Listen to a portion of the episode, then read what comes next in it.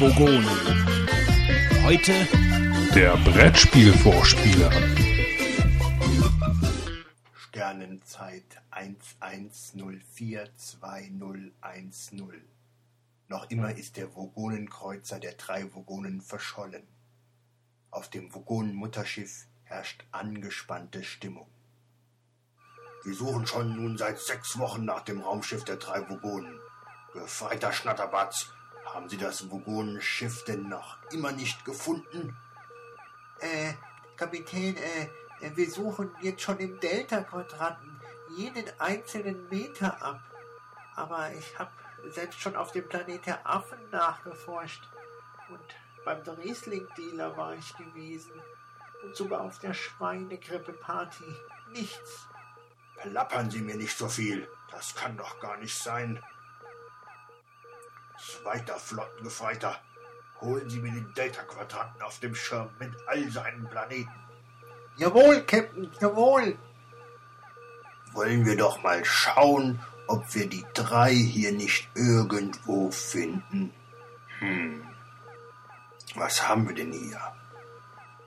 Ja, den Planet der Zentralimker. Schalten wir doch mal direkt dorthin. Als hätte ich es mir gedacht. Da sitzt er, der Wolfgang, und hütet seine Bienen. Ja, meine lieben Bienchen. Ja, noch mehr Honig bitte. Hopp, hopp, Beeilung. Ja. Beamt ihn an Bord, sofort.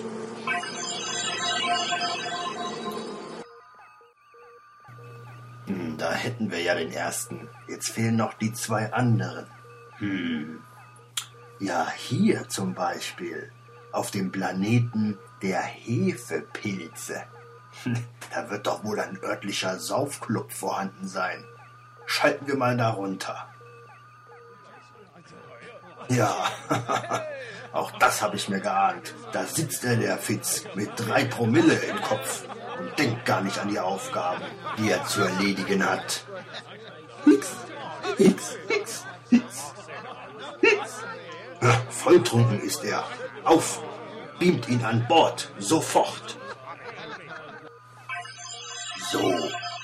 Jetzt fehlt noch der Götz. Hm. Wo könnte der sich nur versteckt haben? Hallo und herzlich willkommen zu einer neuen Ausgabe der drei Vogonen. An meiner Seite sind heute der unvergessliche Fitz. Jo, hallo. Und dann habe ich hier einen Gast bei uns, der heute unsere Show nicht nur etwas, sondern ganz besonders bereichern wird. Den Timo. Hallo. Und live zugeschaltet aus Süddeutschland der unvergessliche Hausmeister Marc. Hallo. Und äh, fehlt da nicht einer? Ja, also irgendwie sind die drei Vogonen auf einmal vier und es fehlt trotzdem einer. Ja. Eine sehr seltsame Konstellation. Ja, also erstmal muss man natürlich sagen, äh, wir haben uns etwas mehr Zeit gelassen ähm, bei der Aufnahme, beziehungsweise nicht bei der Aufnahme, sondern bis wir die Aufnahme aufnehmen. Bei der Aufnahme auch, aber. Ja, bei der Aufnahme mal gucken. Für die Aufnahme, ja, bis wir beginnen. Ähm, ja, es gab schon die wildesten Spekulationen in den letzten äh, Wochen von, die Vogonen haben sich aufgelöst, bis äh, die Vogonen haben keine Lust mehr, sie sind zerstritten oder ähnliches. Die Wahrheit ist, äh, wir haben uns mit Götz fürchterlich zerstritten. Äh, wir haben ihn verprügelt und mit Beton am Füßen in der Mosel versenkt. Genau. Nein, äh, Spaß beiseite. Ähm, wir hatten alle ziemlich große Terminprobleme. Ich bin auch noch weggefahren. Ein paar Tage dazu später mehr. Ähm, beruflich viel und jetzt haben wir wieder äh, zeitliche Probleme und ähm, die hätten uns wieder zum erneuten Verschieben der Folge äh, geführt. Ähm, und äh, da haben wir uns entschieden, wir machen die Folge trotzdem zum ersten Mal zu einer völlig absurden Ur Uhrzeit, nämlich am hellen Nachmittag. Völlig absurd. Ja, ist eigentlich. Es ist noch hell draußen. Es ist noch hell draußen, das ist für mich völlig ungewohnt hier. Ähm, ja, und der Götz ist nicht dabei. Ähm, er hat derzeit beruflich so viel um die Ohren, ähm, dass wir beschlossen haben, wir nehmen mal diese äh, Ausgabe ohne ihn auf äh, und wir hoffen, dass wir beim nächsten Mal ähm, wieder einen Termin finden, wo es klappt. Aber momentan ist es bei ihm zeitlich so eng, äh, dass er nicht dabei ist. Aber für alle direkt mal Entwarnung. Äh, sobald bei Götz sich die Situation geändert hat, ist er wieder an der Stelle und Timo bleibt zu Hause. wir wollen dich nicht als Dauerersatz hier haben. Nein, Spaß. Aber ähm, wir haben uns gedacht, warum soll man nicht äh, eine etwas ähm, größere Runde haben? Das macht vielleicht dann doch die Ja, um ganze die Götz Geschichte. zu ersetzen, brauchst du halt mindestens zwei Ja, andere. eben, genau. Also da müsste man mindestens zwei, drei andere nehmen. Aber Götz ist eigentlich nicht zu ersetzen und deswegen kommt er auch wieder. Aber äh, wir müssen ihn jetzt mal entschuldigen und wir sind mal gespannt, wie wir dieses Mal durch die Folge häscheln. Genau, aber wir könnten vielleicht erstmal ganz kurz äh, den Timo vorstellen lassen. genau, Timo. Das macht er ein bisschen selbst, ne? Ja, ich bin der Timo, äh, bin 36, such, suche auf diesem Wege eine zuverlässige. Eine Frau? Äh, nee. Ähm, ja, ich war mit dem Wolfgang zusammen auf der Schule seinerzeit Ich dachte, schon. du sagst, jetzt du mit Wolfgang zusammen gewesen. Unverschämtheit. Wie ich gerade erfahren habe, kannte ich auch den Marc schon vorher. Ja, schade, dass wir nicht das Mikro schon eingeschaltet haben. Marc war derjenige, der früher auf der Busfahrt zur Schule den Timo immer verkloppt hat. das haben wir mehr oder minder gerade festgestellt. Deswegen auch die räumliche Trennung zwischen Marc und Timo heute. Sicherheitshalber. Ja, ich habe Fachinformatik gelernt, wie glaube ich auch der Fitz, wenn ich mich recht erinnere. Theoretisch heißt das, nee, also bei mir heißt es eigentlich anders, aber es ist ähnlich, ja. Äh, Ja, jetzt musst du auch noch sagen, was du für Computer zu Hause ja, stehen hast. Das Mac-mäßig ist- bin ich natürlich auch unterwegs. Äh, habe derzeit einen Mac Pro, auch wieder Fitz, das 2009er Modell. auch wieder Fitz. Nein, ich glaube, du hast einen anderen, Also? gell? Also du hast wir haben nicht 2009er, aber... Äh, hast Oder hast du einen größeren? Ich habe den kleinen, also den kleinsten sagen, 8-Core. Fitz hast du, glaube ich, den allergrößten. Nee. Nein, du hast auch den. Kleinsten Alkohol, oder? Nee, ich dachte, hast echt? du nicht die Viereck angekauft? Nein, Egal. nein. Ich habe dann mit dem Gedanken gespielt, aber Wer hat jetzt den größten? Ja, ich weiß auch noch nicht genau, wer von euch beiden den größten hat. Wir können auf jeden Fall uns, auf jeden Fall uns äh, darauf einigen, dass ihr beiden, also ähm, der Marc und der Wolfgang, auf jeden Fall den kleinsten haben. ja, das stimmt. Ich habe glaube ich den aller, nee, ich habe ja noch den iMac, da bin ich mir nicht sicher, ob ich Marx, doch, welch Marx MacBook Pro kleinste Version übertrumpfen doch, oder? Dafür ist deiner aus Plastik. Nee, ich habe schon die Alu-Version. Oh, okay. Ja, ja. naja, gut. Also, womit ihr gerade hier sitzt, ist schon die Plastikversion. Ja, hier, das, also gut, das MacBook ist die Plastikversion, ja. Ja, die, die splittert hier auch an allen Ecken. Also ich muss sagen, alle, jeden Monat gibt's eine neue Ecke, wo hier mir die äh, Splitter entgegenstoßen, wenn ich das MacBook aufklappe. Ich bin, glaube ich, auch der Einzige in der Runde, der privat noch nie Windows-mäßig unterwegs war. Ja, du bist wirklich immer ein Sonderling gewesen. Ähm, damals hast du, was war dein erster Computer? Zuerst kam der C64, Ja, ich ja auch. doch, C64, dann habe ich einen Riesenschritt gemacht zum C128, Ja, wo man dann immer äh, nach dem Hochfahren direkt Go 64 eingegeben hat und dann war es eigentlich genauso wie früher. Und dann hatte ich einen Mac, glaube ich schon, das war damals aber noch ein Klon allerdings, also kein richtiger Apple. Gab's da glaub, damals ja, schon Klone? Von, Äh, ne, im Moment ein Amiga kam noch dazwischen. Den hatte ich aber auch erst später. Waren eigentlich alle anderen schon größtenteils vom Amiga-Zug runter. ja, dann hast du noch einen dicken Amiga dir gekauft, das weiß ich noch, Da und hast noch- richtig ge, ähm, aufgerüstet. Ja, Das so war mit, mit Power-PC-Karte und sowas nachher, die eigentlich im Grunde aber kein Programm unterstützt hat. Also sie hat in erster Linie nur Geld gekostet, sonst hat die eigentlich wenig gemacht. Eine erfahrene Fachkraft, wie man merkt. und da bin ich dann auch emulationsmäßig schon in Mac eingestiegen. Also das war das erste System, was ich hatte auf Mac, Mac war glaube ich System 6. Wann, welchem Jahr war das? Uff, frag mich nicht, keine Ahnung, ich weiß nicht mehr, was letzte Woche war. Also so Aber, Jahreszahlen aber gar du warst nämlich, aber nämlich ähm, wir haben dich nämlich jahrelang gehänselt, muss ich zugeben, weil du nämlich den Mac hattest. Das wollte ich noch erzählen. Ja. Das, das wollte ich den Wolfgang in die Pfanne hauen. Weil der Wolfgang war eigentlich immer derjenige, der äh, am lautesten gesagt hat, kauf dir da endlich mal einen ordentlichen Computer. ja. Weil wir dann hier in so kleinen LAN-Runden gezockt haben und ich habe dann immer mit meinem Mac so Zu Hause gesessen, UT, zu- ehrlich. Ne, UT Nein. 2004 habe ich noch mitgezockt und Ja, Never später. Winter Nights. ja. Aber dann, wenn es so an äh, wie hieß Stimmt, ich kann mich noch dunkel dran erinnern. Ich glaube, da habe Ja. ich auch einmal mitgespielt. Genau. Ja, und wenn es so an die anderen Spiele ging, dann war ich immer außen vor. Ja, stimmt. Du hast also, ich kann es nicht jetzt zeitlich einordnen, deswegen habe ich dich gefragt, aber du hast ultra frühen Mac gehabt, wo wirklich eigentlich kein privater Nutzer, also wenn er nicht vielleicht jetzt Noch vor Steve, äh, Steve Jobs, ja. hast du den Mac gehabt und äh, das Problem war, es war ja nicht kompatibel. Wir hatten alles Windows, alle hatten Windows-Rechner und man konnte mit dir äh, nichts anfangen letzten Endes. Ja. Deswegen haben wir dir immer, haben wir dich schön gehänselt, dass du mit dem Ding nichts anfangen kannst und dass du endlich dir mal einen richtigen Computer kaufen solltest. Wobei ich sagen muss, damals ähm, die Aussagen damals, zu denen stehe ich heute noch, weil ähm, das machte ja keinen Spaß, habe ich immer noch. Äh, ich meine, klar, das äh, Betriebssystem selber, die Vorteile, ich weiß nicht, welche damals, äh, war, wie hieß denn das ähm, OS damals, was du benutzt hattest? Also angefangen hatte ich mit System 6, dann kam System 7 und dann sind sie übergegangen zu, dann gab, wurde es praktisch umbenannt in Mac OS, dann gab es Mac OS 8 und 9. Haben die schon direkt mit, äh, ach so, die haben das so benannt. Ah ja, ach, neun. Wobei, äh, ich glaube, der erste richtige Mac, das war glaube ich schon Mac OS 9. Also das davor, was davor war, hatte ich nur als Emulation auf dem Amiga.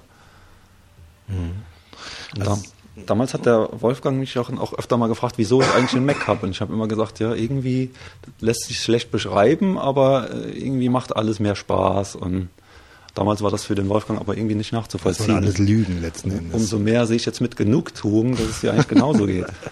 Ja, wobei ich weiß nicht, äh, ob ich, äh, sage ich mal, Du warst ja schon wahrscheinlich dabei, bevor der 10er ähm, quasi, also bevor ähm, Apple auf die Intel-Plattform geswitcht Ja, ja. ist. ja, ja, der war Jahrzehnte vorher schon dabei. Der hat, Und da weiß ich nicht, ob es dann noch so interessant ist halt. Ist, also ich meine, so wirklich ab, abgehen tun sie ja eigentlich erst jetzt mit der 10er Betriebssystemserie, ne? Also Tiger, Panther etc.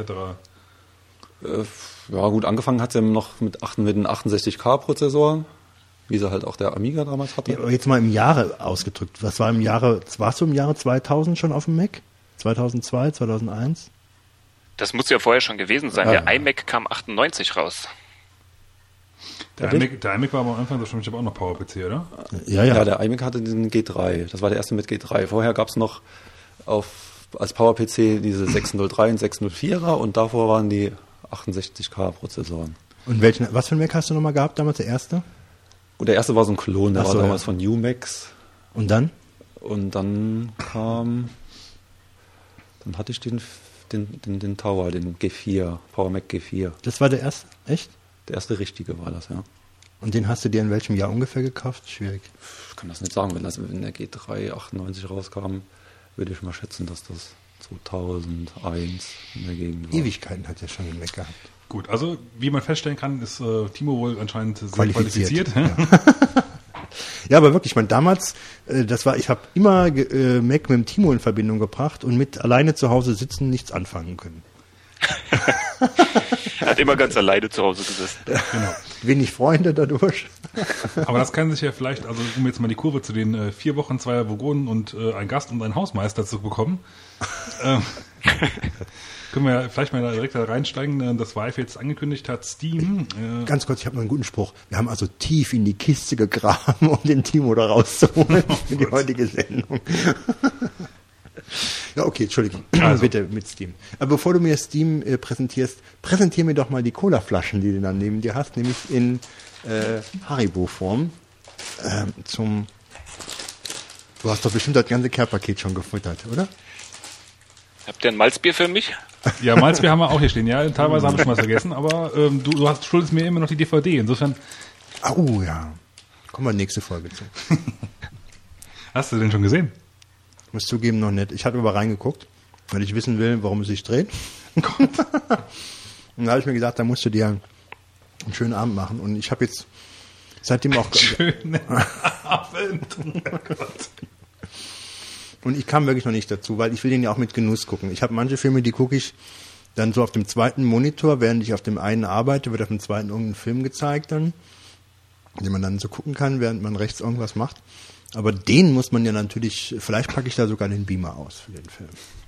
Aber da wird nächste Folge, wird's, oder ich denke nächste Folge wird es der Fall sein, ich habe noch ein bisschen Urlaub, da wird es dann ähm, einen Bericht drüber geben. Ein Bericht und vielleicht eine Filmkritik und wer weiß, vielleicht eine Empfehlung. Naja, ich glaube es noch nicht wirklich dran. Wie dem auch sei, ähm, lass uns mal ein bisschen äh, voranschreiten. Ja, wir haben ja noch ein äh, tages Programm. Innerhalb von vier Wochen hat sich natürlich auch einiges äh, ereignet. Wir können natürlich nicht über alles reden, aber ein paar Sachen haben wir uns rausgepickt. Äh, da es thematisch halt gerade so gepasst fand ich, könnte man mal ganz kurz äh, über Steam reden, das jetzt portiert werden soll auf Mac. Ja, also, ich meine, es müsste ja eigentlich für uns äh, drei, äh, Wer ist alles Steam-Kunde? Ich. ich, Timo? Ich nicht. Du nicht. Ich nicht. Ich habe keinen PC. Stimmt. ja, aber das kann sich ja dann ändern. Jetzt nicht mehr. Jetzt bist du auch Kunde. kann sich ja jetzt ändern. Also ähm, finde ich halt einen sehr interessanten Schritt, hätte ich jetzt nicht so erwartet, weil ich glaube eigentlich, dass die meisten Leute, die einen Mac haben, nicht, also natürlich zocken davon auch einige, aber ich glaube nicht mehr, dass es so viele sind. Ähm, nichtsdestotrotz finde ich es halt sehr angenehm, weil ähm, ich muss ehrlich zugeben, ich habe schon länger nichts mehr vom Steam gezockt, weil ich jetzt ähm, natürlich äh, weitestgehend äh, auf dem Mac unterwegs bin und dann eigentlich nicht Lust habe, die ganze Zeit immer um, umzubooten. Ähm, naja, aber das kann sich ja jetzt demnächst dann wieder ändern, wenn das alles auch nativ äh, rauskommt. Es soll ja, ähm, die Source Engine soll ja portiert werden und sollen alle zukünftigen Spiele sollen ja quasi auch simultan benutzbar sein und wenn du ein Spiel kaufst, äh, soll es sogar möglich sein, dass du es quasi auf dem Mac und auf dem PC spielen kannst. Heißt das eigentlich auch, dass Counter-Strike Source dann auf dem Mac verfügbar sein wird, Das habe ich so daraus interpretiert, ja. Da bin ich ein ganz großer Fan geworden ähm, von den LANs. Ich war eigentlich immer ein Counter-Strike-Gegner.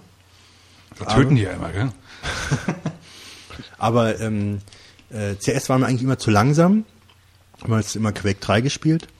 Aber dieses Counter-Strike Source, das ist ein super Spiel. Es ist ein bisschen schneller, die Grafik ist super, die Soundeffekte sind klasse, äh, spitze. Und ich habe mir deswegen damals auch äh, Steam geholt und habe dann äh, mir einen Account geholt und habe damals, gab so ein Package runterzuladen. Ich glaube für 99 Euro oder was, 99 Euro? Ja, glaube ich, gab es irgendwie ein Riesenpaket voll 3D-Shooter.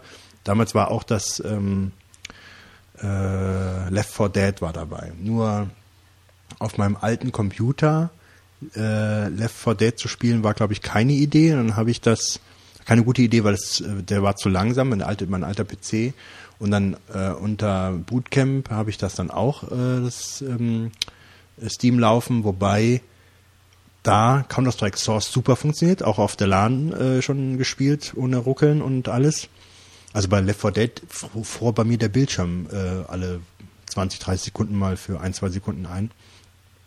Und ähm, ja, aber Counter-Strike Source ging sehr gut. Äh, jetzt habe ich da drauf. Ich muss sagen, es ist so eine Sache. Also es ist schön, wenn man die Spiele schnell bekommt. Der Nachteil ist natürlich, ähm, du hast sie nicht greifbar. Ja, du kannst sie nicht verkaufen, du kannst sie nicht äh, Gut, weitergeben. Das ist halt das, die, die Krux mit digitalen Gütern. Ja. Halt, ne? Aber sie sind auch, eigentlich sind sie noch ein bisschen zu teuer. Ich glaube, äh, du sparst ja nichts groß dabei, wenn du sie darüber kaufst, oder? Kommt drauf an, wann sie kaufst. Ja, wahrscheinlich werden dann die Preise auch variabel sein. Aber ich habe damals, gut, damals habe ich schon gespart, das war das ganze Paket, okay. Aber irgendwie habe ich das Gefühl gehabt, dass neue Titel da nicht jetzt zum Beispiel 30 Euro billiger sind oder sowas. Also ich meine, da ist ja die ganze Produktion, entweder ähm, ist die gar nicht so teuer, wie man sich das vorstellt. Da hängen ja auch meistens die Zwischenhändler drin und so, die auch noch Geld verdienen wollen. Das fällt ja alles weg über dieses System. Aber trotzdem habe ich das Gefühl, dass die Preise nicht so weitergegeben werden an den Endkunden. Also ich bin eigentlich froh, dass es auch kommt, weil man einfach auf dem Mac dann mehr Programme kriegt. Äh, von daher ist super. Wann kommt das noch raus? Wann soll das noch? Soll jetzt im April rauskommen. Ich hatte Ah, mich ja jetzt auch schon eingetragen bei der Beta. Konnte man letztens tun und äh, bin mal gespannt, ob ich da zufällig auserwählt werde. Ich hätte mal wieder Lust, eine Runde Counter-Strike zu spielen. Ähm, ist es ja auch so, ich weiß nicht, ob du es gesagt hast, dass, dass du dann auch alles übertragen kannst, ne? Also das wird ja. Sofern es das, das Spiel vom, vom, vom Grundsatz her anbietet, ja, soll, ähm, also so, so wie ich es verstanden habe, sollen halt die, die alten äh, Source Engine Spiele kompatibel sein.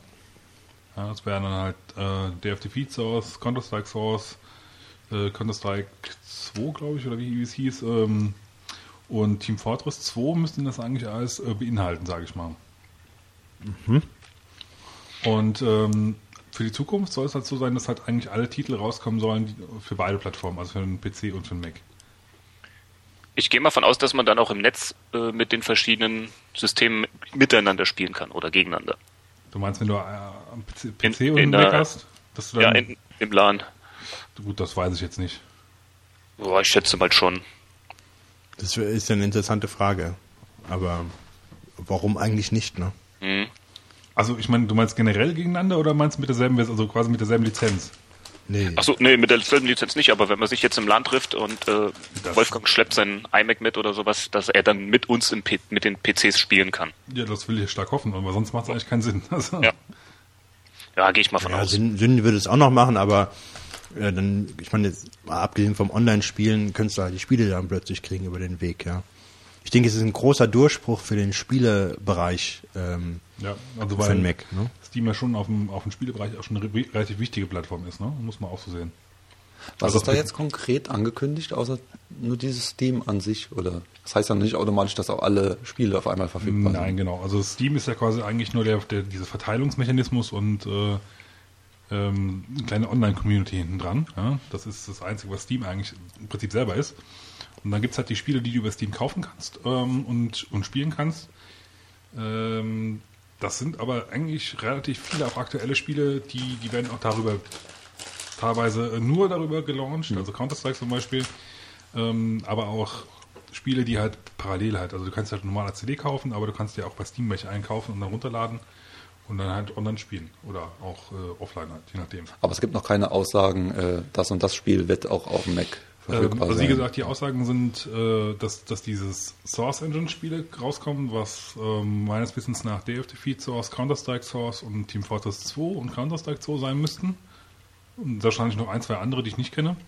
Ähm, und das, nee, das Spiel, was wohl als erstes jetzt rauskommen soll, aber erst im Herbst, das, äh, was wirklich dafür direkt geschrieben wurde, ist äh, Portal 2.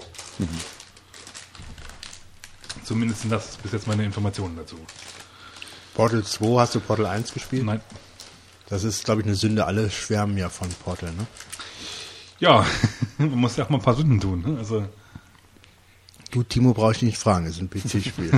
Ich habe mir kürzlich mal den Trailer angeguckt und hatte den Eindruck, dass es bestimmt stressig ist. Da muss man richtig denken, glaube ich, dabei, wo man seine Portale dahin schießt und sowas. Das wäre mir, glaube ich, schon zu viel Arbeit.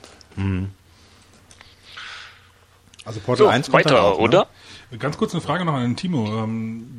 Gerade weil, weil du es eigentlich ja im Prinzip eigentlich auch, denke ich mal, von der Zielgruppe her du eigentlich so da eigentlich reinfallen könntest halt. Wer, ist das für dich interessant? Äh, dieses Steam-Kram? Ja. Ja, klar. Ich denke schon. Also ich bin jetzt zwar nicht der, nicht der große Ego-Shooter-Spieler, es sind ja, werden ja wohl in erster Linie Ego-Shooter sein, aber äh, zumindest bietet sich mal die Gelegenheit, mit anderen zusammenzuspielen, als immer alleine. Okay. Gut. Ja, Die nächste News. was haben wir denn noch? Ähm, wollen wir gerade beim Spielesektor bleiben? Äh, also beim Nintendo DS. Ja gut, wir können auch Nintendo machen, klar, wenn man das als Spielen bezeichnen kann, aber Da gibt's glaube ich, Spiele für, ja. Also Nintendo hat den 3DS angekündigt. Ein Nachfolger des Nintendo DS oder DSi, aber mit 3D-Bildschirmen. Ähm, wie das ungefähr aussehen könnte, kann man gut in dem verlinkten Video sehen. Äh, ich vermute mal, dass das so geht, dass ähm, irgendeine Technik in dem DS oder in dem 3DS dann sieht, wo der Spieler gerade ist und entsprechend die Ansicht anpasst. Also wie gesagt, Video angucken da ist musst, schon. da musst du aber mindestens so eine Brille dann davor sitzen oder wie? äh, Nein, das soll ohne Brille gehen. Also wenn man sich das Video anguckt in dem ähm, Video- Link, da äh, sie- sieht die Kamera des DSI, wo das Gesicht des Spielers ist. Das heißt, wenn ich den DSI ein bisschen drehe, dann ist mein Gesicht woanders und dann wird entsprechend die Ansicht angepasst. Sieht in dem Video schon genial aus. Das ist auch ein wirklich reelles Spiel, das da äh, in dem Video gezeigt wird. Ein das wirklich aber, reelles Spiel. ja, also das gibt's wirklich, das ist keine Demo oder sowas und äh, gibt's aber leider nur in Japan. Also mal Video angucken und ich bin echt gespannt. Das soll noch äh, innerhalb des aktuellen Geschäftsjahres kommen, deshalb glaube ich äh, bis Frühjahr nächsten Jahres. Und im Juni soll mehr angekündigt werden. Hat, hat jemand von euch ein äh, 3D? Äh, ein DS, so, Entschuldigung. Ich. Ich? Ja, äh, spielt ihr viel damit? Also schon. Äh, ja, also gibt schon einige nette Spielchen, für, mit denen man sich einfach so. Also viel ist jetzt vielleicht überzogen, weil ich zu nichts komme. äh, aber äh, ich muss sagen, ich bin überzeugt davon und den Kauf äh, bereue ich keine Sekunde. Ähm, Da gibt's also, es gibt eine Riesenauswahl äh, an Spielen und es gibt sehr, sehr viele gute Titel und dieses Konzept mit dem Stift, ähm, also das ist eine runde Sache, das ähm, klasse Ja, einfach. der Stift und die zwei Bildschirme, also das ist echt durchdacht. Und dann noch so Feinheiten wie jetzt die Kameras bei dem DSI oder auch das Mikrofon. Also der gibt schon geniale Sachen. Also ob die jetzt mit 3D äh, jetzt einen großen, weiten, also eigentlich diese, dieser DS ist ja super erfolgreich, hat sich super verkauft, ein riesiges Spieleangebot und ähm, da kommt ja auch noch ständig was Neues raus, sodass die eigentlich überhaupt keinen Bedarf haben, äh, da jetzt nachzuschießen. Also ich glaube, die, die einzige Konkurrenz, wo jetzt wirklich ernsthaft äh, viel passiert, ist, glaube ich, das iPhone. Aber die werden mit dem iPhone oder mit dem iPod Touch nie äh, da wirklich Konkurrenz werden, weil sie haben halt nur diese Touch-Steuerung und das ist halt limitiert dann auf gewisse Sachen und alle Spiele, die jetzt mit so einem Pseudo-Stick ähm, da funktionieren auf dem auf dem iPhone, wo das praktisch so auf der äh, auf dem Display da so links und rechts dann so angedeutet wird, wo du drauf drückst, um dann äh, links und rechts zu laufen, das, das ist nicht das Gleiche. Also Ja, so, ein, so, ein, so ein Mario oder sowas, den willst du nicht so spielen. Das äh, macht einfach nicht so viel Spaß. Ja, nee, wenn man sieht, was der DS allein schon an Kontrollmöglichkeiten hat, das Steuerkreuz, vier Knöpfe, zwei Schultertasten, das kannst du mit dem iPhone ja nie im Leben machen. Also Nee, irgendwie so was mit mehreren Ja, Tasten. wobei jetzt ähm, muss ich ganz kurz ein bisschen intervenieren, also ganz klein wenig gegenhaken. Und zwar angeblich soll es ja jetzt einen äh, Patentantrag von Apple geben, der ein ähm, quasi einen, einen Rahmen um, ich weiß nicht, ob es iPad oder iPhone war, weiß ich jetzt nicht mehr genau, quasi legt und ähm, dann halt quasi diese Steuerungsmöglichkeiten hinzufügt. Ja, das heißt, du dockst dann quasi dein iPad oder dein iPhone ein und dann kriegst du drumherum, hast du halt so einen kleinen Kasten und dann sind halt die entsprechenden äh, Buttons und Sticks ja anscheinend da. Müsste man testen. Also momentan ist es nicht, Ja, äh, momentan definitiv nicht, aber und die Grafik ist vom iPhone viel besser. Ja, das auf jeden Fall. Aber da muss Aber- man sehen, was das neue 3DS halt bringt. Es ist halt schon, ähm, finde ich mal interessant, jetzt kommt ja oder kam ja gerade erst der DSi XL raus, also die große Variante. Und dass die jetzt schon wieder was Neues ankündigen, ja, finde ich interessant. Ich meine, gut, ich finde, notwendig war es nicht unbedingt gewesen, aber die werden sich schon Gedanken machen, dass sie irgendwie wieder komplett in eine neue Schiene einsteigen. Jetzt ist Touch eigentlich durch, das bringt jetzt jeder, jetzt muss irgendwas ganz anderes kommen, wenn du da jetzt einen wirklich einen großen Schritt machst und nicht einfach nur bessere Grafik und mehr Leistung. Ja, ich schätze mal, eigentlich die 3D. bauen da Funktionen ein, die das iPhone auch hat. Also erstmal äh, diese Bewegungssteuerung Mhm. und wahrscheinlich auch einen ordentlichen Speicher, damit man auch da diese Download-Spiele mehr nutzen kann. Ja, also bin mal gespannt, ich bin auch geneigt, das Teil zu kaufen, äh, weil ich Gibt es da schon äh, Ankündigungen, preismäßig? preismäßig nicht. Aber ich denke mir, Ähm, das nee. kann sich ja eigentlich wieder nur bis maximal so um die 200 Euro äh, bewegen, weil sonst Mhm. Ja. bist du mit so einem Gerät äh, du Weg vom musst, Fenster. ja, du musst ja unter den normalen Konsolen liegen, um da ernst genommen zu werden auf dem Markt, denke ich mir. Und ähm, das kann nicht viel teurer sein. Tja, und ich vermute mal, das ist der Schritt, da sagen die sich, bevor jemand anderes damit kommt, wollen wir die Ersten sein mit 3D. 3D ist ja jetzt sowieso durch Kino und so weiter, Fernseher in aller Munde. Und da wird man wahrscheinlich äh, jetzt auf den Zug aufspringen. Also ich bin sehr gespannt und es könnte sein, dass ich mir den kaufe, wenn, wenn mir das, wenn mich das überzeugt. Wobei 3D ist ja auch nicht in allen Fällen jetzt so gewünscht. Ja, also ich kenne viele Spiele, wo ich 3D überhaupt nicht brauche und wo es überhaupt nicht sein muss. Ja. Ich glaube, das ist aber auch okay, weil der soll auch abwärtskompatibel sein. Das heißt, du wirst da wahrscheinlich auch deine Nicht-3D-Spiele spielen können. Ja, also ich finde es sehr interessant. Ich hätte nicht gedacht, dass sie so früh jetzt äh, dann Nachfolger äh, bestimmen. Das hätte noch locker, Ja, ein, zwei Jahre. genau, hätte das noch gereicht. Gut. Ja, haben wir das durch. Dann gehen wir mal schön weiter zum nächsten großen äh, Spiele-Konsolenhersteller, Sony. Sony hat ja passend zum 1. April äh, die News rausgebracht, dass es ähm, in Zukunft äh, nicht mehr erlauben wird, äh, ein anderes, ein Other OS zu installieren, also quasi ein anderes Betriebssystem, wobei meines Wissens nach da nur ein, zwei Linux-Versionen überhaupt möglich waren. Aber trotzdem. Ähm, was natürlich bei vielen Leuten nicht ganz so gut angekommen ist aus meiner Sicht. Und ich persönlich finde es halt auch eigentlich ein Schritt, der nicht so wirklich gewünscht ist. Steht ja schon nicht mit dem, ähm, mit dem Hack von, von Georg zusammen, der ja quasi über dieses äh, Linux äh, geschafft hat, sich da ähm, reinzuarbeiten und dann Zugriff auf den Kernel zu kriegen. Und ich gehe einfach mal davon aus, dass sie Angst haben, dass man äh, jetzt in Zukunft dann da die ganze Hardware benutzen kann und, und, und Blu-rays kopieren etc. oder Blu-rays abspielen, die kopiert sind und so Sachen. Nutzt du Linux auf deiner PS3? Äh, nein. Ich hatte es mir überlegt, aber ich habe eigentlich für mich persönlich jetzt keinen großen Nutzen drin gesehen, weil ich sehe die PlayStation eigentlich primär wirklich nur als, als Spielekonsole. Das das heißt, ich spiele eigentlich nur Musik äh, oder, oder äh, PlayStation-Spiele oder, oder halt Blu-rays drauf ab. Und ich habe zwar auch ein paar Musiksachen drauf, aber ja.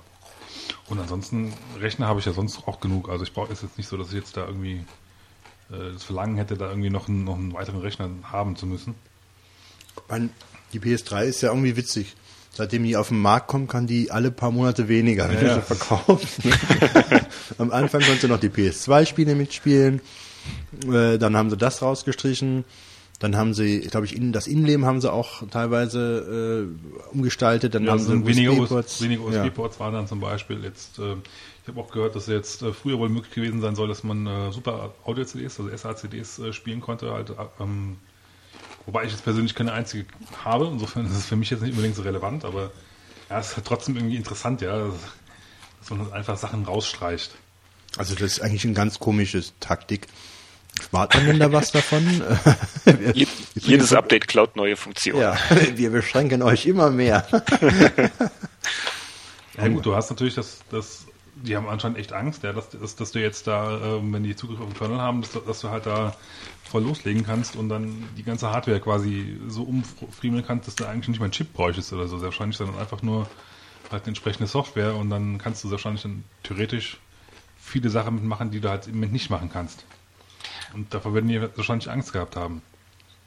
Also, Ja, ich schätze mal, da wird aber auch demnächst irgendein Hack rauskommen, der das dann wieder umgeht bei der neuesten Version. Ja, muss man denn die äh, muss man denn die Updates eigentlich machen oder kann man die Mm, Jein, also du musst sie nicht tun. Du kannst weiterhin spielen, weiterhin auch Blu-rays gucken. Ähm, einzige, wenn du online spielen willst oder halt irgendwie auf irgendwelche Online-Medien zugreifen willst, also einen Film ausleihen willst online über, ja. über das PlayStation Network, ähm, dann brauchst du halt eine aktuelle Firmware.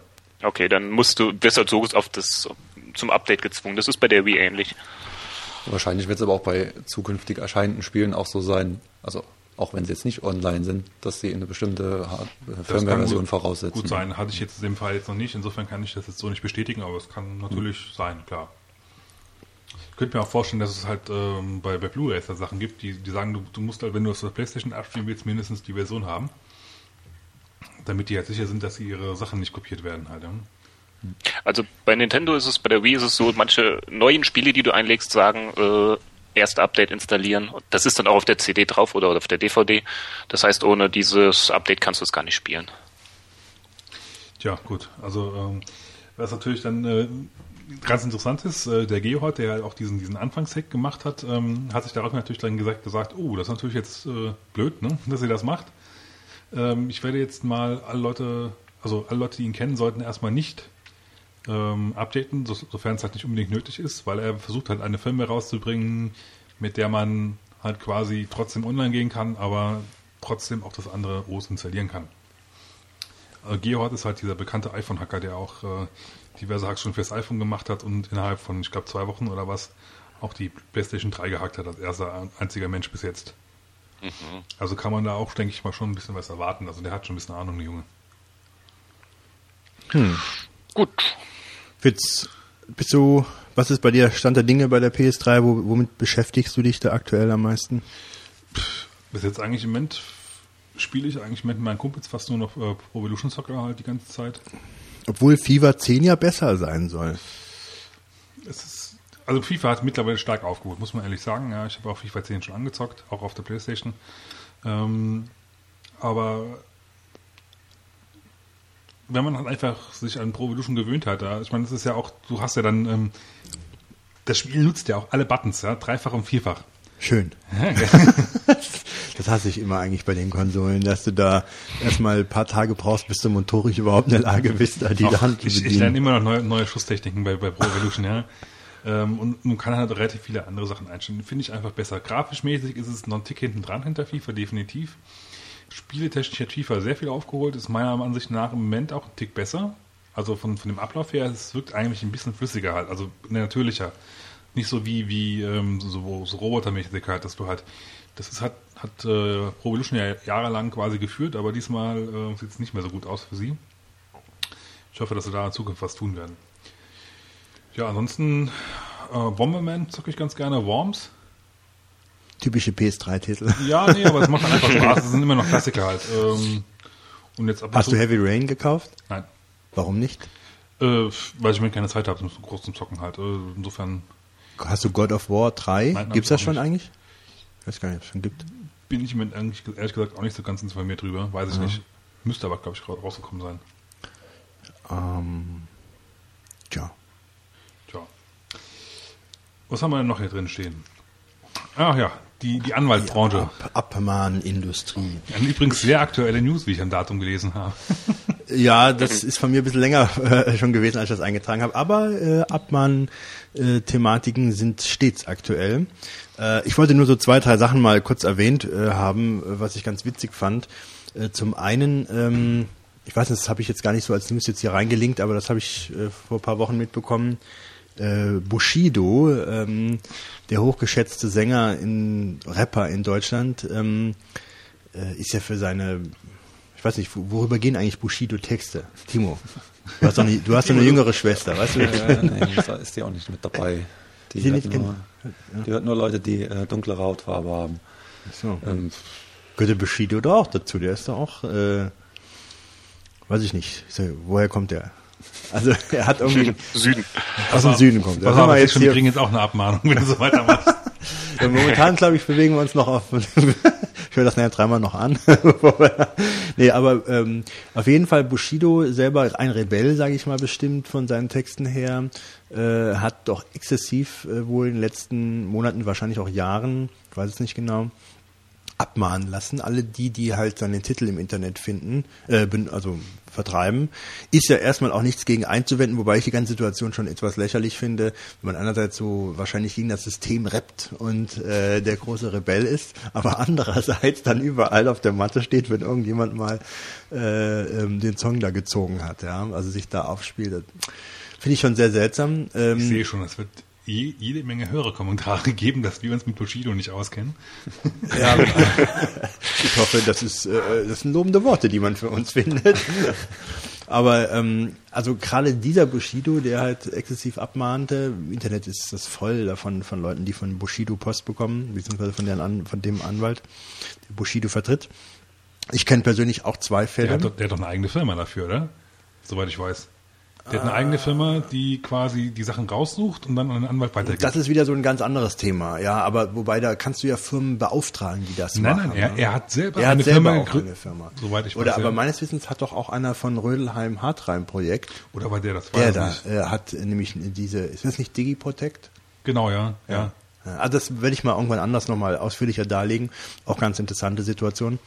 Auf jeden Fall hat er exzessiv abmahnen lassen und ist jetzt dabei erwischt worden, dass er seine äh, Stücke, und das waren nicht gerade wenige, ähm, musikalisch, ähm, ja, wie soll man sagen, Urheberrecht verletzt hat, auf jeden Fall mal richtig ausgedrückt. Ähm, äh, in Bezug auf eine französische, glaube ich, Gothic-Band oder irgendeine alternative Band, äh, wo er wirklich eins zu eins Sachen kopiert hat. Jetzt kann man natürlich sagen, gut, Rap lebt auch oft davon, dass man Sachen kopiert. Aber dann dann nur, Downloads auch, aber ja, ja, aber dann nur mit Einverständnis. Und das ist wohl so extrem gewesen, ähm, äh, dass das Ganze, ähm, es war so extrem, dass das Ganze äh, halt nicht mehr tragbar. Ähm, hier fliegen die iPhones durch die Gegend. Immer wenn hier irgendwas knuschelt, geht jeder an seine Taschen und wirft es von sich. Ja, da seht ihr mal, wie er verstrahlt werdet den ganzen Tag, wenn man das nämlich nicht hört. Ja. Aber egal. Also auf jeden Fall, Bushido äh, hat, glaube ich, vom Landgericht Hamburg oder wo, wo es gewesen ist, ähm, festgestellt bekommen, dass er Urheberrechtsverletzungen begangen hat. Songs dürfen wohl auch nicht mehr vertrieben werden dann. Äh, und das ist eigentlich eine absurde Situation, dass er wegen dieser Songs bestimmt auch noch äh, abgemahnt hat, äh, es zu vermuten, äh, und dann selber der große Urheberrechtsverletzer insofern ist, als dass er sein nicht mal geistige, geistiges Eigentum da abgemahnt hat. Dann ist natürlich jetzt noch die schöne Frage, darf er überhaupt abmahnen? äh, bezüglich der Songs, die, wo er selber Urheberrecht verletzt. Jetzt könnte man sagen, er hat ja noch seine Stimme drauf und so weiter. Er hat was komplett Neues geschaffen. Das ist bestimmt auch eine interessante Frage. Oder macht man sich sogar strafbar, wenn man ähm, abmahnt, vorgibt, man hätte Urheberrecht an derartigen Dingen, wenn man selber äh, kein Urheberrecht an diesen Sachen gewinnen konnte? Also spannende juristische Frage. Ich warte darauf, dass der erste Bushido ähm, anzeigt wegen Urheberrechtsverletzung. Da gibt es auch strafrechtliche Sanktionen. Das wäre wahrscheinlich auch noch so ein interessantes Verfahren, was da in Gang gesetzt werden könnte.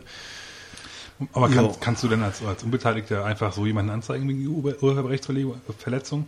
Oder kann das nicht eigentlich nur der, der die Rechte eigentlich auch besitzt?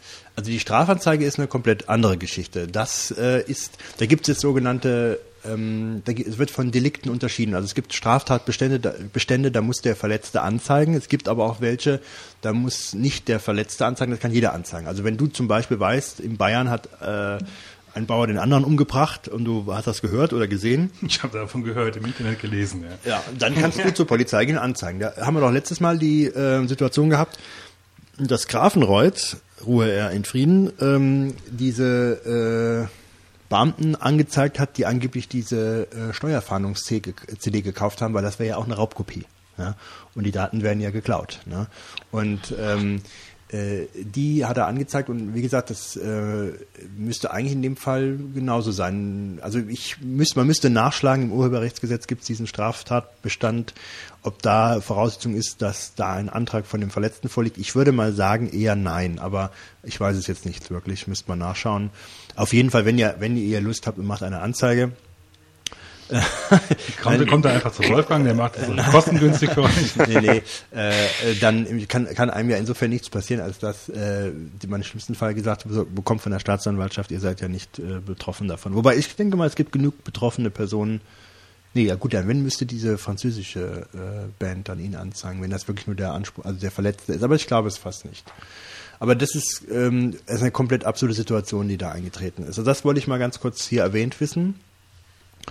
Und dann habe ich ähm, ein, äh, einen Link äh, gefunden gehabt, ähm, führte mich auf Heise. Ähm, da ist das bisschen falsch dargestellt worden. Und zwar ist er überschrieben, Gericht stellt ab, Gericht stellt Erlösmodell der Abmahnindustrie in Frage. Was denn Heiser, Heiser hat falsch äh, Ja, recherchiert, äh, also äh, nicht ganz so richtig, aber ich versuche es mal zu erklären. Ähm, Telefon. bei wem ist es? Also. Ja, kannst ruhig gucken gehen, wenn es wichtig ist.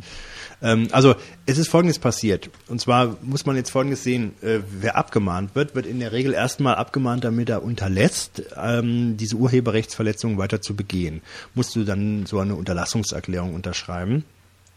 Und gleichzeitig bist du in der Regel dann damit davon betroffen, dass du diese Abmahngebühren äh, des Rechtsanwalts zu zahlen hast. Dann gibt es dann einen Gegenstandswert. Äh, zum Beispiel bei einem Lichtbild werden gern 10.000 Euro angenommen. Das sind aber dann nicht die Kosten. Die meisten Leute denken, das sind die Kosten, das, was der Anwalt verdient. Nein, das ist einfach nur ein virtueller Wert, äh, wenn man so sagen darf.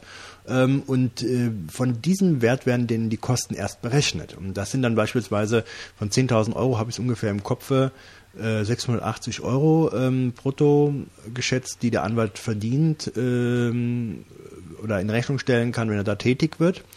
Und um dieses Geld geht es dann in der Regel. Und jetzt ist ja so, wenn jetzt jemand abmahnen würde, also ich habe jetzt zum Beispiel immer wieder Fälle, wo Leute dann gerne wegen E-Mails abmahnen, also als Spam. Und ähm, dann bringt dir das ja erstmal gar nichts, weil wenn du jetzt äh, ähm, von jemand anderem, der dir eine Spam-E-Mail geschickt hat, weil du jetzt äh, beispielsweise, ich meine gut, also weil du beispielsweise eine Uhr kaufen sollst und so, also Rolex oder sowas, ähm, dann kannst du den auf Unterlassung kriegen. Das ist natürlich, kannst du ihn kriegen. Das ist natürlich schön, weil du dann sagst, ja, der unterlässt das jetzt dann in Zukunft. Aber ist wirklich bringen tut dir das erstmal gar nichts, außer dass der es jetzt nicht mehr macht. Die meisten E-Mails in der Spam-Form kommen ja naja gut, es ist unterschiedlich. Es gibt einige E-Mails, die kommen ja nur ein einziges Mal und dann kommen die nie mehr wieder, weil äh, dann gibt es auch welche, die kommen immer wieder. Aber ich sag mal, wenn du jetzt so einen hast, äh, das müsste eigentlich schon jemand aus Deutschland sein, äh, damit es Sinn macht, den mahnst du halt einmal ab äh, und dann bringt dir das nicht so viel. Und dann ist es ja so, dass da meistens, muss ich vermuten, da vielleicht andere Geschäftsmodelle dahinter stecken. Außerdem, angenommen. Sind, sind wir schon beim Deep Thought? nee, aber man muss trotzdem. ein Mini-Deep Thought. Ja, man muss trotzdem ein bisschen die, äh, das bisschen erläutern hier. Ähm, es ist ja so, äh, wenn die Abmahnung jetzt nicht fruchtet und der andere zahlt beispielsweise nicht, äh, oder bei dem ist nichts zu holen, dann müsste ich konsequenterweise als Rechtsanwalt meinem Mandanten, der gesagt hat, mahn den mal ab, dem müsste ich das Geld in Rechnung stellen. Das heißt, der müsste mir die 680 Euro zahlen. Und äh, in der Regel ist das mit den Leuten, die dann abmahnen, so nicht vereinbart. Entweder ist da eine Pauschale vereinbart oder ähnliches, was auch möglich ist. Aber ähm, das ist halt, äh, vielleicht wird da auch vielleicht gar nichts bezahlt, weiß ich nicht. Und, und daher werden die anderen Kosten irgendwie aufgeteilt, was aber recht schwierig ist, sowas aufzuteilen, weil du kannst ja nicht einfach Geld auszahlen. Ähm, da müsste ja auch vielleicht eine Gegenrechnung sein. Also es ist sehr kompliziert, was da gemacht wird. Ähm, aber jetzt gab es einen Fall beim Amtsgericht Frankfurt. Da ist irgendwie rausgekommen, ähm, dass es eine Gebührenvereinbarung gibt äh, zwischen dem Abmahner und ähm, dem Anwalt äh, und äh, da ist praktisch so ein Pauschalsatz bestellt geworden, also hingestellt geworden, also vereinbart worden, so ist der richtige Ausdruck. Und dem Betroffenen, dem Urheberrechtsverletzer, wurde dann aber diese komplette 680 Euro oder halt die Gebühr im Allgemeinen, ähm, die entsteht nach diesen Gebührensätzen, die man sich ausrechnen kann, dem wurde die volle Gebühr in Rechnung gestellt. Und jetzt hat das Gericht gesagt, nein, das kann man nicht machen, maximal nur das, was in der Gebührenvereinbarung drin steht. Das weiß aber eigentlich keiner, weil das ja eine interne Vereinbarung ist. Die haben die damals auch nicht offengelegt und da gab es auch kein Geld. Jetzt ähm, mit, wenn man jetzt sagt, damit ist das komplette Erlösmodell der Abmahn, Abmahnindustrie in Frage gestellt, ist das insofern nicht so richtig, weil man kriegt das ja normal nie raus. Was haben die denn intern für eine Vereinbarung? Was passiert denn da, wenn da nicht gezahlt wird und wie ist das intern ausgestaltet? Das heißt, eigentlich ist die Entscheidung wertlos, weil äh, das ist jetzt so ein ganz, ganz besonderer Fall, wo dann mal rausgekommen ist, ähm, dass da eine besondere Gebührenvereinbarung da ist. So, sowas äh, kommt ja normalerweise nie raus. Ja? Und äh, ist aber ganz interessant, weil ähm, so, fun so funktionieren da diese Modelle, in denen nämlich derjenige, der beauftragt, in der Regel gar nicht die Kosten äh, zu tragen hat, sondern irgendeine andere, günstigere Vereinbarung für ihn besteht. Und den armen Opfern, äh, den schlimmen Urheberrechtsverletzern, denen wird dann natürlich die komplette Gebühr in Rechnung gestellt, die sich da errechnet aus äh, irgendwelchen Gegenstandswerten. Ja. Da habe ich mal Fälle gehabt, äh, wo dann abgemahnt wurde und dann wurden 2000 Euro Anwaltsrechnung bezahlt. Da war mir ganz klar, dass das der Abmahner nie äh, seinem Anwalt zahlt. Das kann nicht sein, das glaube ich nicht. So.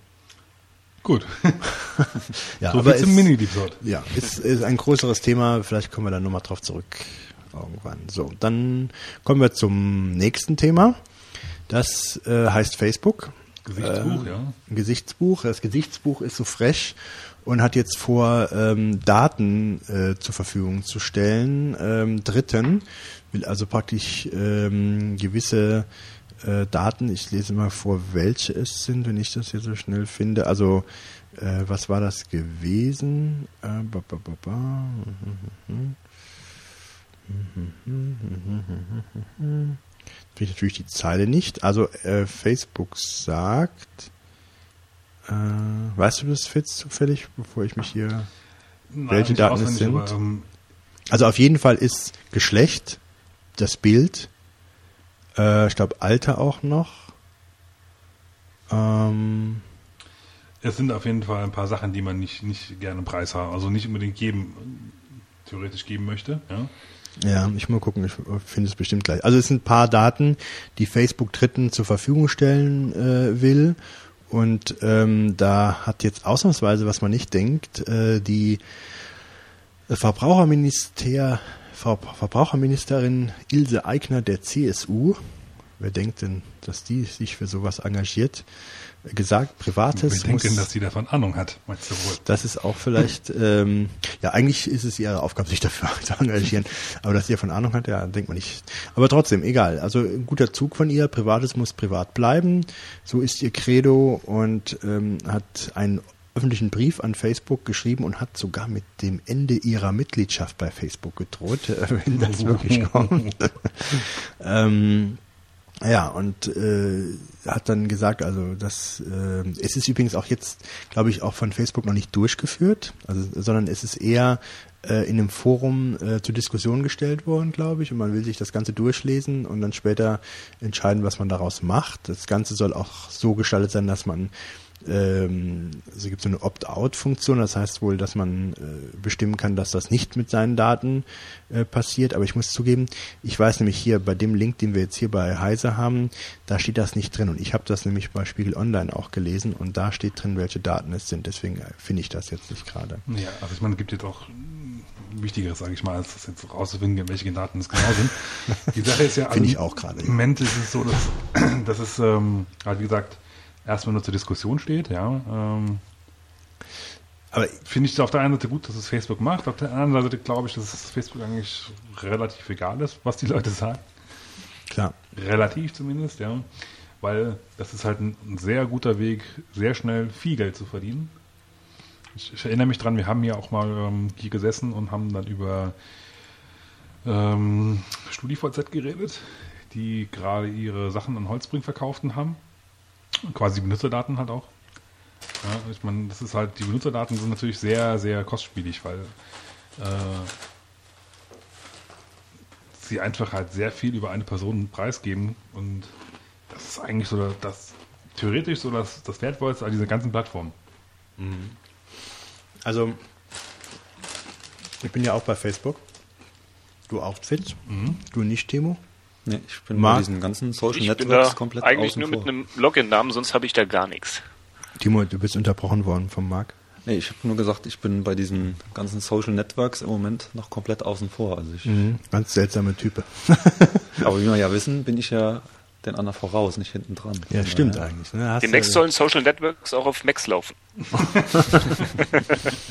Nee, aber äh, man muss schon sagen, also Facebook ist mir nicht so sympathisch. Also ich gucke da zwar oft rein, aber ich frage mich eigentlich, warum. Es ist nur Schrott drin, ja. Sich dazu mit den Freunden irgendwie zu verlinken, ja, okay, aber ähm, ich habe Facebook hat für mich den einfachen Vorteil, dass du halt ähm, nicht regional begrenzt bist. Das ist der einzige Vorteil, aber das ist halt auch ein wichtiger Punkt für mich halt, ja. Weil ich halt auch ein paar Freunde im Ausland habe, die halt dann kein Werk an Wen oder StudiVZ-Profil haben oder so. Ähm, da, aber was halt viel, viel schlimmer ist, ja, ich meine, ich fürchte, ich werde, falls das wirklich passieren sollte, trotzdem meinen, meinen Account kündigen, weil ich muss auch sagen, da, was passiert? Den ganzen Tag schreiben die Leute irgendwelchen Mist, machen irgendwelche Glücksnisse auf äh, und Horoskop und, und Spiele und das versuche ich die ganze Zeit zu verbergen, was zu verbergen geht. Aber es ist nie was wirklich Interessantes dabei. Es wird nur Schrott gepostet und dann meistens immer von den gleichen. Ich hab's aber drin, weil man, vielleicht auch an deinen Freunden, weiß ich nicht. Da muss ich wirklich mal überdenken hier. Und die ASCII-Art im Gästebuch, die ist auch immer. Aber die gibt's nur bei Wer kennt wen. Bei Facebook gibt's das Ne? nicht. Facebook machen die das nicht. Nee, nee. Ich habe nur mal von Farmville gehört. Spielst du das auch, Wolfgang? Nee, ich, hab, ich hab's, wollte es mir irgendwann mal ansehen, aber habe ich dann nicht gemacht. Ich habe mir ein paar Facebook-Spiele mal angesehen, kurz aber nur, ganz kurz. Also Mafia Wars zum Beispiel bin ich so oft eingeladen worden, das klingt vom, vom Namen nicht schlecht, habe ich mir das angesehen. Und Zombie Attack oder irgend sowas gab es natürlich direkt auch angeklickt. Aber das waren beide so schlechte Sachen, wo du dann, also eigentlich nur so blöd irgendwas klickst und kaufst und dann teilweise sollst du deine ganzen Freunde damit ein, äh, ähm, es kommt mir so vor, so wie so, was weiß ich, so Versicherungen äh, verkaufen, indem du nämlich alle deine, indem du der ganze Bekanntenkreis äh, damit bewerben musst, ja, damit die auch mitmachen, dann kriegst du meistens noch irgendwas, wenn du die dann geworben hast. Und äh, also das äh, hat mir überhaupt keinen Spaß gemacht. Und die Spiele waren halt so schlecht, weil ich da gesehen habe, dass mir das überhaupt, hat mich überhaupt nicht gereizt. Also Farmville müsste ich mir vielleicht mal ansehen, weil das ja so ein riesen Hype ist. Aber ich mag auch nicht diese Echtzeitspiele. Das erzeugt für mich einen totalen Stress, wenn du dann weißt, irgendwie jetzt in realen sechs Stunden ist deine Kartoffel fertig oder irgend sowas. Ich tausche meine Kuh gegen dein Schwein.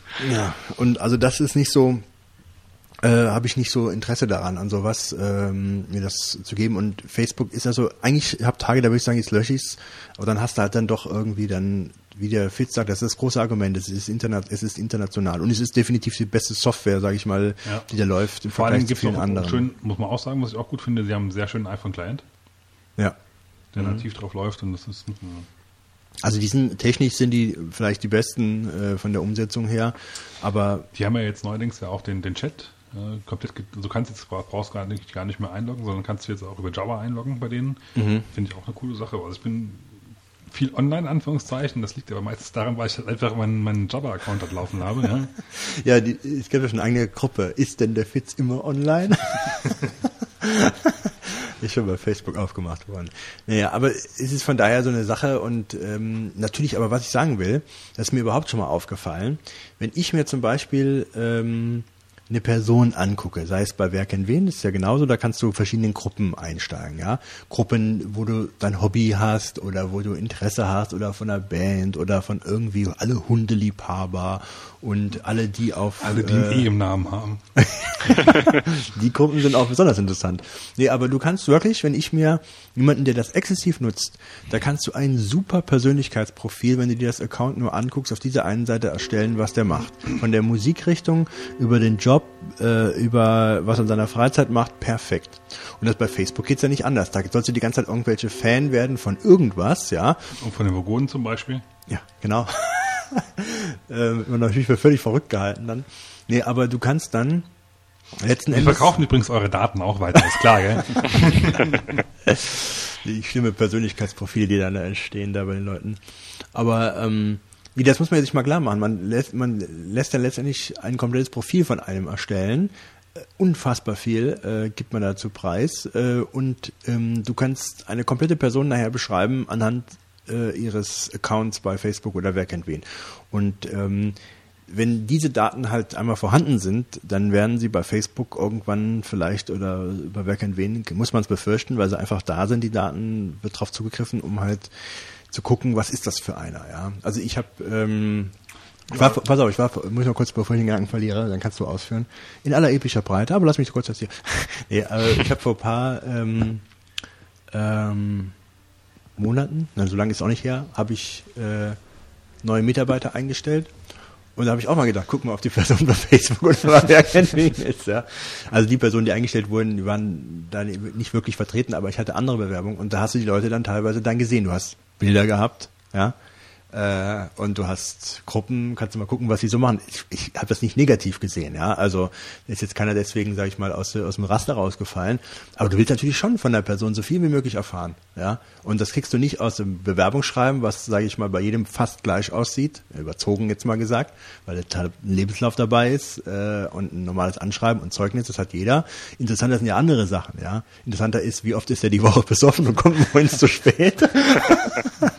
nee, Spaß beiseite, aber äh, es, es sind ja so, so Sachen, die vielleicht auch ein bisschen charakterisieren oder was hat er für Hobbys oder sonst was. Ähm, da kannst du ja über einen Menschen viel rausfinden. Da habe ich auch gedacht, jetzt bist du auch mal hier Vorgesetzte, lesen deinen Profiltyp oder so. nee, und da habe ich das mal schon mal angeguckt und das fand ich ganz interessant, was man da im Internet für, von Leuten dann vielleicht noch so ein bisschen an Zusatzinformationen kriegt. Wobei ich jetzt niemand wäre, der dann, ich meine gut, je nachdem, was man für Informationen kriegt, nimmt man dann doch Abstand von der Person. Aber ähm, äh, ich sehe das jetzt nicht kritisch. Im Gegenteil, wenn jemand zum Beispiel gar nichts wäre, das für den im Internet zu finden, dann würde ich auch denken, wahrscheinlich benutzt er Internet kaum. Dann würde ich auch denken, ähm, hm, wenn ich dem mal sage, guck das und das im Internet nach oder kannst du äh, ja, weiß ich nicht, da fängt es ja schon an, wenn er eine E-Mail schreiben soll, dann soll das BCC-Feld ausfüllen. Und äh, gibt es viele Leute, die wissen gar nicht, was das ist oder so. Ne? Ich meine, das ist jetzt nicht schlimm, kann man ja erklären, aber wenn jemand sehr internetaffin ist, hat er da vielleicht viele Kenntnisse, muss er dem nichts äh, großartig erklären äh, und kann auch im Internet leichter suchen, sich zurechtfinden oder so. Ja, und das sind auch Sachen, die ich dafür nicht unwichtig halte. Vielleicht hat derjenige auch nur so viel Dreck am Stecken, dass er sehr gründlich ist bei seiner Spurenverwischerei. Geht das überhaupt Spurenverwischen im Internet wirklich? Also ich muss sagen, Nee, du kannst eigentlich nur gucken, dass du halt wirklich möglichst wenig reinstellst. ja, aber wenn du richtig Dreck am Stecken hast, äh, also in Anführungszeichen, ähm, dann ist die, dann, dann kannst du nur, nur die Sachen killen, wo du ja selber reingestellt hast. Und Ja, es gibt doch, es Selbst gibt die doch, Sachen kannst du ja wahrscheinlich nicht killen. Entschuldigung mal. Selbst, die, selbst die Sachen kannst du ja wahrscheinlich gar nicht kannst du killen. auch kaum killen, ja. Also das ist was, was drin ist, ist halt mal drin. Ja, also killen ist auch nicht die Lösung, sondern es gibt sogar Agenturen, die für jemand dann positive Sachen reinstellen und das versuchen halt äh, in den Vordergrund zu bringen, in, in Suchmaschinen ganz weit oben platzieren und anstatt das besoffene Bild dann den Typ im Anzug darzustellen. Also ich weiß auch, dass die, die amerikanische Polizei äh, unter Geheimdienst auch bei Facebook Informationen rausholen. Ja. Nicht nur da, glaube ich. Einfacher kommst du an die Kannst du das Informationen nicht ran. eigener Erfahrung bestätigen, oder? Die Jungs kommen gleich vorbei mit dem schwarzen Anzug hier. Und Und Sonnenbrille. Ja, also es ist so eine Sache, diese ganzen sozialen Netzwerke. Schön, dass man Leute darüber finden kann, aber man zahlt natürlich auch einen gewissen Preis dafür. Und ähm, ich, man muss es sehr kritisch behalten. Nur das Problem ist, ich bin der Ansicht, ähm, dass das alles schon so äh, entartet ist, ähm, dass man sich, also ich meine, wenn du heute Jugendlicher bist, dann musst du doch einen Facebook-Account haben, denke ich mir, oder? Die sind doch fast alle dann dabei. Das hat sich, wenn unsere Generation ist ja eigentlich schon noch am Ball irgendwo, so halbwegs, ja. Aber ähm, die, die jetzt äh, 18-Jährigen oder sowas, da vermute ich, die sind komplett eingestöpselt mit allen möglichen Kram. Das wird dann noch schlimmer sein. Und ich denke, das kannst du gar nicht mehr denen bewusst machen, dass es auch anders geht und dass es wahrscheinlich äh, auch problematisch zu sehen ist. Das, naja. Gut, ich würde sagen, wir lassen es jetzt mal mit Ja, lassen wir's mal. Datenkrake und ähm, kommen wir mal zu einem viel größeren Thema. Kommen wir jetzt für die nächsten drei Stunden zum Hauptthema dieser Folge. Das iPad. okay, Leute, wer kauft sich alles ein iPad? nee, wer, wer ist denn schon nach New York geflogen von euch? Äh, Ich muss Wolfgang, sagen, oder? Ich muss auch sagen, das ist wirklich eine Schande für diesen Podcast. Ja, ich spucke auf euch alle, dass hier keiner sich bereit erklärt hat, mal eben für, für einen Aufenthalt von drei Stunden in New York sich irgendwo. Naja, drei Hätte ich Stunden, gemacht, du wenn du es bezahlt hättest. du musst dich ja schon 24 Stunden lang anstellen. Okay, der wird dann schwierig. Ja, ich meine, hätten wir wirklich mal machen sollen. Fitz, äh, den tun wir auf so eine Rakete schicken, auf den halben er über, den halben, über den halben Erdball schießen, dann würde er uns alle ein paar iPads mitbringen. Also sagt er, waren denn ja wirklich viele. Also ich muss sagen, einerseits muss ich sagen, als ich das erste Mal gehört habe, dass da Leute dann halt einfach mal rüberfliegen für so einen Tag und sich ein iPad einsammeln, habe ich gedacht, ich glaube, ich habe nicht recht. Andere Leute sparen Jahre, damit sie mal so einen USA-Aufenthalt machen. Und dann wird zum Einkaufen mal kurz rübergeflogen. Aber es ist auch gar nicht mehr so, ich muss auch sagen, ich muss relativieren. Also es haben ja wirklich einige gemacht, auch in einigen Podcasts. Ich will das gar nicht so verurteilen. Ähm, die ja, haben, also bei, bei den Bits und so Leuten kann ich es durchaus verstehen, weil die müssen dafür entwickeln. Ja, ja, die letzte Folge habe ich auch heute Morgen zufällig gehört und dann hat man vorgerechnet, wie viel das gekostet hatte. Und dann muss ich sagen, hätte ich auch noch gerne mitgemacht. Weil ähm, das, ähm, wenn du mehrere kaufst, ja, und bei jedem dann den Flug irgendwo anteilig drauf zahlst, dann kostet das, äh, ähm, das iPad, was wahrscheinlich 399 Dollar äh, mit den ganzen Kram kostet 580 oder sowas für die Leute. Ich sag mal, wir kriegen sowieso 499 nachher, wenn es rauskommt, in Deutschland auf die Rechnung geschrieben. Da kannst du auch noch äh, für den Monat vorher äh, die 80 drauflegen. Also so großer Unterschied ist es dann gar nicht preislich. Aber äh, ich fand's Wahnsinn, was da für ein Hype jetzt ähm, wieder entstanden ist. Wunderte einen eigentlich auch nicht wirklich.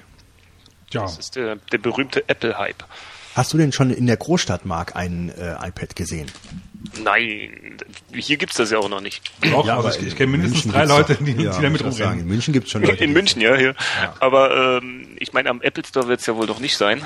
Nee, Wann nee. kommt das jetzt hier in Deutschland? Es soll angeblich Ende April rauskommen. Das heißt der 24. Naja, ich werde mal beim Apple Store vorbeigehen, wenn es soweit ist.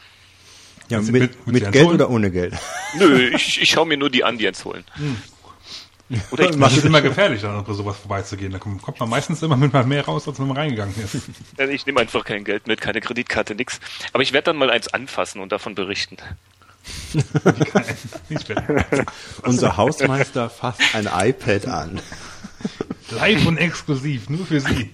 ja, ich nehme es dann auf mit der Kamera.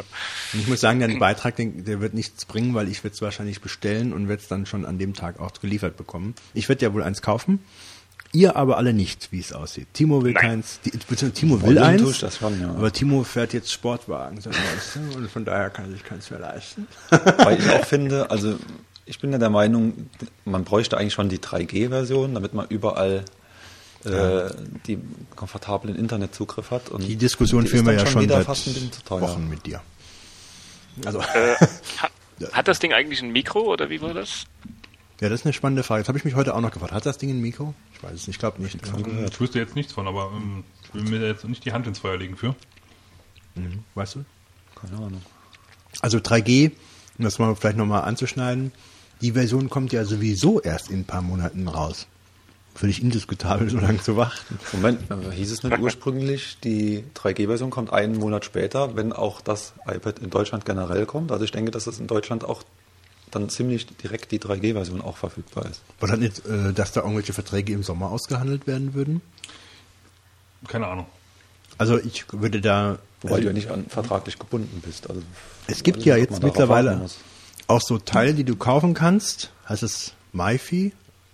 Nee, Wi- Wi-Fi? MiFi oder irgendwie so. Ähm, das sind so Geräte, da steckst du deine Modi- Mobilkarte rein und dann ähm, nehmen die UMTS-Kontakt auf und dann kannst du ähm, ein WLAN aufbauen über diese Geräte und dann dein iPad darüber laufen lassen. Könnte man nicht das iPad per Bluetooth einfach an sein Handy klemmen? Das ist nicht, The theoretisch ja, praktisch nein. wir wollen das nicht. okay. Ich, ich sehe zum Beispiel auch nicht, warum man dann nicht sein iPhone dafür benutzen könnte, um es halt darüber zu tessern, aber Wahrscheinlich nur mit dem Jailbreak gehen. Also eigentlich sind das alles so kleine, viele Argumente, die für mich gegen das iPad sprechen. Ähm, kein USB-Anschluss, kein Speicherkartenslot, kein, wenn es nicht drin ist, Mikro. Das wäre ja eigentlich auch bei so einer 3G-Version sinnvoll, dass man damit vielleicht irgendwie so so Video chatten könnte oder so. Ja, oder so Skype oder sowas. Und deshalb ist das für mich eigentlich schon nicht das, was ich haben will. Es ist wieder Apple genial. Es ist ein geiles Gerät. Es kann das, was es kann, perfekt. Aber was es nicht kann, kann es überhaupt nicht und ist auch keine Chance, da irgendwas zu machen. Und das sind für mich immer so die Einschränkungen bei Apple, die mich dann eher abschrecken. Ja, aber weißt du, du findest ja immer bei einem Apple-Produkt etwas, was es nicht kann. Ja, bei jedem Produkt halt. Und äh, da darfst du dich ja, auch schon, nicht drauf aber stürzen. ich, ich gucke dann halt nach irgendwas, wo ich denke, okay, ähm, ich hätte gern noch dies, das und jenes. Ähm, dies und das kann Apple nicht, aber jenes, aber ich brauche die anderen zwei Sachen auch, also ist Apple für mich draußen. Du brauchst sie nicht Jetzt wirklich. ist halt so diese, diese Eingeschlossenheit, ist, ist zu proprietär. Weil bei dem Gerät gehört es ja irgendwie ein bisschen auch zum Programm, dass es relativ eingeschränkt ist, sonst hast du einen hellen Äh, Laptop. Es ist ja auch nicht nur ein- Nachteil, dass es so eingeschränkt ist. Wenn man jetzt Android sieht im Vergleich, es gibt ja auch äh, Tablets mit Android, die haben halt ihr Problem, ähm, fast keiner entwickelt für ein äh, Android-Tablet, weil da die Hardware einfach zu unterschiedlich ist. Und da ist Apple halt wieder im Vorteil, es gibt nur ein Ding, also kann jeder dafür entwickeln. Hat alle seine Vor- und Nachteile. Also, ich muss ehrlich sagen, als, als bei der Vorführung vom iPad da fand ich es jetzt noch nicht so spektakulär. Ich habe mir jetzt die Tage nochmal diese äh, Guided Tours angeguckt, oder diese Tours, was nicht, ob guided sind. Ähm, also sind guided. ja, wo alle Leute die Füße hochlegen, ja. Ist mir irgendwie als erstes aufgefallen, fand ich halt sehr interessant. Ähm, Füße hoch, iPad kommt.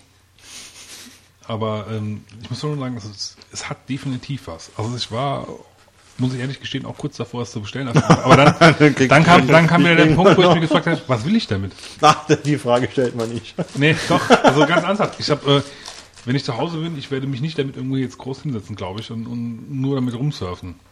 Weil ich immer noch par parallele Sachen mache. Deswegen habe ich ja auch einen Mac Pro unter anderem da stehen, damit ich halt ein paar Sachen parallel machen kann. Ja? Da wird auf der einen Seite vom Monitor wird halt äh, Fußball geguckt und auf der anderen Seite rechts neben dran kann ich am Internet surfen oder irgendwas recherchieren oder irgendwas schreiben oder sonst irgendwas. Ja? Und das, das kannst du halt damit nicht. Das ist irgendwie widerspricht halt so meiner meiner Arbeitslogik, sage ich mal irgendwo. Das ist nicht ganz, der- kann man dir nicht so widersprechen, aber ähm, es ist gesagt worden, dass das Teil einfach natürlich auch einen ganz hohen Spaßfaktor hat, wenn du es bedienst, ja. Glaube ich Und. Ich, ähm, ich glaube, ich werde auch, wenn, wenn du es wirklich kaufst und du es hier, hier mal mitbringst, ich werde da definitiv auch begeistert von sein. Ich sage ja nicht, dass es ein schlechtes Produkt ist, aber es, es passt halt irgendwie für mich. Es macht, macht keinen Sinn, das ist für mich zu kaufen. Mhm. Ich sehe halt keinen Mehrwert groß drin. Ja, also man muss mal sehen. Ich ähm, muss sagen, ich habe jetzt letztens nochmal in den, mh, in den App Store reingeguckt und bin jedes Mal geflasht, was es da alles für Apps gibt. Ja, das ist ja wahnsinnig, äh, was da alles zu finden ist und das ist ja noch so intransparent, dass du eigentlich so viele Sachen da gar nicht dir bewusst werden, was es alles gibt. Und das ist äh, der Kammer. Also das, das iPhone selber ist halt ein tolles Gerät, aber genial wird es halt durch die immer wieder neuen entstehenden Apps, die man dann kaufen kann. Und das wird auch nachher die Frage sein, wie viel ist das iPad wert, wenn sich die Frage zu beantworten, zu beantworten lässt, was für Apps gibt es denn? Ja. Und ich habe jetzt zum Beispiel gehört, es gibt ähm, Comic-Apps, gibt es ja schon fürs iPad, äh, iPhone, gibt es auch fürs iPad von Marvel und so weiter. Das ist etwas, ich habe das mir mal auf dem iPhone angesehen. Hm, Ich mir auch die Tage. Ja, aber ich vom iPhone war das mir zu klein. Also mir hat das keinen Spaß gemacht. Es war mir einfach zu klein, wenn du da Sachen lesen sollst. Aber auf dem iPad könnte ich mir das genial vorstellen, ähm, wenn du da halt die Comics drauf liest. Oder diese Point-and-Click-Adventure. Super dafür, diese Oberfläche. Du kannst dich irgendwo auf die Couch legen und spielst dann so ein äh, Point-and-Click-Adventure. Super klasse. Und da werden bestimmt auch jetzt äh, Monkey Island und so weiter, die werden da drauf kommen. Und das Also ich muss, ideal. ich fand letztens einen sehr interessanten Blogartikel gelesen. Hm, Ich spiele wirklich sehr gerne Brettspiele auch. Und da hat jemand argumentiert, für ihn ist das iPad eigentlich genauso für mich eigentlich im Prinzip kein großer Mehrwert, weil, weil eigentlich hat er davon nichts im Prinzip, ja, weil die Wi-Fi-Version wirst du eh nur zu Hause benutzen, so primär, ja. Wi-Fi soll gar nicht so äh, schnell sein, äh, soll gar nicht so unproblematisch sein. Schwach soll es sein, so wollte ich sagen. Wi-Fi. Weiß ich nicht, keine Ahnung. Auf jeden Fall, ähm, ich meine, damit du es benutzen kannst, brauchst du ja irgendeine Form Internetverbindung. Wenn du kein 3G hast, hast du also ein Wi-Fi und ähm, das wirst du ja in der Regel halt zu Hause benutzen. War sehr viel, denke ich mal. Ja. Und da habe ich halt meinen normalen Rechner stehen, in der Regel. Ja, und um mir Filme drauf anzuschauen, das streame ich dann lieber auf die Playstation oder, oder guck's mir halt auf meinem 30 Zoll Monitor an, ja. Das sind also Sachen, da sehe ich ja keinen Mehrwert drin. Allerdings, ein Punkt hat mich halt ein bisschen nachdenklich gemacht. Der hat gemeint, das wäre auch so für ihn halt eine Sache. Wenn man jetzt Brettspiele darauf portiert, dass du die halt entweder online gegen andere Leute spielen kannst oder halt aber auch wirklich am Tisch selber. Ja, das heißt, du kannst dann meinetwegen auch mal irgendwo hingehen und hast dann irgendwie zehn Spiele einfach mal direkt dabei und kannst einfach sagen, okay, heute spielen wir mal das und das. Ja, gut, wobei ich sagen muss, ähm, na, also die Brettspiele finde ich das Schöne, dass man so an einem Tisch sitzt und dann die ganzen Spielsachen, also Spielsteine und so weiter dann sehen kann. Ist natürlich auch ein bisschen was von und, Haptik, ja. Ja, ne, und das ist irgendwie auch so eine Sache, da weiß ich nicht, ob das nicht verloren geht. Ich habe auch diese ganzen Umsetzungen von Siedler und äh, also dieses Siedler von Katan äh, und so weiter, das habe ich alles nicht gemocht. Äh, wenn ich das auf dem ähm, auf einer Computerumsetzung oder so gesehen habe. Also vielleicht sind sie gut, aber ich bin mal gespannt, ob das taugt auf dem Format. Ja, muss man halt mal gucken, was passiert, ne? Ja. Und dafür könntest du halt Siedler irgendwo spielen, wo du es sonst nicht spielen könntest. Kannst Ja. du im Auto spielen oder Richtig. wenn du nicht fährst. Ja, Wobei, ich habe gesehen, es gibt ein Video, ich habe glaube ich auch getwittert, wo jemand sein iPad während der Fahrt während der Fahrt aus unboxt. unboxt und auch noch dabei filmt. Ja, und Film unboxt, filmt und Auto fährt. ich habe hab jede Sekunde gewartet, dass es fürchterlich scheppert und das Teil durch die Gegend fliegt. Abmahnen. Ja, Wahnsinn. Ja, war USA, ne?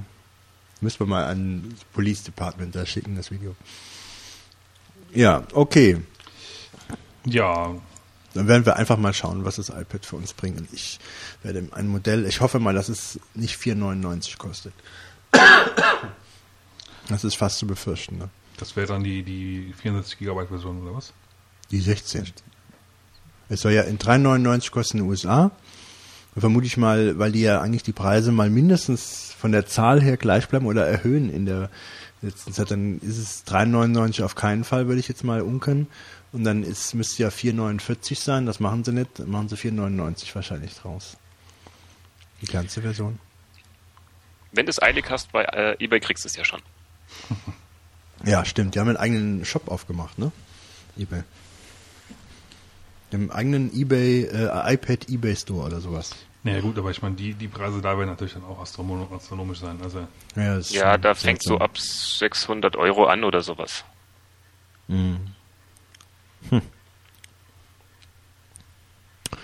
Tja, so viel zum iPad. Wir wollen das nicht zu weit tragen. Es gibt ja genügend Podcasts, die sich ausführlichst damit beschäftigen oder das Teil aufschrauben oder die noch äh, verrückter sind als wir. Man soll es nicht glauben, dass es gibt, aber es gibt's. wir verweisen insofern auf die weitergehenden Informationen dort und kommen hier zu einem ganz anderen Thema. Denn das sind die 42 Sekunden. Ja, aus Mangel an Götz heute werde ich dir mal versuchen, das irgendwie rüberzubringen. Also fange ich einfach mal an. Ich kann jetzt schon sagen, es sind keine 42 Sekunden. Ich stopp die Zeit. 3, 2, 1, go. Auf 53 Seiten illustrieren, illustrieren führende Online-Experten in 22 Fallstudien und Fachartikeln, wie Marketingstrategien und Maßnahmen durch das Internet effektiv unterstützt werden können. Neben den Instrumenten Webseite, Suchmaschine und Affiliate-Marketing bildet der wichtigste Pfeiler E-Mail-Marketing ein Schwerpunktthema. Der Flugsimulator Flight Gear ist in der Version 2.0 veröffentlicht. Ähm, alle in letzter Zeit aufgetretenen Einschränkungen im Flugverkehr zum Trotz haben die Flightgear-Entwickler dafür gesorgt, dass der freie Flugsimulator in Höhe gewinnt. Wer hat diesen Text geschrieben jetzt? So, bau Spaß ein, bau ein paar Fehler ein in dem Text. und die Version 2.0 veröffentlicht. Nach einem Jahr Entwicklungszeit können sich Sofa-Piloten über viele Ver Verbesserungen in den Bereichen Sound und Grafik sowie etlichen überarbeiteten und erweiterten Features freuen. Google veröffentlicht Gmail unter Open Source License. Google hat Gmail unter der Apache 2.0 Lizenz äh, gestellt und das Projekt damit befreit. Free the Pause, äh, nee, andersrum oder irgendwie. Ähm, Im letzten Monat hat die Suchmaschinengigant sich Gmail, eine E-Mail-Applikation für iPhone und iPod, einverleibt.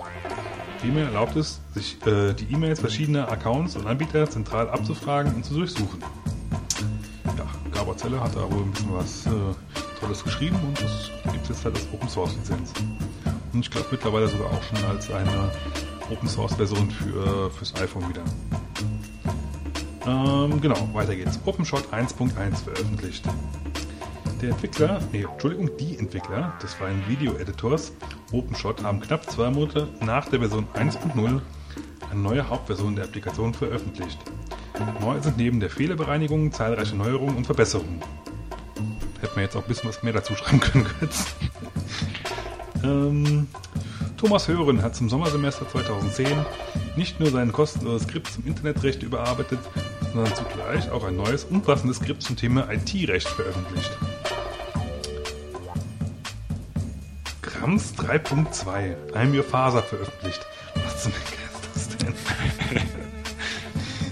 Also ich, ich, ich merke schon, also ich, ich eigne mich nicht als Nachrichtenmoderator, weil wenn ich mich das mal, mal durchlese, das ist ja... Ja gut. Äh, die Grams-Entwickler haben die Version 3.2 ihrer Ahnenforschungssoftware veröffentlicht. Ja, ein toller Name dafür. Grams, genauer gesagt Genealogical Research and Analysis Management Programming System 3.2 gehört auf den äh, Codenamen I'm Your Father und ist äh, GEDOCOM kompatibel. Das heißt, es kann seine Daten mit anderen Ahnenforschungssoftware austauschen. Ja, Das geschafft. Applaus, Applaus, Applaus. Aber du hast I'm your father falsch ausgesprochen. Du musst sagen so, I'm your father. Gut, ähm, ja, Anforschung ist ein inter- interessantes Thema, ähm, aber ich benutze dafür ein andere, anderes Programm. Aber ich finde es immerhin schon mal toll, dass die wenigstens sich alle auf einen Standard einigen können. Betreibst du Genealogie? Betreiben ist falsch. Ich ähm, digitalisiere das, dies, äh, die vorhandene von, von meinen Großeltern. Wie weit reichst du denn zurück? Nur die Großeltern. oder? Nee, nee, schon ähm, noch drei Generationen oder drei oder vier Generationen vorher schon teilweise. Also nicht, nicht 100 Prozent, aber ähm, äh, schon relativ viele. Blätterst du dann in den Kirchenbüchern nach der Stadt? Nein, in den äh, Aufzeichnungen, wie gesagt, von meinen Großeltern, die, die sich diese Arbeit schon gemacht haben. Und ich digi- digitalisiere das nur erstmal. Ähm, ist das denn so viel an Daten, dass du da eine Software für brauchst? Ähm, Freche Frage. Also ich meine so, wenn ich jetzt einfach mal so bei mir zurückdenke, so, ja, Eltern, Opa, Oma und dann noch mal ein paar Eltern, naja, das kriege ich noch in der Excel-Tabelle oder sowas. Einfach, wenn die alle verwandt sind miteinander. genau. Nein, du, ähm, also es gibt ja, auch, sag ich mal, zum Beispiel andere Darstellungsmöglichkeiten, ja. Mhm. Und da sind ja auch relativ viele andere äh, Verknüpfungen, wie wann wurde geheiratet, wer, wann wurde welches Kind erzeugt Okay. äh, und so Sachen halt. Da kommt ja alles da rein. Wann Ähm, wurde das Kind erzeugt? Genau. Und warum und wieso und Wo? äh, was für einen Beruf haben die gehabt. Da kannst du richtig viele Informationen dazu eintragen zu den einzelnen Personen und die Beziehungen zwischeneinander. Und dann kann, kannst du auch rauskriegen, wer dein äh, Cousin zweiten Grades ist und dein Groß, Groß, Groß, Groß, Groß Cousin, ja. Ähm, Okay. Oder Großoper äh, etc. halt, ja. Mhm. Da Na ich mich mit sowas eh immer schwer tue, finde ich es da ganz nett, wenn man sowas mal nachgucken kann. Was bist du? Ich bin der Fitz und wer bist du? Ich meine so, das ist mein Opa oder wie? So, ja, das kriege ich noch hin. Ohne Software. So, Zeit für eine Pinkelpause. Es kommt zum Deep Thought. Fitz mit einem spannenden Thema heute. Ja, ich habe heute ähm, die leidvolle Aufgabe gehabt, äh, noch einen Deep Sort zu erstellen. Habe auch einen, der wird, glaube ich, zwar nicht ganz so lang werden, aber vielleicht ein bisschen interessant, hoffe ich zumindest ein paar, für ein paar von euch. Und zwar geht es heute um das Thema Kerberos. Wer von euch kennt das? Wer von euch ist gut in griechischer Mythologie? Oh, hier gehen ja die Hände hoch, hier gehen ja die Hände Ist hoch. das was Hundeartiges? Ja, so- ja, so ähnlich. Das ist eine drei, also Kerberos oder Kerberus ähm, war früher bei Hades ein dreiköpfiger Wachhund. Ja, also ist ein sehr toller Name für das, was wir jetzt gleich vorstellen werden. Und zwar Einen dreiköpfigen Wachhund. Wuff, wuff. Äh, jetzt muss ich mal gerade zu meinen Notizen springen. Genau. Ja, was ist Kerberos? Kerberos ist ein Computer Network Authentication Protokoll, was Single Sign-On ermöglicht. Klingt jetzt erstmal schön hochtrabend. Ähm, heißt im Endeffekt eigentlich nur, dass es halt Passwörter verwaltet und es irgendwo wieder Wolfgang, schmeiß mal dein Handy irgendwo weg. Schon längst weggeworfen.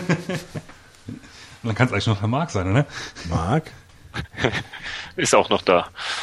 Naja gut, ähm, ähm, heißt eigentlich, dass du halt in größeren Netzwerken es den Benutzern ermöglicht, sich sicher, verlässlich ähm, mit bestimmten Services, sei es E-Mail, File-Services oder so, zu authentifizieren. Ja, ähm, man muss da ganz kurz nochmal drauf eingehen, der Unterschied zwischen Authentifikation und Autorisation.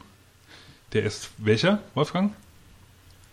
Authentifikation und Authent äh, Autorisation. Ich muss mich erst authentifizieren, dann werde ich autorisiert. Das kenne ich irgendwie vom äh, E-Mail-Verkehr. Ja, also der Marc hat eigentlich grundsätzlich schon recht.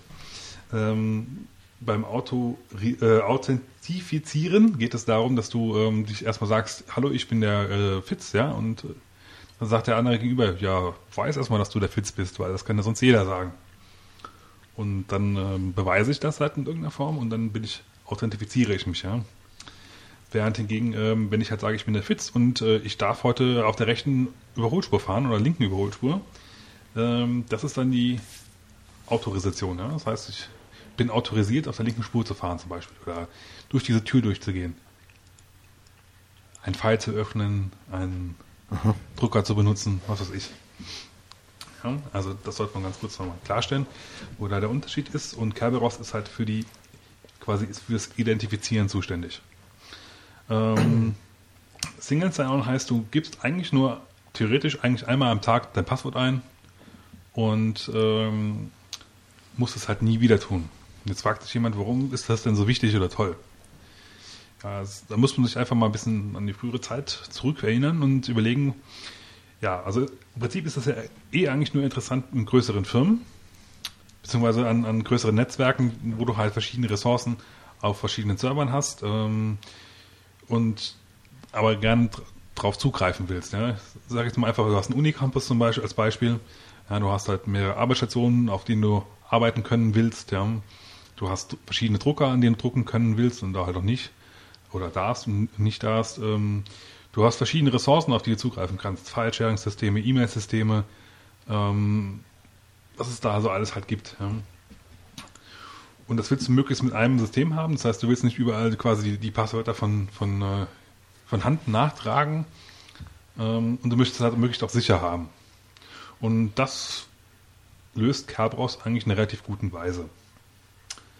Ähm, ja gut, Single Sign-On habe ich gerade schon erklärt. Secure. Ähm, da komme ich, glaube ich, nachher bei der, bei der wie, wie die Sachen, ähm, wie es genau funktioniert. Das ist, glaube ich, einfacher zu verstehen, warum es halt sicher ist. Ähm, wichtig bei Kerberos ist, man braucht eine äh, Trusted Third Party. Das heißt, du brauchst jemanden, dem du vertraust im Netzwerk. Ähm, ist ähnlich wie, wie auch SSL. SSL brauchst ja auch ähm, jemanden, der, dem du vertraust, dass er ein, ein Root-Zertifikat hat. VeriSign zum Beispiel. Ja? Da sagst du, ich kenne VeriSign. Ich vertraue denen, dass die halt nur Leuten zertifizieren, die entsprechend ähm, irgendwelchen Richtlinien nach äh, sich ausweisen oder sonst halt irgendwas. Und ähm, in diesem Fall brauchst du halt einfach einen Rechner, der, der ähm, sich als KDC quasi zu äh, erkennen gibt. KDC heißt, ähm, na, wo habe ich stehen? Key Distribution Center, genau. Oder auch TGS, Ticket Granting Server. Ähm, das ist quasi die zentrale Stelle. Da speicherst du quasi alle Passwörter von jedem drin. Äh, wird in der Realität meistens ist es ein Open Directory oder, oder halt ein Active Directory Server, der das für dich verwaltet. Das heißt, wer alles schon mal im äh, Windows-Netzwerk arbeitet, ich denke, da Mark, der könnte da eventuell auch ein bisschen was zu wissen. Ah, Ja. er ist noch da. Ja, ja. ähm, ich habe da aber noch mal kurz so eine andere Frage. Du, ähm, ich kenne jetzt noch so aus uralten Windows-Server-Zeiten ähm, Pub und Chub. Das ist ja sowas ähnliches, nur dass Kerberos halt ja schon ein paar Ecken weitergeht und mit dieser dritten Stelle, diesem KDC, halt das nochmal überprüft, Richtig, wer du ja. eigentlich bist. Okay. Also äh, überprüfen ist falsch. Ähm, da, um das zu verstehen, muss, muss ich aber wirklich halt diesen Ablauf eigentlich genauer erklären, wozu ich aber gleich dann komme halt, ja. Ähm, Ich glaube, sonst, sonst versteht man das so aus dem, aus dem Kontext gegriffen nicht wirklich. Ähm, wesentliche Sache, worum es, was halt auch sehr interessant ist, dass halt auch die Services von den Servern ähm, quasi sich identifizieren, ja. Das heißt, du kannst darüber prüfen, ist denn der Server, der, der mir da gerade eine E-Mail unterschieben will, auch wirklich der Server, mit dem ich, von dem ich eine E-Mail bekommen will, ja. Es gibt ja auch ähm, sehr viele Man-in-the-Middle-Attacken, das heißt, du kannst ähm, versuchen, dich auf der einen Seite halt als äh, Server auszugeben und äh, quasi E-Mails darüber zum Beispiel abzufangen, die rausgehen. Äh, beziehungsweise auch, oder versuchst halt E-Mails den Leuten unterzuschieben auf diese Weise. Das funktioniert halt so auch nicht. Oder nicht so leicht. Mm, Es werden nie Passwörter übertragen. Jetzt fragt sich jemand, wie kann man sich denn bitte schön authentifizieren, wenn man keine Passwörter überträgt? Ähm, Das beruht einfach darauf, dass äh, diese Passwörter eigentlich nur an einer zentralen Stelle gesichert werden. Und das ist halt dieser, dieses KDC. Ähm, und wie das genau funktioniert, ja, komme ich gleich mal drauf. Ich, am besten erkläre es einfach mal. Weil sonst muss ich immer sagen, es kommt gleich, es kommt gleich. Und dann weiß keiner, wie es nachher wirklich ist. Ähm, ganz kurz zum Verstehen. Man, es gibt halt, wir haben halt ähm, einen Client, ja, also einen, einen Benutzer, der halt auf irgendwas zugreifen will. Wir haben einen Server, der einen, irgendeinen Dienst bereitstellt. Es können auch mehrere Dienste sein, aber in dem Fall sage ich jetzt mal als Beispiel einfach mal einen File-Sharing-Dienst. Und wir brauchen im Netzwerk halt noch ähm, diesen, äh, dieses KDC, also dieses Key, Key Distribution Center. So, jetzt fange ich erstmal damit an. Ich muss erstmal anmelden. Das heißt, das System muss erstmal sicherstellen, dass ich auch wirklich der bin, der ich bin. Äh, um mir halt meine persönlichen Daten runterzuladen und, und ähm, ja, ich logge mich halt also ein. Das heißt, äh, in der Regel passiert eigentlich schon in diesem Schritt halt schon der erste Austausch mit diesem Center. Ähm, es wird ein, ein Ticket erstellt, was an diesen ans KDC geschickt wird. Und äh, mit dem Antrag, das ist ein, ein TGT. Ähm, ja, wo habe ich es hier stehen? Ticket, Ticket Granting Ticket heißt das sogar. Also das heißt ein, ein Ticket, um ein Ticket zu erstellen. Ja. Ähm, und ich sage einfach nur, ich bin, der User Fitz möchte sich anmelden. So, jetzt wird dieses Ticket halt an diesen äh, Ticket-Server geschickt, an den KDC geschickt. Der macht folgendes. Er generiert ein neues Ticket, ähm, in dem drin steht meine, mein äh, Name nochmal, meine Netzwerkadresse, von der von dieser Anfrage am Anfang kam. Ähm, ein Timestamp, das heißt, ähm, wann dieses, diese Sache über, übergeben wurde, äh, ein Ablaufdatum, ja, und das Ganze wird verschlüsselt mit meinem Passwort. Also kryptografisch, ja, das heißt, es, es wird, das Passwort kommt nicht rein, sondern es wird halt damit verschlüsselt und du kriegst dieses Ticket zurückgeschickt an deinen Client. Und der kann das dann logischerweise auch nur dann wieder dechiffrieren, wenn du halt das richtige Passwort eingegeben hast. Soweit klar? Ihr guckt mich alle so an. Wolfgang, Wolfgang, hört, Wolfgang hört eh nicht zu, aber Doch, aber der Wolfgang ist raus. ich bin raus. Nochmal für Wolfgang. Dem Administrator ist das Kerberos oft dadurch bekannt, dass es nicht richtig funktioniert, wenn die Uhren zu unsynchron laufen, weil dann diese Richtig, Timestamps- es ist halt ein, ein, ein, ein Kritikpunkt. Du brauchst halt ein ähm, relativ gut abgestimmtes Uhrensystem im Netzwerk. Also brauchst halt NTP-Server am besten, die sich dann auch regelmäßig dann mit den Clients halt aktualisieren und brauchst du halt aber auch gerade um, um halt dieses, ähm, um diesen Timestamp, der im Ticket drin ist, damit, äh, damit der halt auch wirklich gültig bleibt. So- sobald dieser Timestamp irgendwie, sag ich mal, über einer gewissen Schwelle liegt, werden die Tickets eh nicht mehr angenommen. Das heißt, als, als ungültig gewertet. Und auch durch diese Informationen, die im Ticket drin sind, also du hast halt deine, deine Adresse, von der die Anfrage kam, schon mal drin. Du hast ähm, einen Timestamp, du hast eine, eine ID jeweils noch drin und ähm, ja, das heißt, du kannst damit eigentlich nicht nochmal so eine Replay-Attacke durch, äh, durchführen, äh, weil du, weil du, kannst dieses Paket nicht einfach aufsammeln und einfach nochmal wegschicken und sagen, ich bin jetzt halt der Götz oder der Fitz oder der, der, der Wolfgang, ja.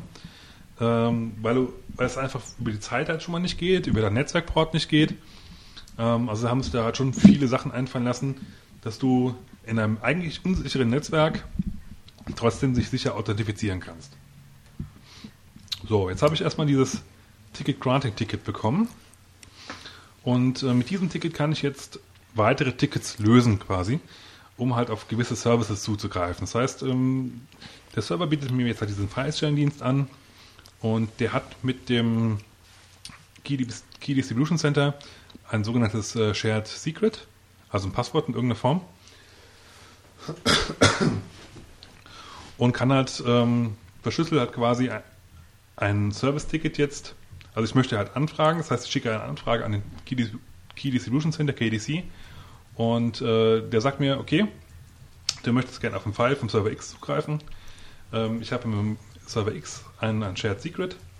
Ich verschlüssel dir mit dem äh, mit, mit diesem Shared Secret einen Teil in der Nachricht, in so einem Ticket drin und ähm, schicke dir innerhalb von diesem Ticket halt wieder den Timestamp und, und, und die Adresse etc. alles mit. Ähm, heißt aber auch, wenn, wenn das äh, Ticket wieder bei dir ankommt, du weißt nicht, was in diesem Ticket, in diesem verschlüsselten Teil drin ist. Das kann halt nur der Server entschlüsseln. Das heißt, er weiß dann, dass es richtig ist. Also innerhalb vom Ticket, was er mir zurückschickt, Timestamp, IP und einen verschlüsselten Teil mit dem Secret vom, von dem Server, von dem Service, den ich habe. So, und dieses Ticket, was, was ich dann bekommen habe, wird an den Server geschickt, der überprüft das, ähm, kriegt halt raus, dass, dass dieses Secret richtig ist. Heißt auf Deutsch, der Benutzer muss richtig sein.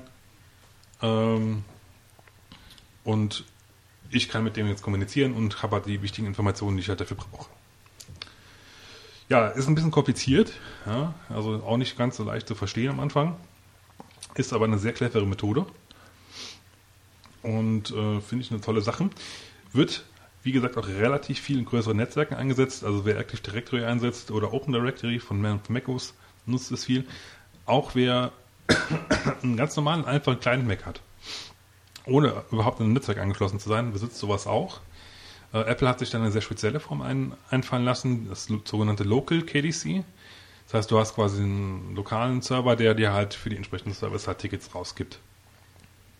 Ja, und ähm, ja, es wurde entwickelt damals von, von MIT, weil die halt genau diese Problematik hatten. Sie hatten ein Netzwerk, wo du halt potenziell viele Passwörter mit, mit äh, lesen konntest, theoretisch, also gerade so in Uninet-Netzwerken laufen ja in der Regel auch ein paar technikbegeisterte Leute rum, die einfach mal auch mal ein bisschen mitsniffen und mal gucken, was die Leute so für Passwörter haben.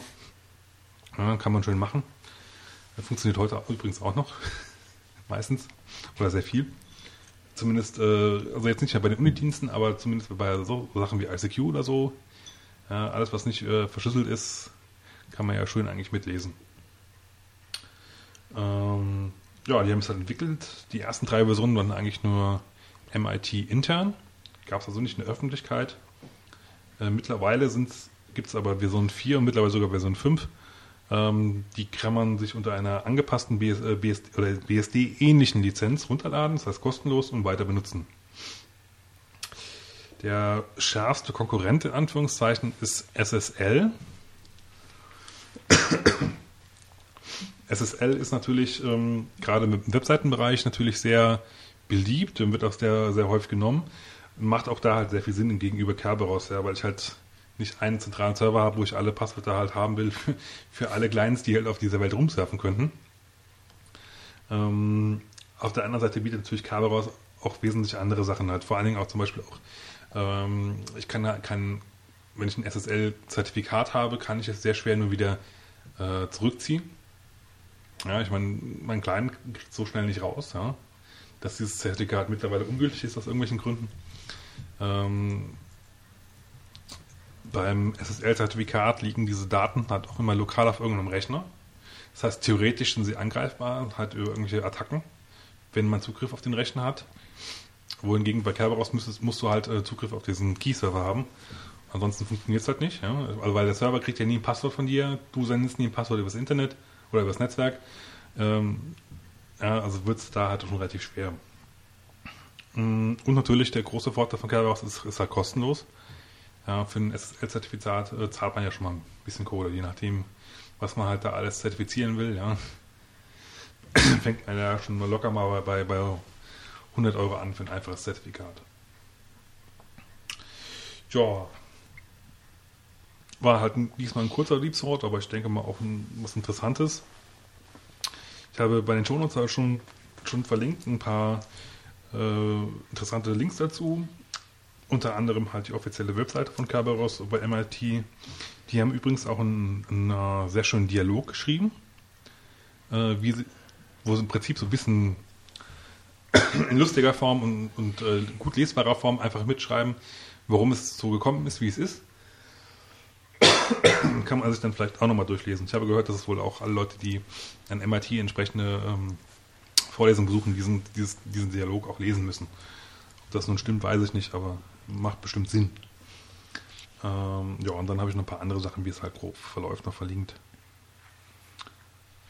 Gut, Gut. Vielen Dank, lieber Fitz. so bin ich zu euch. Langweilig diese wie immer. Information. So, alle wieder aufstehen.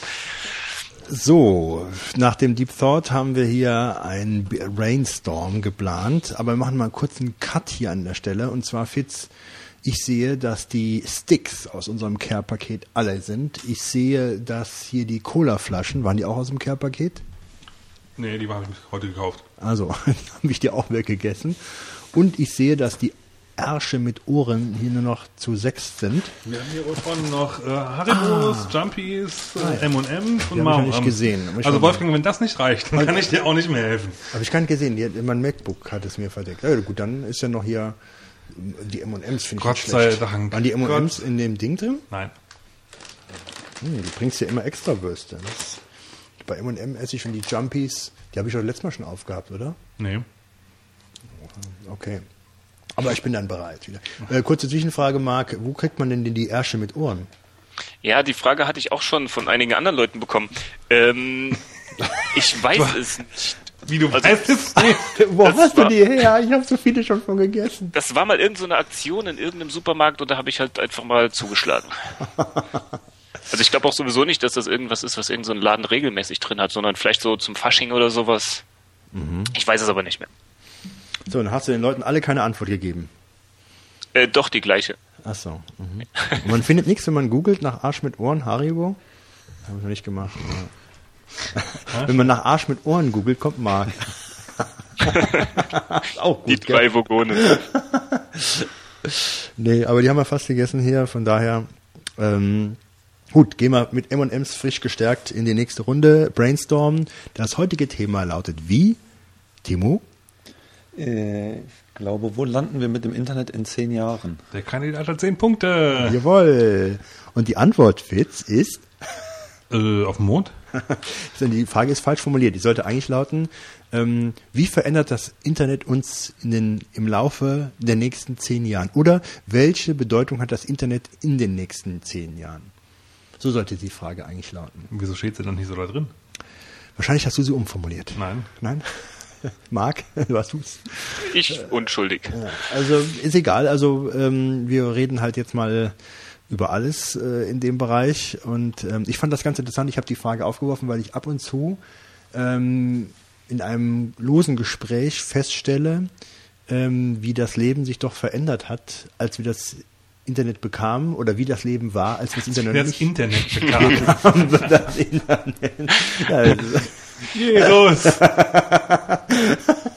Wir- hat, ja, hatte so ein Oster, äh, ähm, Ostertouch hier, also das wäre so, die, das Internet auf einem Berg empfangen haben, ähm, biblisch. Aber äh, es ist schon so, ähm, wenn ich überlege, wie war das, äh, wie war das Leben Anfang der 90er ohne Internet? Frag mal hier, ne? Timo. Sag mal. ähm, da hat sich ja doch sehr viel getan. Also ich muss sagen, äh, das Internet hat in fast jedem Bereich ähm, alles verändert. Also wenn ich so überlege, hast du ein absonderliches Hobby oder ein, In- ein Interesse, was sonst keiner teilt, im Internet findest du Freunde dafür. Hast du keinen Job, du kriegst übers Internet äh, über eine Stellenmarktanzeige. Äh, hast du ähm, äh, beispielsweise was zu verkaufen, gehst du bei eBay, willst du das billigste Produkt in ganz Deutschland äh, von einer, also willst du da ein Produkt, äh, das die billigsten Preis in ganz Deutschland finden, hast du übers Internet gute Chancen. Ähm, alle diese Fragen beruflich auch äh, hat sich auch viel getan, wie da zusammengearbeitet wird. Also E-Mail-Verkehr meine ich beispielsweise. Ich habe also eine Ausbildung gemacht mal früher. Da, ich habe was gelernt mal. Da haben wir früher mit Fax gearbeitet und das war schon der Hammer mit dem Fax, dass man da hin und her schicken konnte. Und die hatten noch ein, Tele, ein Telex-Gerät da stehen. Ähm, und äh, wenn ich überlege, jetzt das, das Internet mit E-Mail und so weiter, das sind wahnsinnige Schritte gewesen. Und die jetzigen Kommunikationsmöglichkeiten, total schnell alles. Ähm, tja, und da habe ich mir gedacht, das ist in ganz kurzer Zeit nur entstanden. Ich sage mal zehn Jahre vielleicht irgendwie. Ähm, ich habe schon mal irgendwann in der Folge erzählt, dass ich. Naja, also sagen wir mal eher auch 20. Also, Nee, aber ich hatte, äh, ich bin 1995, habe ich angefangen zu studieren und da gab es das Internet an der Uni und zu Hause hat es eigentlich noch keiner wirklich gehabt. also ich habe 97 angefangen, Ja. Modem und so. Und dann habe ich mir auch, ich glaube 96, 97, irgendwann in dem Zeitraum habe ich mir dann ein Modem gekauft und dann habe ich jedes Mal äh, Blut und Wasser geschwitzt, wenn ich damit online war, weil das war urteuer gewesen. Ja. 12 Mark die Stunde. Ja, so, so Preise waren da. Und ähm, da hast du also genau geguckt, äh, wie lange du da drin warst und was du gemacht hast, ja. Und äh, das war, das war echt, äh, und damals war auch im Internet noch nicht viel drin. Ich weiß noch, wie ich an der Uni gesessen habe, und gesagt, naja, das Internet ist cool, aber eigentlich viele Informationen oder sowas, die Webseiten haben alle kaum Inhalt. Ja. Und die waren auch richtig schlecht damals. Da, also wenn ich, wenn du das vergleichst, was du damals für eine Internetwelt hattest, also äh, das hat man gar nicht so richtig äh, damals registriert oder, oder behalten, wie schlecht die Internetseiten waren. Da war alles weiß, in der Regel nicht alles, aber vieles weißer Hintergrund, blaue Links, unterstrichen und so. Ja, eigentlich war es ja viel schlimmer. Das waren so knallbunte Seiten mit ganz grässlichen Hintergründen und so. Ja gut, das waren dann die Uah. Versuche, dann äh, da ein bisschen Leben reinzubringen. Aber das war halt überhaupt nicht irgendwie so durchdacht. Da haben sich kaum Designer oder, oder Grafiker da drin ausgetobt. Naja, und das war halt alles komplett anders. Und wenn man das jetzt mal schaut, wie viel in dieser Zeit sich jetzt da getan hat, das ist halt enorm. Und wenn ich mal überlege, wir rechnen dann nochmal äh, zehn Jahre drauf, ähm, muss das ja wahnsinnig sein, ja. Ja, ich denke mal, das Internet wird halt so als, wie soll ich sagen, du sitzt halt nicht mehr so direkt vom Bildschirm. Du hast es immer dabei, alles ist vernetzt. Es gibt ja jetzt schon Navis, die haben Internetanbindung und es wird immer mehr Geräte geben, die Internetanschluss haben und du wirst es immer weniger merken. Ja, es wird einfach viel, viel selbstverständlicher werden, auf jeden Fall. Bin ich auch Ja. der Meinung. Ähm, ich bin halt auch da, ich gehe mal davon aus, dass es über kurz oder lang eigentlich das, Te- das Telefon und auch den Fernseher irgendwie ab, ablösen wird. Dass du wirklich halt über das Internet eigentlich noch alles machst. Mhm. Und Ähm. gerade jetzt, wenn man auch mit Hinblick auf äh, IPv6 guckt, ja, mit diesen vielen IP-Adressen, die man dann kriegen kann, ja, ähm, ich gehe auch davon aus, dass die viele davon genutzt werden in Zukunft. Ja. Das heißt, dann, dann, du kannst dann wirklich dann gucken, ob deine Waschmaschine gerade fertig ist äh, oder ob dein Backofen gerade mit 100 oder 150 Grad heizt, ja. Ja, und dann stellst du es gerade so an deinem, an deinem Handy um oder so. Ja, irgendwie so, ja. Oder machst du halt schon mal den Ofen an, wenn du gerade im Flughafen landest oder so. Genau. iPhone. Ich glaube schon, dass es da hinkommen wird. Ich, de ich denke auch, dass es noch vom Preis immer noch fallen wird, beziehungsweise im Verhältnis halt, ja. Also du wirst halt schneller Geschwindigkeiten kriegen. Ich, ja, ähm, ich denke mal, dann wird es kur über kurz oder lang, werden wir bestimmt mal bei ein, ein Gigabit-Anschlüssen landen. Über 100 Mbit ist ja schon machbar, also das haben ja schon viele. Naja, viele, aber Ja gut, jetzt nicht gerade in Deutschland, aber so, ich habe irgendwie so Schweden oder sowas, da ist das Standard 100 Mbit. Also technisch ist das kein Problem. Und wenn man jetzt noch LTE sieht, also diesen neuen Mobilfunkstandard, der dann auch irgendwo, ich glaube bei 100 Mbit oder sowas rumlungert, dann wird das in zehn Jahren, dann kannst du locker auf deinem iPad 17.0 äh, HD-Filme gucken unterwegs. Also da glaube ich jetzt ehrlich gesagt, dass also da denke ich nicht, dass ich so schnell so viel tue. Gerade also was die Geschwindigkeiten angeht, hier bei uns auf dem Land zum Beispiel, da ist ja in den letzten, sagen wir mal, fünf Jahren eigentlich nichts passiert. Äh, ja, obwohl, wenn ich das sehe, ähm, so jetzt von deinem Heimatort, Timo, äh, nächster Ort, da kann ich mich noch dran erinnern, dass vor ein paar Jahren da Gut, noch ja. nicht mal ein Mbit machbar war und jetzt inzwischen 16.000 angeboten werden. Also da tut sich auch schon einiges. Ich meine, jetzt muss man auch sehen, äh, die die Lage ist ja jetzt schon so, dass da eher so technische Entwicklungen sind, aber auf dem Land, klar, da wird es immer ein bisschen entwicklungsmäßig hinten dran bleiben. Gut, da war halt jetzt auch die Situation, dass äh, großteils in dem Ort gar kein DSL verfügbar war und der Rest hatte irgendwie so ein abgespecktes. Und da hat man halt, als die Straße gemacht wurde, gerade noch eine neue Leitung mit verlegt. Aber bei, bei mir im Ort zum Beispiel, da gibt's in der Regel so DSL 2000 oder auch mal 3000. Und ehrlich gesagt sehe ich nicht, dass da in den nächsten Jahren was Schnelleres kommt. Ich sag mal, das ist aber auch nicht so, das ist eher so die Problem, das ist eine andere Problematik. Das ist so, ähm, wie sieht die Versorgung aus? Und, und sobald du DSL hast, dann ist dann das Grundbedürfnis erstmal gedeckt, nämlich E-Mail schreiben und surfen. Aber die höheren Geschwindigkeiten brauchst du ja eigentlich nur dann, wenn du, sag ich mal, spezielle Dienste nutzt oder wie Filme oder irgendwelche größeren Downloads und das sind ja, sag ich mal, doch fortgeschrittene Anwendungen, die du nicht unbedingt brauchst. Aber wenn Die werden aber in Zukunft meiner Ansicht nach äh, werden kommen, äh, genau. Aber normaler trotzdem, werden, Anführungszeichen. Ja? Das werden normaler werden, nur ich meine, diese Abdeckung, da wird man oft sagen, naja, ihr habt halt nur 1000 oder, oder 3000 oder wie viel auch immer. Aber damit kommt er ja hin und dass ihr jetzt nicht äh, euch den HD-Film da streamen könnt, ihr habt da halt Pech gehabt. Aber das wird die Entwicklung nicht zurückhalten, dass man da noch schneller wird. Aber gut, die Geschwindigkeit, das wird zunehmen. Irgendwann hatte die Geschwindigkeitszunahme ja auch keinen wirklichen Sinn mehr für den Normalanwender, ja, weil äh, wo nutzt ihr denn das? Ja, das ist ja eigentlich äh, die heutigen Geschwindigkeiten sind für Informationsbeschaffung und, und äh, normalen Internetverkehr, sage ich mal, mehr als ausreichend. gut, aus meiner Sicht denke ich mal, dass es schon irgendwann so kommen wird, dass das Internet eigentlich ein großes lokales Netzwerk wird. Ein übergroßes. Ja, wo du halt dann, dann auch mal deine Files sharen kannst, deine Fotos einfach rüber kopierst oder so, oder ja, du musst ja auch sehen, die, die Datenmengen, die anfallen, werden ja auch immer größer. Ähm, mit hohen Geschwindigkeiten könnte ich mir auch vorstellen, dass man dann, ähm, ich meine, es geht ja immer mehr so in die Cloud und das wird dann auf jeden Fall noch mehr sein. Vielleicht ist es dann auch so, dass man dann, wie jetzt irgendwelche Daten, die man im Netz ablegt, auch mal das Betriebssystem ablegt. Man, man bootet nicht mehr, sondern hat wirklich nur noch so einen Thin Client zu Hause stehen, auf dem dann irgendein System läuft. Ja, ja gut, ich meine, das wäre ja halt zum Beispiel äh, Google OS, ja, oder es gibt auch, ähm, ich habe ein Startup letztens gesehen, die schreiben genau sowas. Also da gibt es natürlich jetzt schon Bemühungen dafür, so ist nicht. Also, Es auch- gibt ja jetzt, glaube ich, schon sogar Systeme, da kannst du über übers Internet irgendein Linux booten. Ich meine, lohnt sich noch nicht so, aber sowas, äh, warum soll das nicht in zehn Jahren ohne Probleme machbar sein? Benutzbar. Ähm, das ist ja auch sowas, äh, habt ihr dieses, ich muss sagen, ich kann es vom Namen nicht be, ähm, betiteln.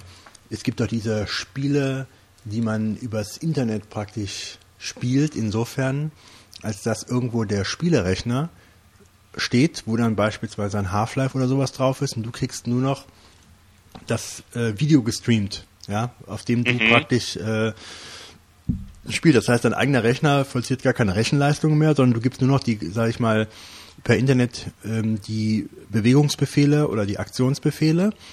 Die Daten werden irgendwo auf einem Server gesandt, wo dann halt dieses total, ähm, äh, sage ich mal, anspruchsvolle, also technisch anspruchsvolle Spiel läuft. Und dann bekommst du einen Videostream von den Reaktionen, die das deine Bewegungen praktisch auslösen. Das ist ja, ich habe leider nicht, äh, habe das schon öfters gehört, aber ich habe den Namen nicht im Kopf. Das äh, ist so als großes, äh, großer Hype gehandelt worden für die Zukunft der Videospiele, dass man gar nichts mehr kauft, sondern über die, solche Dienste dann Spiele unabhängig von den Leistungsfähigkeiten des eigenen Rechners spielen kann. Äh, ich denke sowieso, dass das kommt, dass man wirklich äh, dann so als Konsole vielleicht auch gar keine Konsole mehr hat, sondern irgendwie die Fernseher schon sowas eingebaut haben. Die streamen sich gerade, wie du schon sagst, so ein Spiel in, in, in, ins RAM und was nachgeladen wird, das läuft parallel im Hintergrund. Du zockst und merkst gar nicht, dass du eigentlich gar nicht das Spiel gar nicht ja, bei dir hast. Ich meine, die, die Entwicklung sieht man ja jetzt schon. Du hast ja letztes Mal auch erzählt von Quake, dass man das auch im Browser spielen kann. Ist ja schon ein Weg dahin. Aber ich glaube, dafür brauchst du dann auch gerade diese großen Datenmengen. Also wenn, wenn, wenn Timo meint, dass das wird so nicht, nicht nötig sein, ich glaube schon, dass es sehr vernöten ist. Mm, Ich denke auch. Zukunft wird einfach viel, viel größere Datenmengen bewegen Er, musst. er hat, glaube ich, nicht gesagt, nicht, dass es nicht nötig ist und dass nichts passiert, wahrscheinlich. Ja, Ja, also okay. ich glaube nicht, dass es, dass es einfach so schnell, äh, ja, ich bin nicht der Meinung, dass die Entwicklung so schnell geht wie, wie Muss, muss das man bei der nächsten Gemeinderatswahl äh, mal andere Leute aufstellen. Ich, ich denke aber auch, dass die Entwicklung halt ähm, immer mehr auch vom, vom Festnetz weggehen wird. Äh, wie ich schon eben gesagt habe, LTE hat ja schon riesen Übertragungsraten. Äh, da wird das halt auch mehr kommen, auch auf dem Land, denke ich, weil Kabel legen ist ja immer teurer, als irgendwo zwei Masten hinzusetzen. Weil soweit ich weiß, Deshalb ist der denke ich auch, dass das in ländlichen Gegenden jetzt nicht überall, nicht in der letzten Ecke oder so, aber so in der Gegend, wo du herkommst, Timo, auf jeden Fall. Da wirst du in zehn Jahren, glaube ich, schon ein flottes Internet haben und wenn halt per Funk. Weil der Gesetzgeber, glaube ich, auch jetzt im Moment sich damit befasst, weil sie Breitband Ich glaub- ich glaub, äh, als UMTS zur ist doch bei euch auch- Grundversorgungspflicht da aufzunehmen, sowas. Aber UMTS ist doch bei euch auch gut vertreten, oder? Nö. Oder? Kann man das sagen? Bei Gut vertreten. Um den Flughafen rum. Aber, aber Ich bin der äh, Meinung, dass ich zu Hause keinen UMTS habe. Ja, das weit ist wirklich sehr weg. begrenzt. Also wenn du da, das ist ein, ich würde mal sagen, Radius von vielleicht 500 Metern, der da gezogen wurde. Das ist nur so eine kleine lokale Station, die da da ist. Ist kein starker Mast aufgestellt. Also die ganzen Nachbarorte haben schon keins mehr. Wolf, Wolfgang sitzt genau unter dem Mast. Nee, also hier, hier in dem Ort, wo wir jetzt aufnehmen, da haben wir äh, mal UMTS, mal UMTS nicht, je nachdem, wie gerade der Wind steht. Habe ich so das Gefühl, ja. Also ähm, theoretisch, äh, wenn du draußen rumläufst, hast du eigentlich immer guten Empfang. Sobald du halt in ein Gebäude rangehst, wird es halt eher schlecht. Ähm, aber wenn du halt, sobald halt quasi aus dem Ort rausfährst, hast du natürlich dann wieder 3G, äh, 3 Edge, sorry. Was mir aufgefallen ist auf dem Weg hierher, dass das GPS-Signal auf meinem iPhone total daneben war. Ja, das gibt's auch noch nicht überall. Also kann ich jetzt eigentlich nicht so bestätigen. Ne? Also ich habe bisher auch noch nicht so die, die Erfahrung gemacht. Aber vielleicht mal um das Thema aber auf was ganz anderes zu lenken, zu lenken.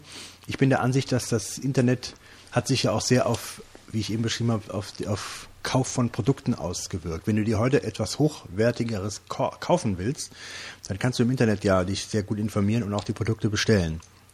Hat es ja vor 15 Jahren gar nicht in der Form gegeben. Ja, dann bist du ewig weit gefahren zu einem Fachgeschäft und hast noch ein zweites aufgesucht. Wusstest nie, ob die das da haben dicke Kataloge da gewälzt vielleicht äh, und du hast vielleicht eine Zeitschrift gehabt, wo du dich informiert hast, dass es die Produkte überhaupt gibt. Ja.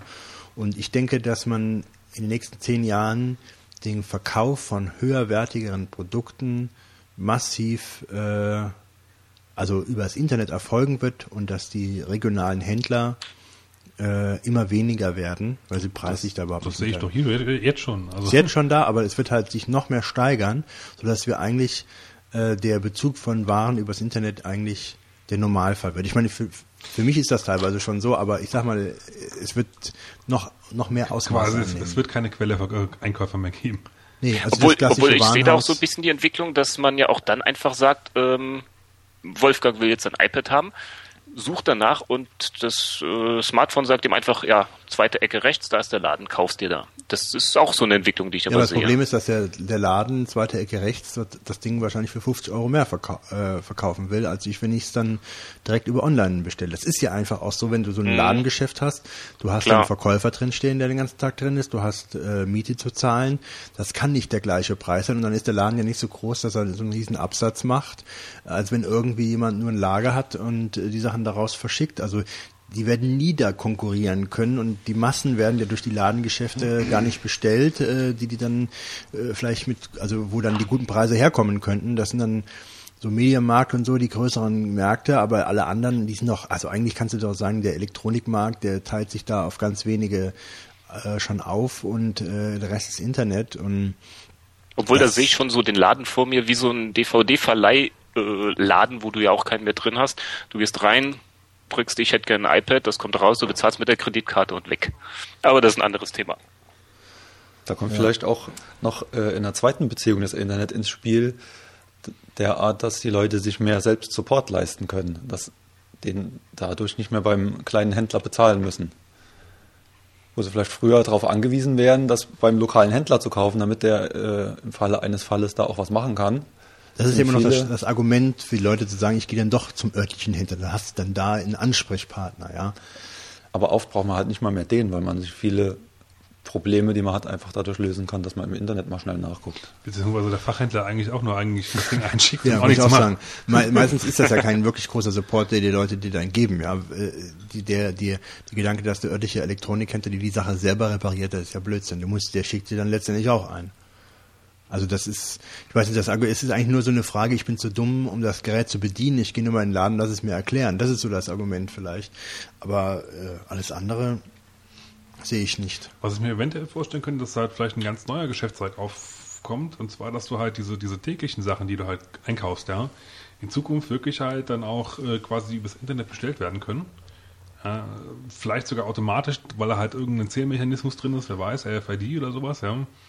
Und du einfach siehst, okay, die Milch ist leer, äh, ich brauche, dann gibst du halt ein, ich hätte gerne immer zwei Milch im Kühlschrank, äh, äh, fünf Wurst, drei Brot und, und so äh, XY, ja.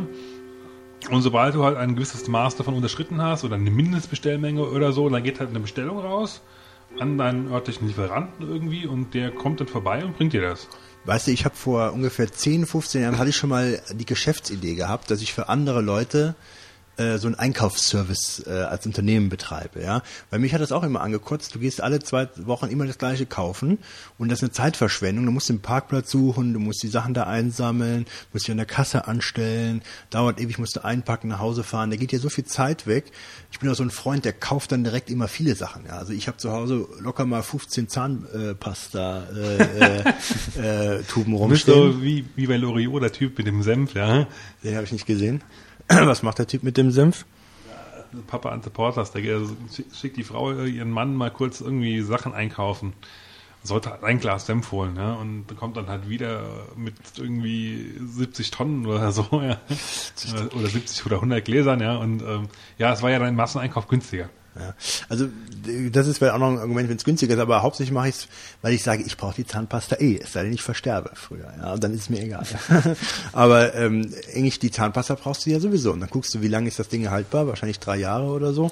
Und warum soll ich nicht gleich äh, zehn Tuben nehmen, anstatt äh, alle zwei Wochen, alle zwei, drei Wochen wieder eine Tube zu kaufen? Und dann hast du irgendwann das, die Situation, dass du sagst, oh, die Tube ist alle, heute muss ich mit ungeputzten Zähnen durch die Gegend laufen. was ist denn, wenn, wenn in einem Jahr eine Zahnpasta rauskommt, die viel bessere äh, Hast die einfach viel mehr kann. Hast du das schon mal erlebt? Die entdecken doch alle Nase lang irgendwas Neues, was, Ja. was eine Zahnpasta können muss. Ich sag mal so, die zehn Tuben reichen ja auch nicht ewig. Also äh, das ist noch überschaubar. also süchtig, ja? Das Risiko gehe ich ein. Ich muss sagen, ähm, das ist also, da muss ich schon sagen, dass, äh, dass das mache ich halt. Bei den Sachen, die ich jetzt mehrfach kaufen kann, kaufe ich so viele wie gerade noch vertretbar, dass sie mich an der Kasse nicht dumm ansehen. Wenn du da äh, 15, 20 äh, Zahnpastatuben auf, auf drauflegst, dann denken die irgendwie, äh, hast du ein Krokodil, was für riesen Zähne hat oder was? Hast du ein Krokodil? Ähm, ja, aber äh, im Prinzip äh, ist es schon für mich immer eine Plage gewesen einzukaufen. Mein Gedanke war halt, die Leute kriegen so Listen und können dann eintragen, was sie kaufen, gekauft haben wollen, geben die Listen halt ab. Damals gab es ja kein Internet. Und dann müsste man einkaufen. Da habe ich mir nur gefragt, ja, wie viel verlangst du denn dafür, wenn, wenn die Leute das machen, ja? Zum einen müsste man halt sehr gute Listen haben, dass die Produkte alle drauf sind. Könnt ihr jetzt übers Internet super bewerkstelligen, ja? Das, die Märkte müssten das machen. Jedes Produkt müsste, sage ich mal, mit Bild eingescannt sein, ja, noch Waren und so. Und dann klickst du das dir zusammen wie im Warenkorb, schickst ab und dann müsste, letztendlich muss das der Supermarkt machen, denke ich mir.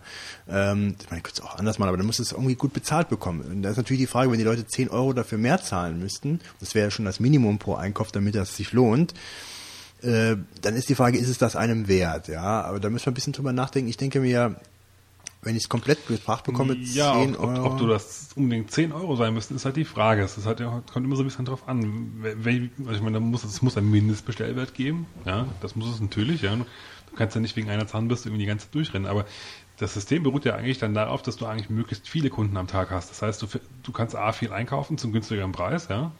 Äh, Und krieg- kriegst das dann mehr oder weniger ähm, durch intelligente Routenplanung halt, ja, fährst du halt dann nicht irgendwie einmal von, von einmal kreuz und quer durch die Stadt, sondern fährst da halt irgendwie eine möglichst kurze Route, um halt schnell von A nach B zu kommen und, und möglichst viel zu verteilen. Ja, aber das Problem ist, muss ich ja rechnen, ja. Ich will ja reich damit werden mit der Idee. Und äh, ich bin auch blöd, ich, baller hier die tollsten Geschäftsideen raus, damit den andere Leute nachher sich irgendwie auf irgendeine Fidschi-Insel absetzen können. Aber das Problem ist, ähm, diesen Einkauf kostet, braucht ja eine Zeit. Also eine halbe Stunde, Stunde ist da weg, ja. Und dann muss es noch ja gut, wenn man 15 Zahnpasta und den Rest auch noch in Mengen besorgt, ja. Äh, aber trotzdem, aber der, der, der ist ja weg. Und dann musst du halt dann noch zu der Person hinfahren.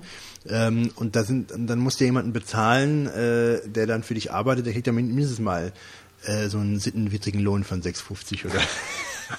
Ja, aber wie gesagt, du musst, dann, du musst ja insofern auch sehen, du hast halt irgendjemanden im Lager stehen, der sieht halt, okay, auf Tour A müssen heute fünf, fünf äh, äh, äh, ähm, Salate und auf Tu- äh, und, Tour B 15 Zahnpasta. ja, Tu- Tube, äh, Tour B 15 Zahnpasta, ja, so.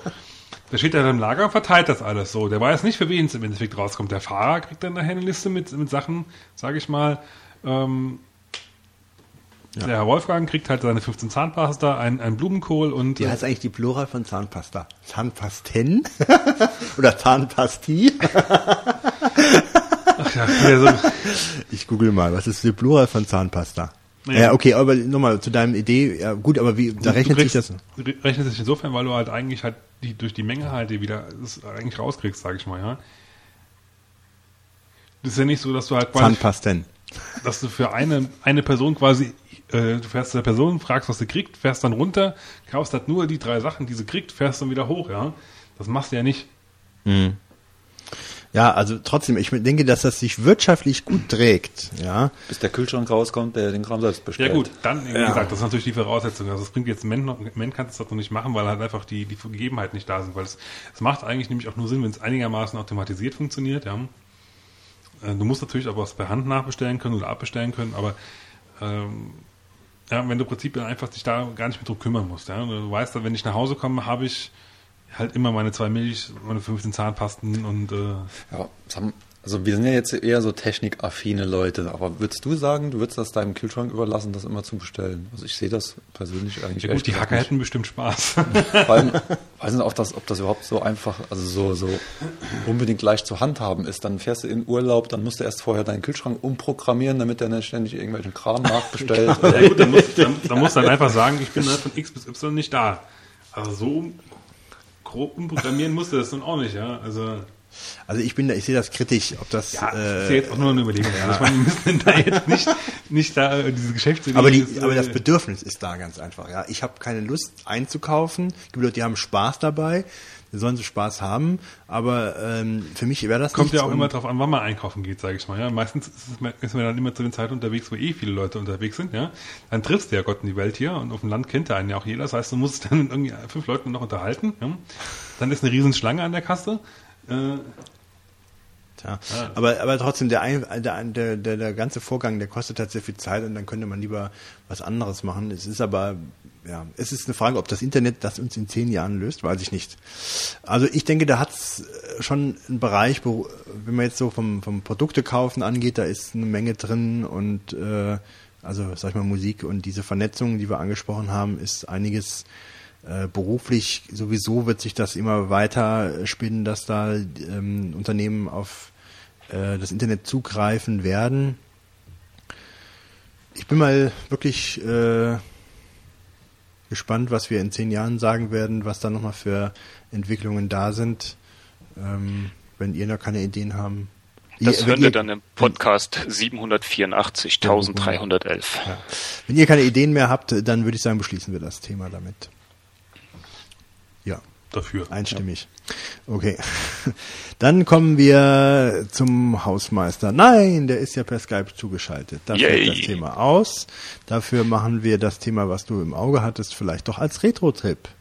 Genau.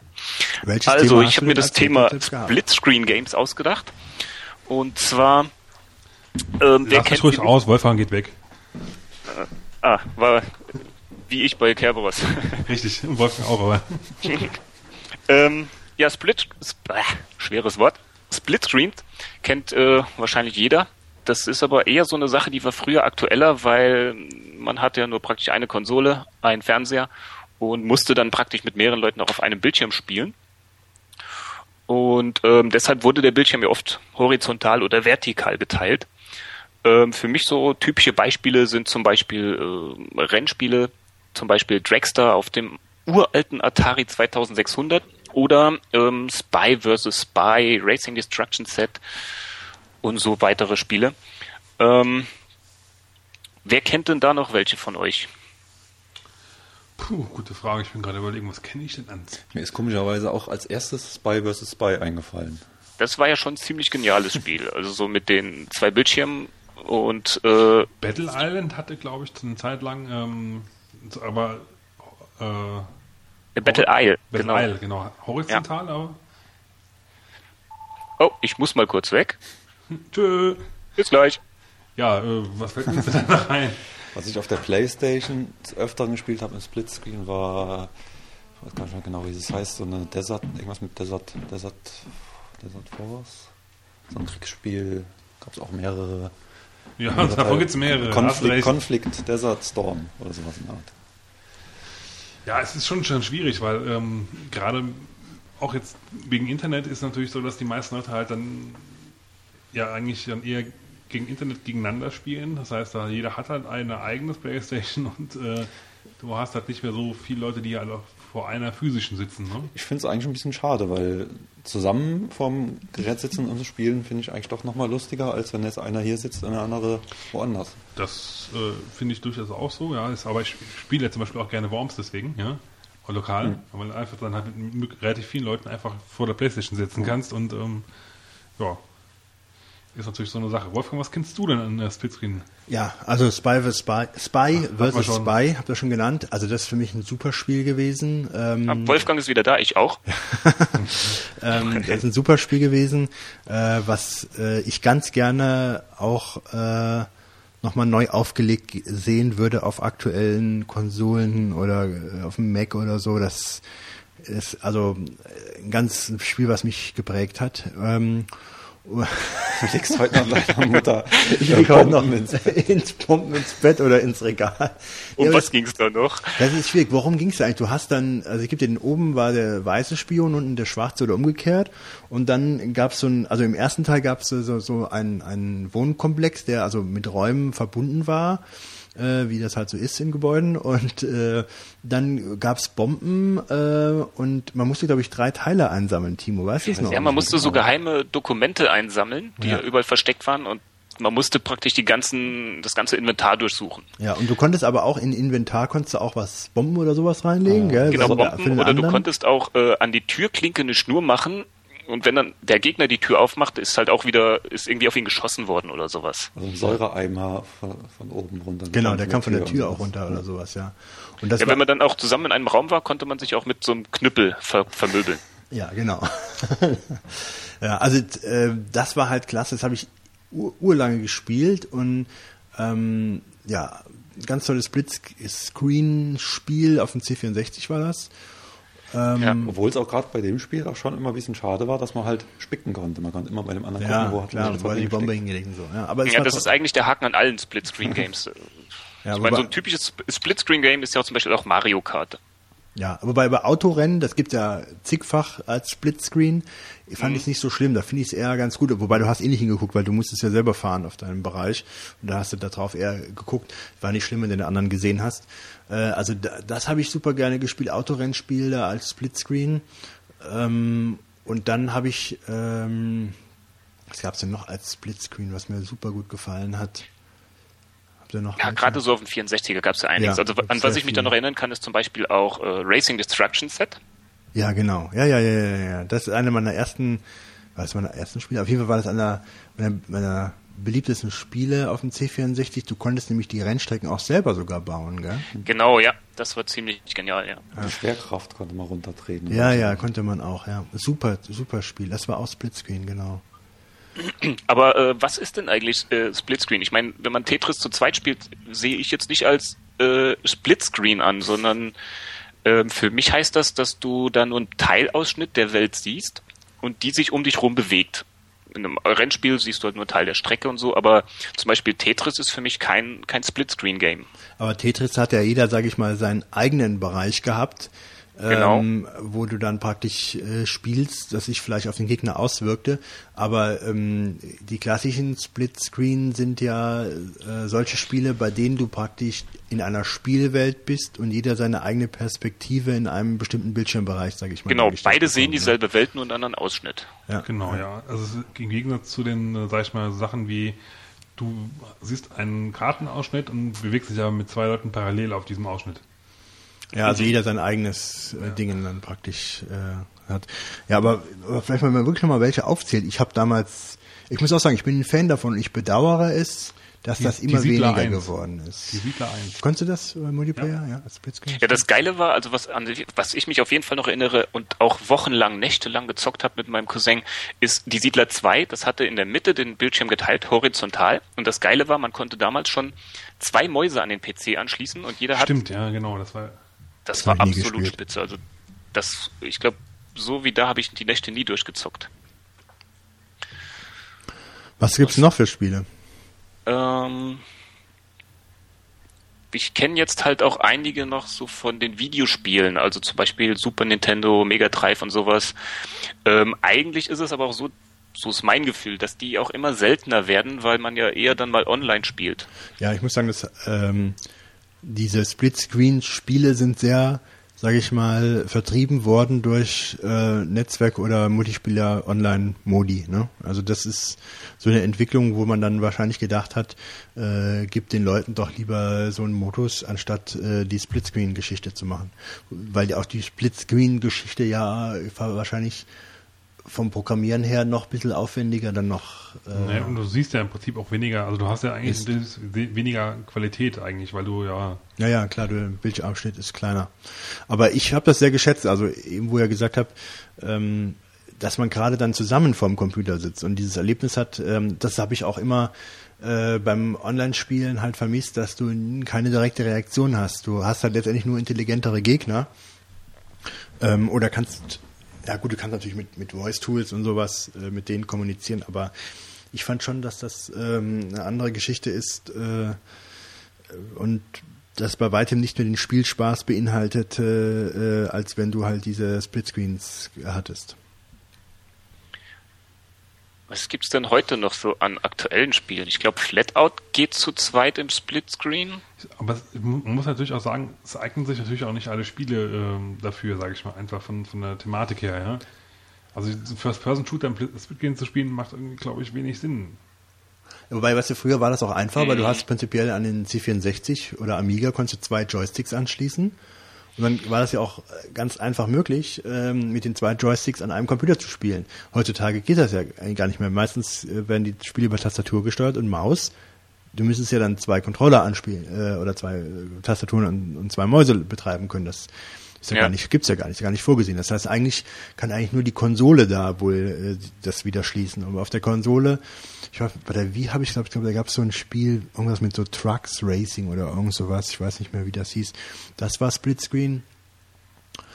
Dann habe ich mir dieses Wario World äh, gekauft gehabt. Äh, das ist ähm, auch, das sind einige Sachen Splitscreen gewesen. Und ja, Mario Kart hast du schon erzählt, das ist äh, super, da kannst du ja bis, bis vier Personen spielen, das ist echt irre. Äh, gut gemacht. Und ähm, was haben wir denn noch? Sonst fällt mir auch schon kaum was ein. Also es ist echt wenig geworden, was da überlege. To- Tony Hawk konntest du, glaube ich, auch, ne? Früher im Splitgame Split. Mittlerweile weiß ich nicht, ob das mit aktuell noch geht. Ich überlege gerade, ob die ersten GTA-Teile nicht auch als Splitscreen spielbar waren. Eins und zwei. Ich weiß gar nicht. Ich würde sagen, eins konnte man auf jeden Fall über Netzwerk spielen, aber über Splitscreen würde ich eher verneinen. Mehr wüsste ich jetzt auch nicht. Aber ich finde halt, am meisten kam der Splitscreen raus so in den 90er Jahren, so mit Mega Drive, SNES und da kann ich mich halt noch zum Beispiel, oder auf N64, ich weiß gar nicht, ob ich das sagen darf, aber da gab es mal dieses äh, geile, indizierte James Bond Spiel. Ähm, das konnte man auch zu viert spielen im Splitscreen-Modus und das haben wir auch oft gemacht. Also obwohl, wie du gerade gesagt hast, Fitz, dass das ja eigentlich dann wenig Sinn macht, stimmt schon, man sieht, aha, um die Ecke steht er, aber eigentlich war man so mit sich selbst beschäftigt, ähm, dass man da selten hingeguckt hat. Na, ich meinte, jetzt macht eh- eher weniger Sinn, weil du einfach viel weniger Fläche hast, um halt irgendwie Informationen darzustellen halt, ja? oder Mhm. auch wahrzunehmen. Ja, das stimmt. Vor allem waren die Fernseher früher auch ein bisschen kleiner. Und, und das macht halt je, je nach Spielart oder so, ist das natürlich dann schon sehr hemmend, sage ich mal. Ja, obwohl, wenn ich mit meinem Neffen äh, Mario Kart spiele, auch zu viert, dann ist das unglaublich. Dann lacht er sich kaputt, wenn ich irgendwo gegenfahre. Er weiß genau, wo er was abschießen muss, wo er was hinlegen muss, weil er genau sieht, wo ich bin. Und ich bin mit mir so beschäftigt, dass ich das gar nicht hinkriege, bei dem anderen da zu gucken. Aber er guckt sich die anderen drei Spieler noch nebenbei mit an. Respekt. Ja, unglaublich. Voll multitaskingfähig, der Mann. Aber sonst kriegt er nicht viel auf die Reihe. Ähm, was ich jetzt auch noch ziemlich cool fand früher, war auf Mega Drive Toe Jam and Earl. Kennt das einer? Noch nie gehört. Nee. Äh, absolute Empfehlung. Ziemlich abgedrehtes Spiel. Ähm, zwei Außerirdische, so ein oranger runder Typ und ein dreibeiniger roter, äh, stürzen mit ihrem Raumschiff auf die Erde und müssen da die Teile des Raumschiffs einsammeln, um wieder zu entkommen. Aber was man da halt so in dem Spiel sieht, das ist ziemlich abgedreht. Das Coole dabei ist, man startet zusammen auf einem Bildschirm. Sobald die zwei sich aber entfernen, wird der Bildschirm so live so aufgeteilt und jeder hat dann seinen eigenen Bildschirm wieder. Aber zum Beispiel so die Gegner, die da drin waren, äh, Zahnärzte mit Riesenspritzen oder einfach nur ein, ein Rudel Frauen mit Einkaufswagen, die einen dann umgefahren haben und sowas. Also total abgedreht. Ich guck mal, dass ich einfach noch so ein paar Links zu den Split Splitscreens in das in die Shownotes packe. Jo. Okay. Damit beenden wir den Teil Splitscreens. Spontan. aus gegebenen, äh, Aus gegebenen Anlass. Gründen. Wir können es ja, wir können es ja offenlegen. Der Marc ist teilweise noch äh, Telefonsupport, er hat einen Callboy an der Telefonhotline. äh, 090 666 66, wer kriegen Sie den Hausmeister? Nein, also er muss ab und zu mal äh, Telefonate führen und ähm, jetzt hat er gerade wieder eins bekommen, wie wir gehört haben. Vielleicht ihr auch, wer weiß es. Kommen wir aber dann trotzdem mal zu einem nächsten Tipp, äh, Thema. Äh, ich sage direkt schon, äh, mein Tipp fällt aus. Ähm, dafür kommen wir, also wir kommen jetzt zum pangalaktischen Zocktipp, Das wird schwierig, weil ich auch keinen habe und der Marc gerade nicht da ist. aber Es wir sei denn, haben hier Timo. noch den Timo sitzen. Ja, ich habe eigentlich nichts Aktuelles. Das Äh, macht nichts. Und zwar, was ich am Wochenende gespielt habe mit meinem Bruder zusammen, war Guitar Hero. War für mich Welchen- eigentlich das erste Mal. Welchen Teil? Wir haben diese Metallica-Teil haben wir gespielt. Das andere war, glaube ich, World Tour. Also mit, mit, mit Drums. Äh, hat es, glaube ich, unterstützt, aber haben wir nicht gehabt. Wir haben nur zwei Ah, okay. Gitarren gehabt. Aber ja, es war eigentlich sehr lustig. Ich spiele ja selbst auch Gitarre und dachte eigentlich, äh, das wäre dann irgendwie langweilig, aber nee, also es kommt, auf, kommt dann auf die Schwierigkeitsstufe an. Aber die, die, wenn du da hohe Stufen spielst, ist es schon sehr herausfordernd. Ja, wir haben mit. Mittel angefangen, sind dann später auf schwer gegangen und schwer war schon teilweise schon recht heftig. Aber- Also, Vor allem sind, sind diese Stufen, die teilweise drin sind, auch von, von einer, also wenn du eine Stufe hochsteigst, dann ist nicht Hm. unbedingt dann auch, äh, sag ich mal, wie vorher der, die, der Stufen Schwierigkeitsanstieg, sondern teilweise wirklich extrem halt, ja. Je nachdem äh, ist schon, schon sehr gut. Also Aber das hat dir Spaß gemacht. Ich hätte jetzt gedacht, wenn man Gitarre spielt und dann so diese abgespeckte Version davon hat, dann macht das überhaupt äh, keinen du kannst es halt nicht vergleichen, das ist ja, was das anderes. Ist, ist schon anders. Wobei ich auch gedacht habe, also ich habe mich gewundert, wie äh, das doch eigentlich das Gefühl einfängt ein bisschen. Also wenn man zum Beispiel Bass spielt bei Guitar Hero Ja, gut, gegenüber natürlich- das ist natürlich Gitarre, sehr nah. da äh, merkt man doch schon, wie, wie unter, ja, wie, wie das Gefühl ist, wa- was man halt als Bassist äh, so ein bisschen Also ich spiele leidenschaftlich Leisten. gerne bei, bei Guitar Hero World Tour Schlagzeug. Ja. Ähm, das fängt natürlich sehr nah ein, weil es natürlich von den Bewegungen her sehr ähnlich ist. Ja.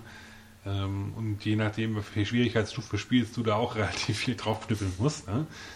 Ist schon, natürlich schon, schon ziemlich cool. Ja, ähm, ich glaube, das was aber auch selbst die Gitarre, die natürlich der am schwersten einzufangen ist, aber auch, die kriegen sie teilweise relativ gut hin. Ne? Wobei manchmal muss man auch sagen, gibt es dann halt so, so Teile im Lied, wo, wo du denkst, was machen sie denn jetzt gerade da? Ja, teilweise ist es ein bisschen übertrieben. Aber was noch ganz lustig ist, es gibt ja dann, ich glaube, die gab es erst bei den, also gab es bei den ersten Modellen, glaube ich, nicht dieses äh, äh, Tapping-Board, was dann auf, den, auf dem Gitarrenhals noch drauf ist. Das finde ich eigentlich immer ganz lustig.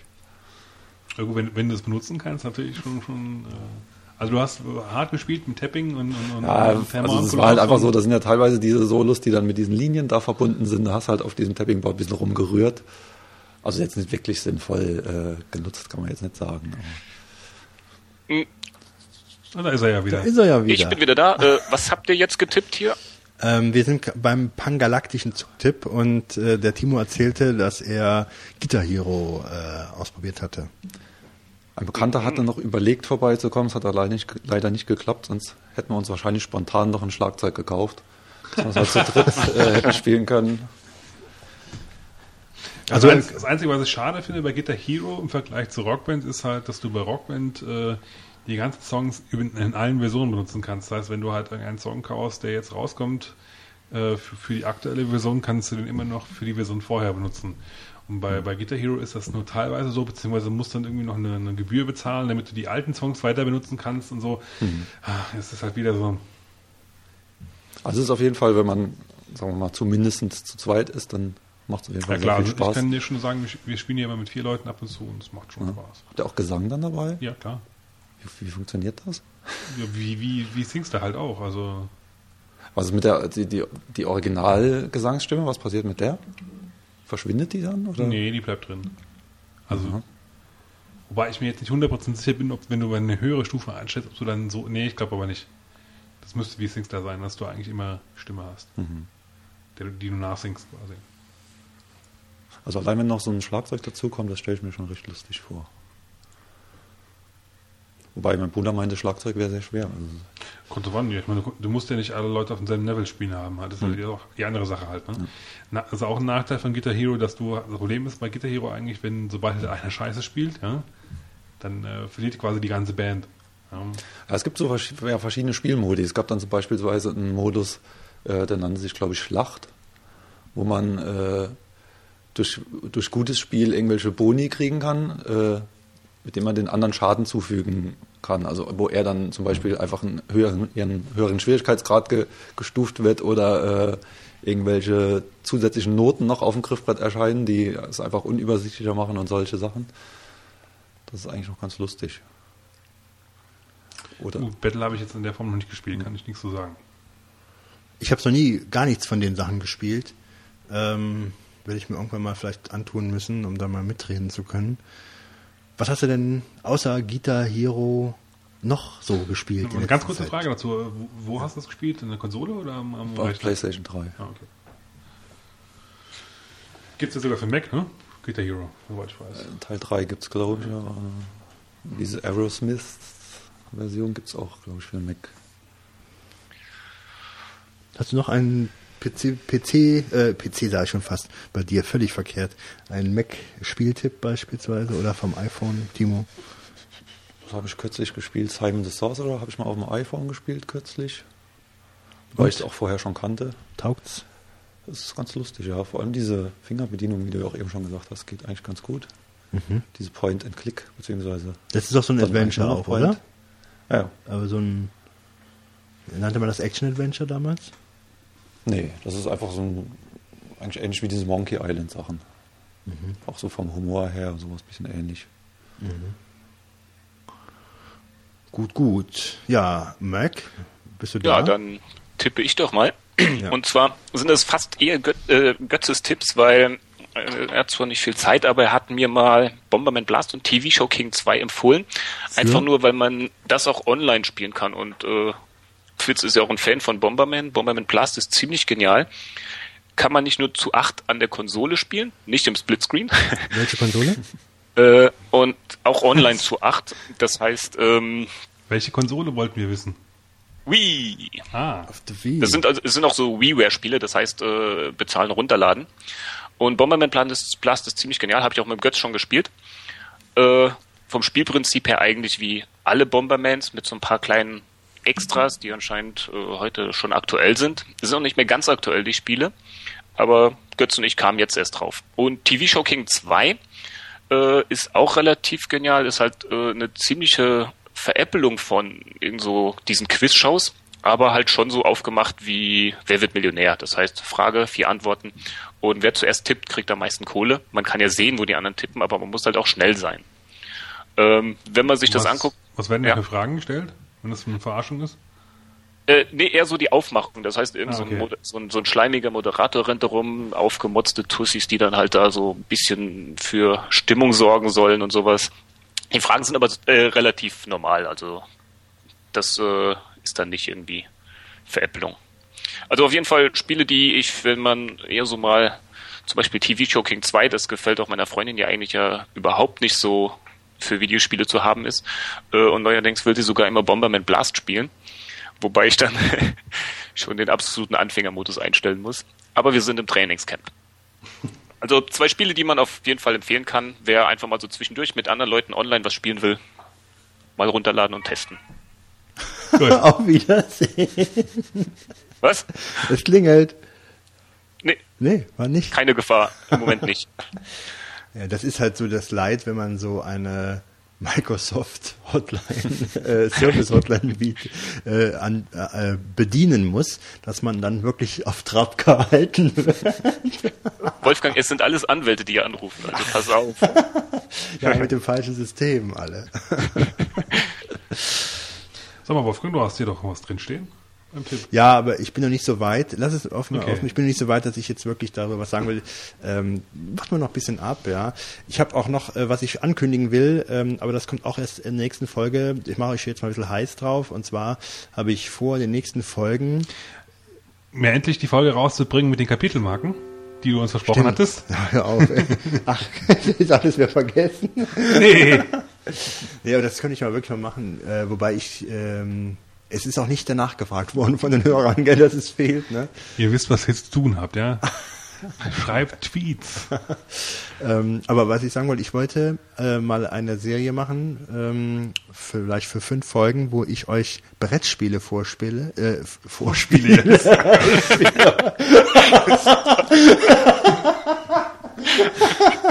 ich spiele euch Live? Brettspiele hier vor. Spannende Geschichten, langweilig erzählt. Von und mit Wolfgang. Heute Folge 1. Das hier war eine 6, so dann geht's drei nach vorne.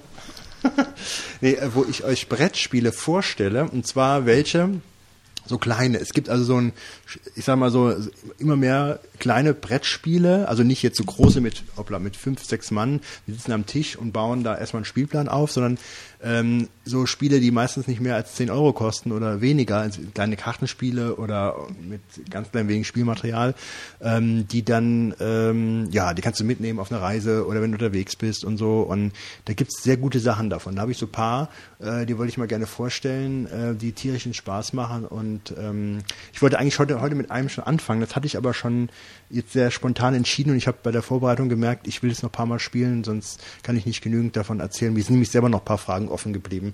Und da wir ja immer äh, äh, nichts mit Halbwissen hier präsentieren, sondern der Sache tief auf den Grund gehen, werde ich damit erst nächste Folge anfangen. Aber äh, ihr könnt euch wirklich auf ein paar sehr interessante ähm, Tipps freuen, denn nicht immer muss es in den App Store gehen, wenn man sich ein gutes Spiel kaufen möchte. Du bist ja auch ein Brettspielfreund. Ja, aber wenn dann schon mit, die man mit mehr Leuten spielen kann. Nicht alleine nicht. Also schon mit paar. Also ich habe, äh, ich stelle auch eins vor, das kann man mit acht Leuten Minimum spielen. ich kenne auch ein paar Sauspiele. So viele Freunde habe ich gar nicht.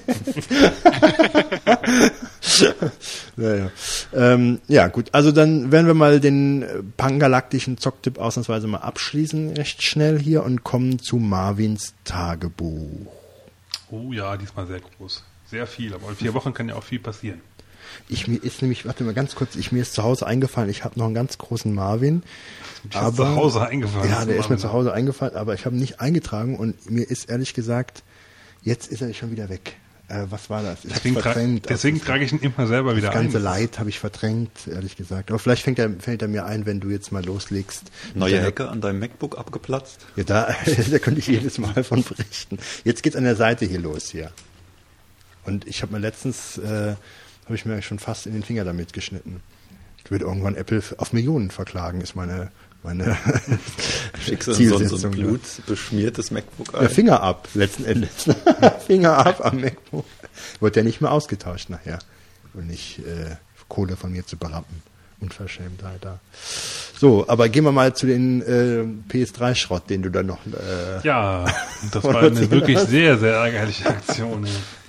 Und zwar, ähm, ähm, es ging wieder aufs Wochenende zu und ich wusste, dass äh, ein Kumpel vorbeikommt, der nicht immer hier ist und äh, wir zocken halt, wie gesagt, gerne Pro Evolution Soccer zusammen und das tun wir auch gerne mit mehreren Leuten. Also hab ich mir gedacht, gut, da kannst du mal deine drei Pads anschließen, er bringt auch noch eins mit und vielleicht kommt dann noch einer mit dem Pad vorbei.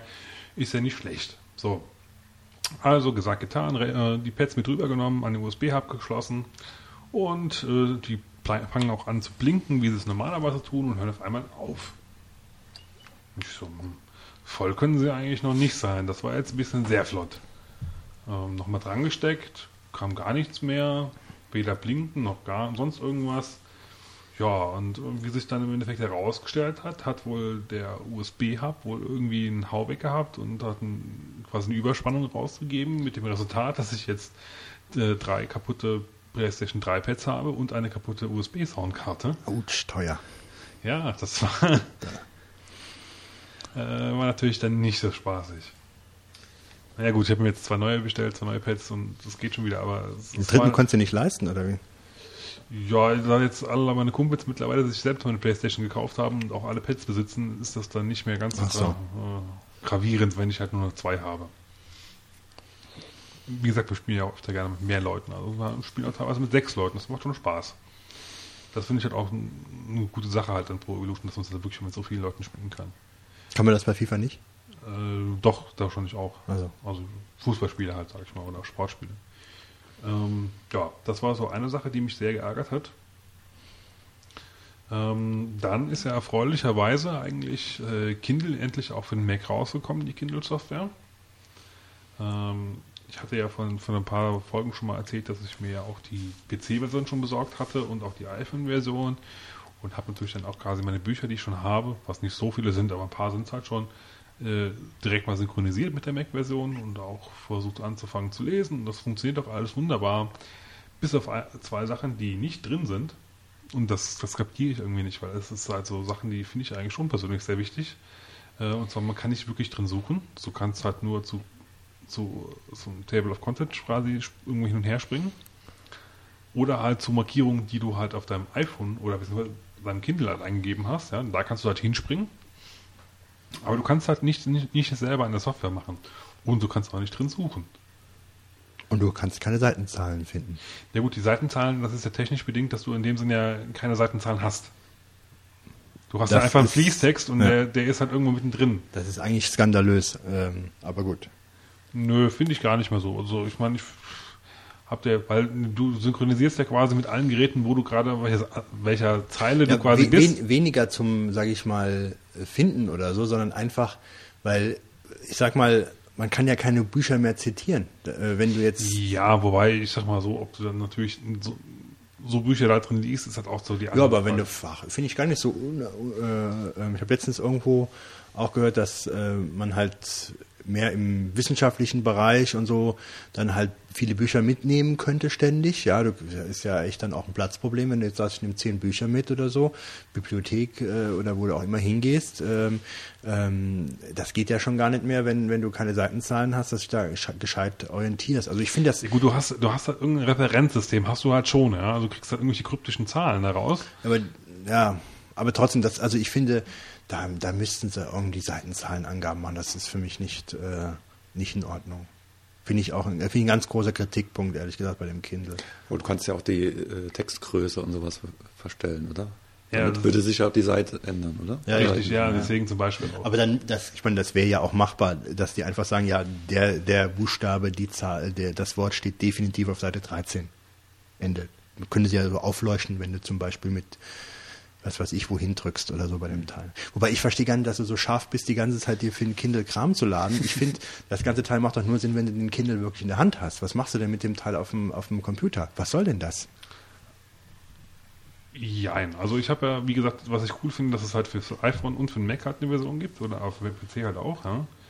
Ähm, ich hatte es mir ja damals besorgt, weil ich halt ein, ein Buch über Mac OS Server halt ha- runtergeladen habe, weil ich ein paar Sachen noch konfigurieren musste. Und ähm, da war es halt ganz praktisch, weil es halt schnell gehen musste. Ja. So, und da war ich halt kurz in der Thematik drin, habe mir dann auch zwei, du kriegst ja relativ viele Bücher auch äh, von Projekt Gutenberg und so kostenlos halt da. Ja. Beziehungsweise zahlst eigentlich nur kurz diesen, diesen Transfer, den du halt dann äh, ähm, ja, theoretisch hättest, halt Wireless Transfer, bla bla bla und so, den zahlst du halt mit. Das ist dann aber irgendwie 25 Cent oder so. Also es ist halt nicht, nicht große Mengen, die ich dir jetzt da ausgegeben habe an Geld. Ähm, aber ich habe halt ein paar Sachen, wo, die ich halt durchlese. Ich habe mir ja zum Beispiel jetzt gab es so kostenlose Sherlock Holmes. Lese ich mir jetzt nochmal durch. Ist schon nicht schlecht. Lese ich halt abends mal mit dem iPhone, mit dem iPhone halt im Bett.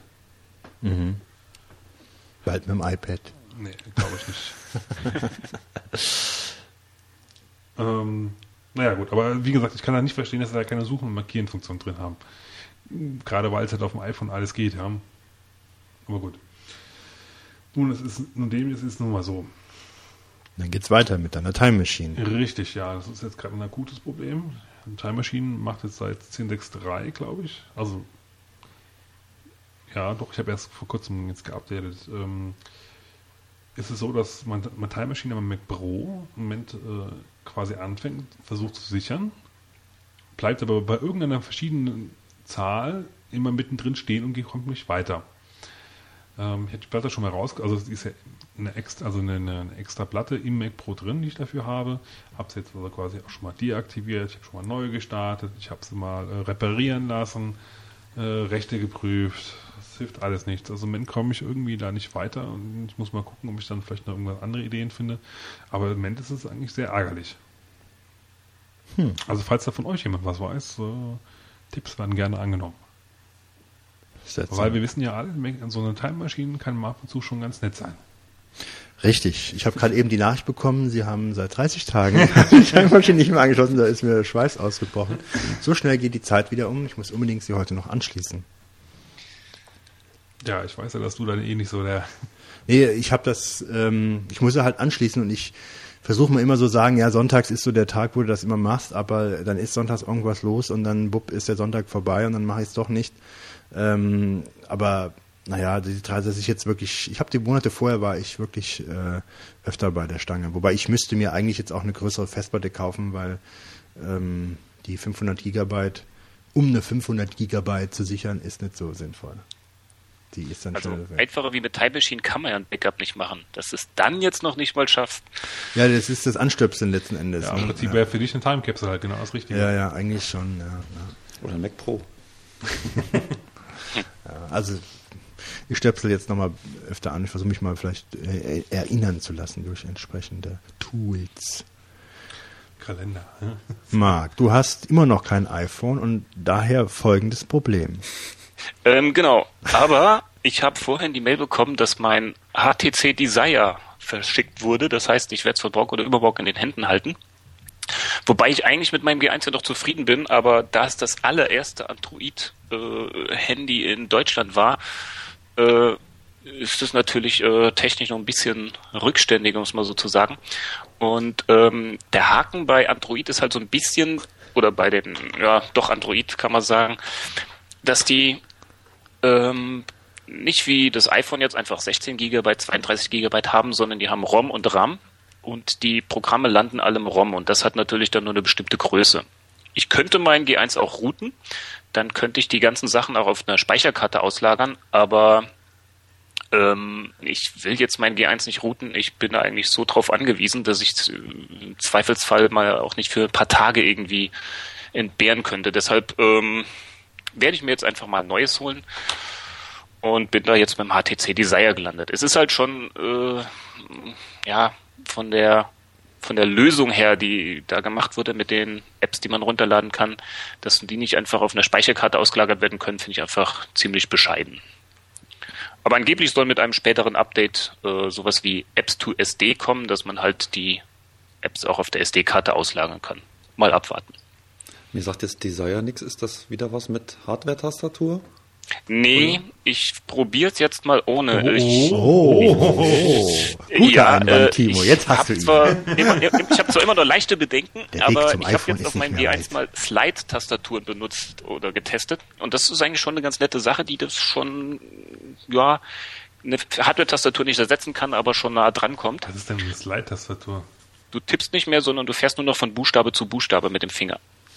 Das Ist äh, eine Sache, mit der ist man relativ schnell beim Tippen. Das Ding erkennt auch die Wörter dann sehr gut. Und du also musst es ist sehr selten, wo es daneben liegt. Ich weiß auch noch, wie das funktioniert. Du musst wahrscheinlich dann zwischen den Buchstaben hindurch surfen, wenn du da zum nächsten Buchstaben willst. Und Äh, Ja, eigentlich geht doch so, eigentlich du, gar nicht, du fährst oder? nur von Buchstabe zu Buchstabe in einem Wort, dann gehst du kurz mit dem Finger weg oder haust auf die Leertaste und ziehst dann das nächste Wort über die Tastatur. Und, und wie viele Sekunden muss man auf einem Buchstaben stehen bleiben, damit er Gar nicht. Du fährst einfach nur von Buchstabe zu Buchstabe. Ja, aber du überfährst doch gleichzeitig dann auch an, einige andere Buchstaben, bevor du zum Ja, nächsten aber Buchstaben auch kommst. wenn du dann zum Beispiel, wenn die Buchstaben in einer Reihe liegen, dadurch, dass du den ersten und den letzten Buchstaben oder die ersten drei Buchstaben oder so irgendwie Das wird wahrscheinlich so ähnlich wie, wie, wie T9 oder sowas sein. Ja, genau, also es erkennt schon, hat so eine Worterkennung und ich habe mich sehr gewundert, wie, wie genau das geht. Also das war schon, äh, ja auch was Ui. fürs iPhone, ne? Könnte man die. Siehst du auch. einfach nur. Ja, das Also, Ding fährt auch dann die Linie nach Idee.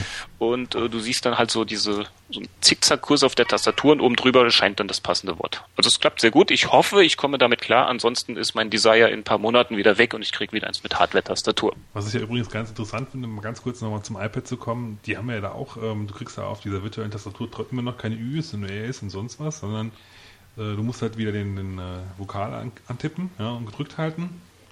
Und da ist halt jetzt zumindest mal ein ganz kleiner Fortschritt, dass du äh, dann direkt quasi so den wahrscheinlichsten Buchstaben vorgeschlagen schon direkt kriegst. Das heißt, du musst einfach nur, du hältst auf dem U drauf und kriegst dann direkt ein Ü.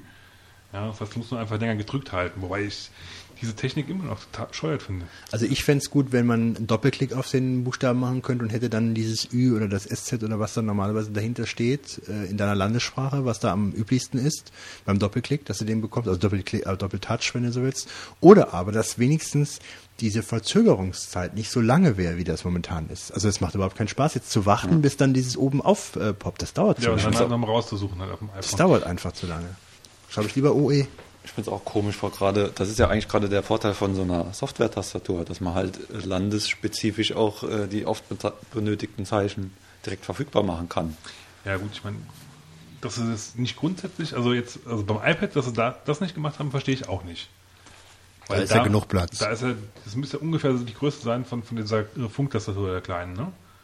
Mhm. Ungefähr von dem auf dem Pad, glaube ich, ist das so die, die Größe, ja. Da kriegst du ja locker genug Tasten unter. Ja, es ist, ich weiß nicht, wahrscheinlich äh, sitzen die da in den USA und können die Leute nicht verstehen, die halt noch andere äh, Buchstaben brauchen und dann ist das, irgendwie hat man sich das gar nicht durchdacht, äh, auf welche Probleme die Leute da stoßen. Aber das mit dem Doppelklick ist gar nicht so dumm, zumal ja so Umlaute eigentlich auch nie doppelt hintereinander vorkommen. Gell? SS, nö, nie. Es ist ja auch kein Umlaut, aber SZ, SZ zum Beispiel. SS, ja gut, ist natürlich dann, da müsste man einen Triple, Triple Touch machen. Aber trotzdem, äh, man hätte das irgendwie ga- ga- galanter lösen müssen. Das ist nicht schön, also zum Schreiben, muss ich sagen. Ja, es ist, bringt dich so ein bisschen aus dem Flow raus, ne? Also wenn du gerade so am Tippen bist, das funktioniert ja mittlerweile eigentlich, wenn man ein bisschen geübt ist, schon ganz gut, ja. Mhm. Ja, recht schnell, ja. Und dann äh, musst du wieder warten, ja. Gut, wenn du Glück hast, kannst du halt einfach ein O oder A oder was auch immer tippen und die Rechtschreibkorrektur. Ja, wobei ich dann noch keine richtig. Systematik erkannt habe, wann das mal korrigiert, richtig korrigiert und wann mal nicht. Marc, wenn du Ja. nicht gerade mal mit äh, deinem Androiden rumspielst, dann äh, steigerst du bei eBay mit, hört man. Ja, und zwar habe ich da so Ein iPad Dezember, ersteigert. Ein iPad genau für 1 im Dezember, Euro. im Dezember habe Im ich Dezember ein ein iPad iP ersteigert. iPad Ja. für 1 Euro. nee, was Ähm, war los? Nee, also ich habe Anfang Dezember habe ich eine DVD-Sammlung und zwar Heimat ersteigern wollen und habe auch da fleißig mitgesteigert und die ganze Sammlung kostet schon, wenn man sie jetzt irgendwo kaufen könnte, die ist eigentlich sehr selten, kostet die so um die 300, 350 Euro. Ich war ganz happy, habe sie für 200 Euro ersteigert. Uh, jetzt warst du mal Äh. ganz kurz abgehakt. Wiederhol das bitte nochmal. Du hast für wie viel? 201 Euro Aha, okay. habe ich das ganze Ding dann ersteigert, den ganzen Packen und war ganz happy, habe dann per PayPal auch gleich bezahlt. Und ein paar Tage später kam dann auch noch die Info, ja, ich schick's gleich ab. Und dann kam gar nichts mehr. Ähm, Mails wurden dann nicht mehr beantwortet und so ging das dann ein paar Tage, bis ich dann irgendwann das Ganze bei PayPal mal gemeldet habe. Und da muss ich sagen, ich bin kein Fan von PayPal, aber ähm, die haben ohne Probleme äh, mir das Geld zurückbezahlt, komplett. Ich habe das halt gemeldet, die haben dann gesagt, okay, wir kontaktieren den Verkäufer und haben dann eine Frist von zwei Wochen, in der der Verkäufer dann sich auch melden kann. Da ist gar nichts passiert und nach etwa drei Wochen, grob, nach dem Kauf hatte ich mein Geld wieder. Dann ist aber auch bei dir der Weg zur nächsten Polizeidienststelle nicht weit gewesen, oder? Ähm, ich habe eine Anzeige gegen Unbekannt erstattet. Ich habe auch ein bisschen nachgeforscht und habe dann irgendwann auch mal den bei eBay genannten Verkäufer angerufen. Und das war dann eine Dame mittleren Alters aus irgendwo Norddeutschland, die die gesagt hat, oh ja, sie kriegt viele dieser Anrufe, sie hat aber noch nicht mal einen Computer. ähm, ich habe, Die wie armen gesagt, Leute. ja, das ist natürlich äh, Schweinerei, Die aber wahrscheinlich ich, jede zwei Wochen eine Hausdurchsuchung, weil sie denken, die haben die Sachen gebunkert oder so. ich könnte dir aber meine Schläger hinschicken.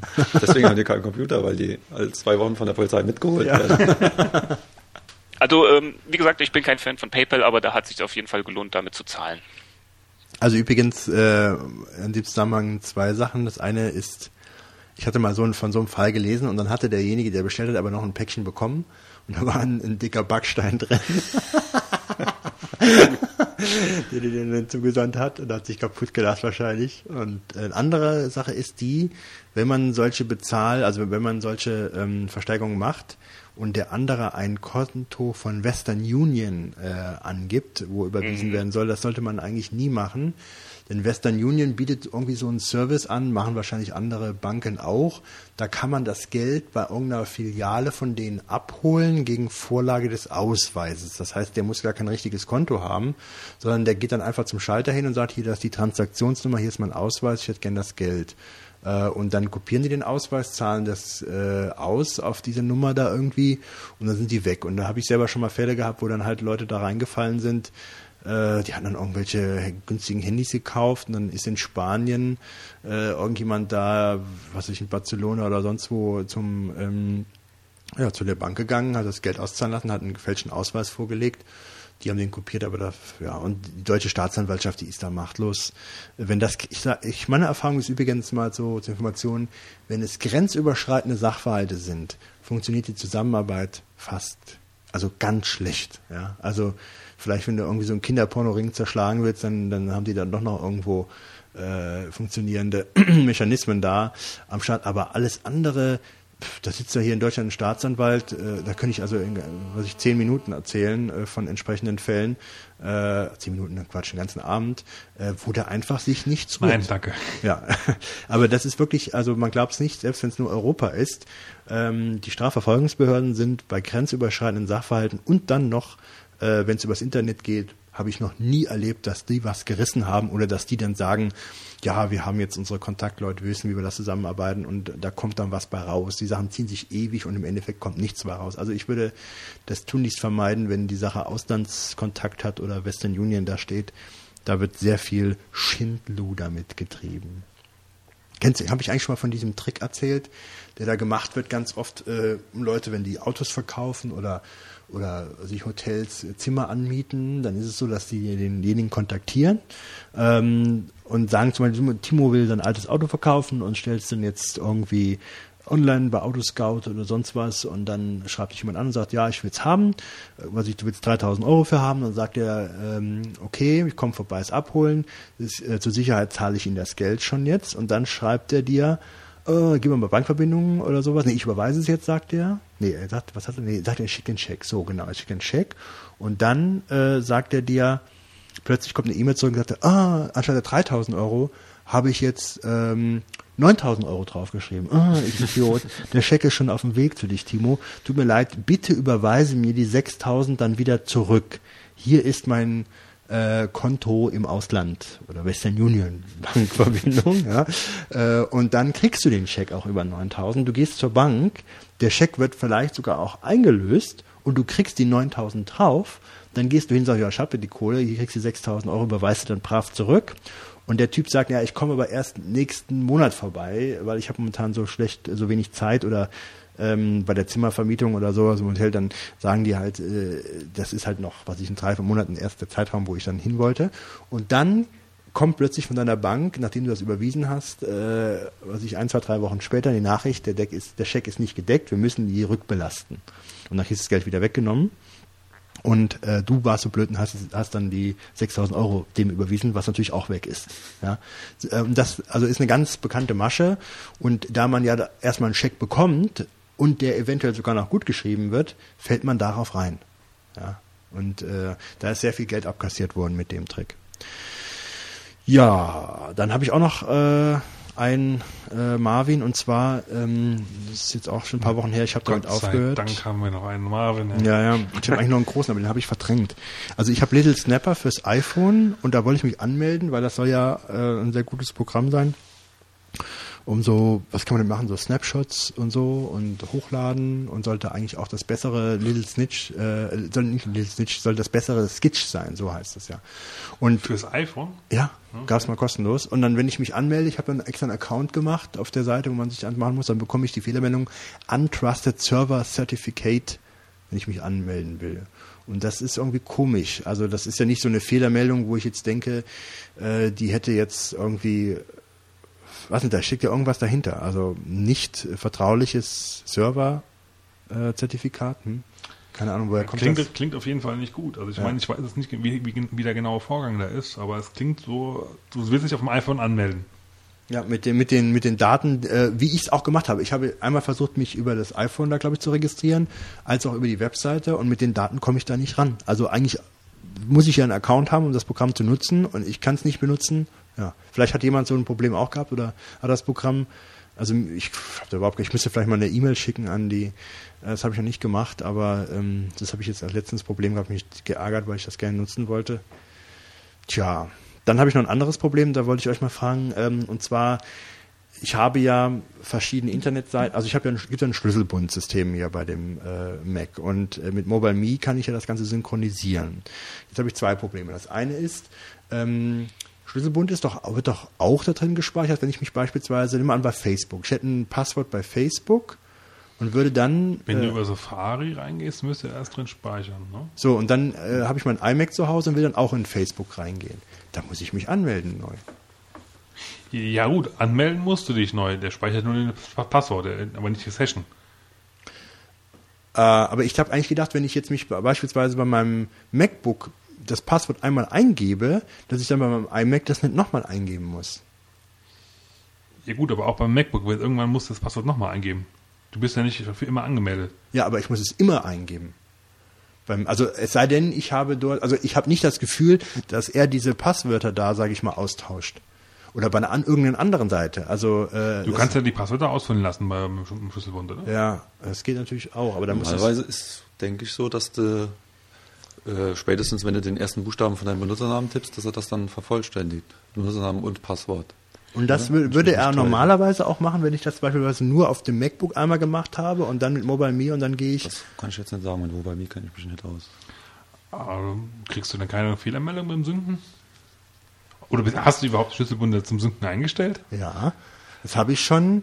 Aber ähm, es kann sein, ähm, hm, da kommen wir zur nächsten Frage. Also mir ist das alles bisschen, ich blick da nicht so richtig durch.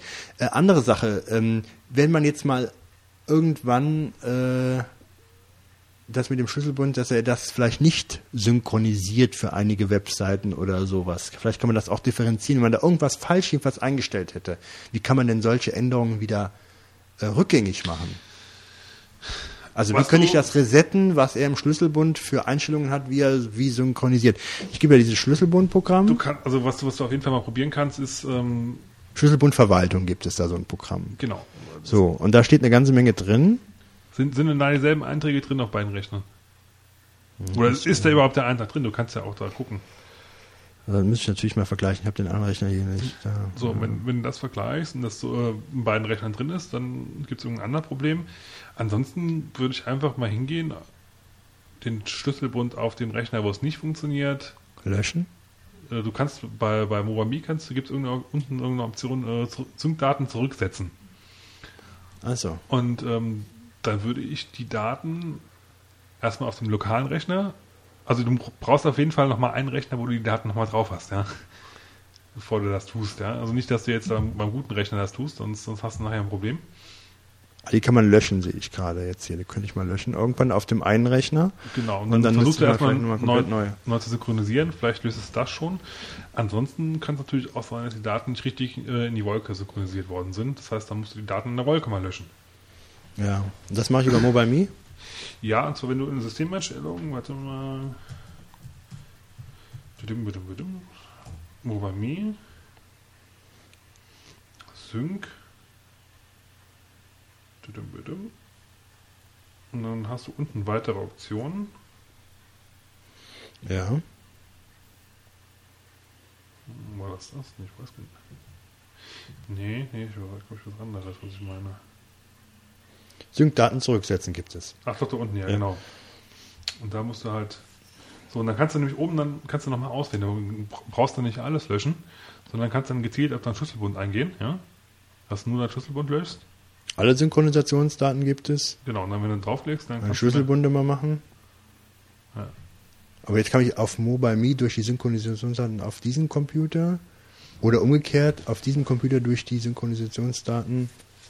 Oh, das ist kompliziert, da muss ich mal fünfmal durchlesen, glaube ich. Ja, dieses, dieses, la- mach's bitte nicht jetzt. Jetzt haben wir den nächsten. Ich hab Die arbeiten da mit Tricks, mit doppelter Verneinung. Ja, ja, und ja, sowas. genau, so, das ist sehr schön. Okay, okay. Ja, Aber auf einem Rechner funktioniert es. Also Ja, grundsätzlich ja, aber wird auf das dem schon MacBook gespeichert. ist Das äh, habe ich eigentlich das Problem nicht. Nur ich habe das Problem, dass irgendwie auf dem iMac äh, das nicht richtig funktioniert. Kann natürlich auch sein, ähm, dass du vielleicht mit deinem in Safari deinen Cache löschen musst und dann hast du Cookies aktiviert. Ja, Cookies sind aktiviert. Ja, dass du halt da eventuell noch irgendwie äh, einfach mal dann, dann so Safari-Cache löschst Mhm. und dann Sicherheitseinstellungen überprüfst, dass er halt dann vielleicht dein Cookie nicht speichert oder so. Beziehungsweise entsprechende Freigaben gibst oder so, dass du halt sagst, ich möchte halt hier.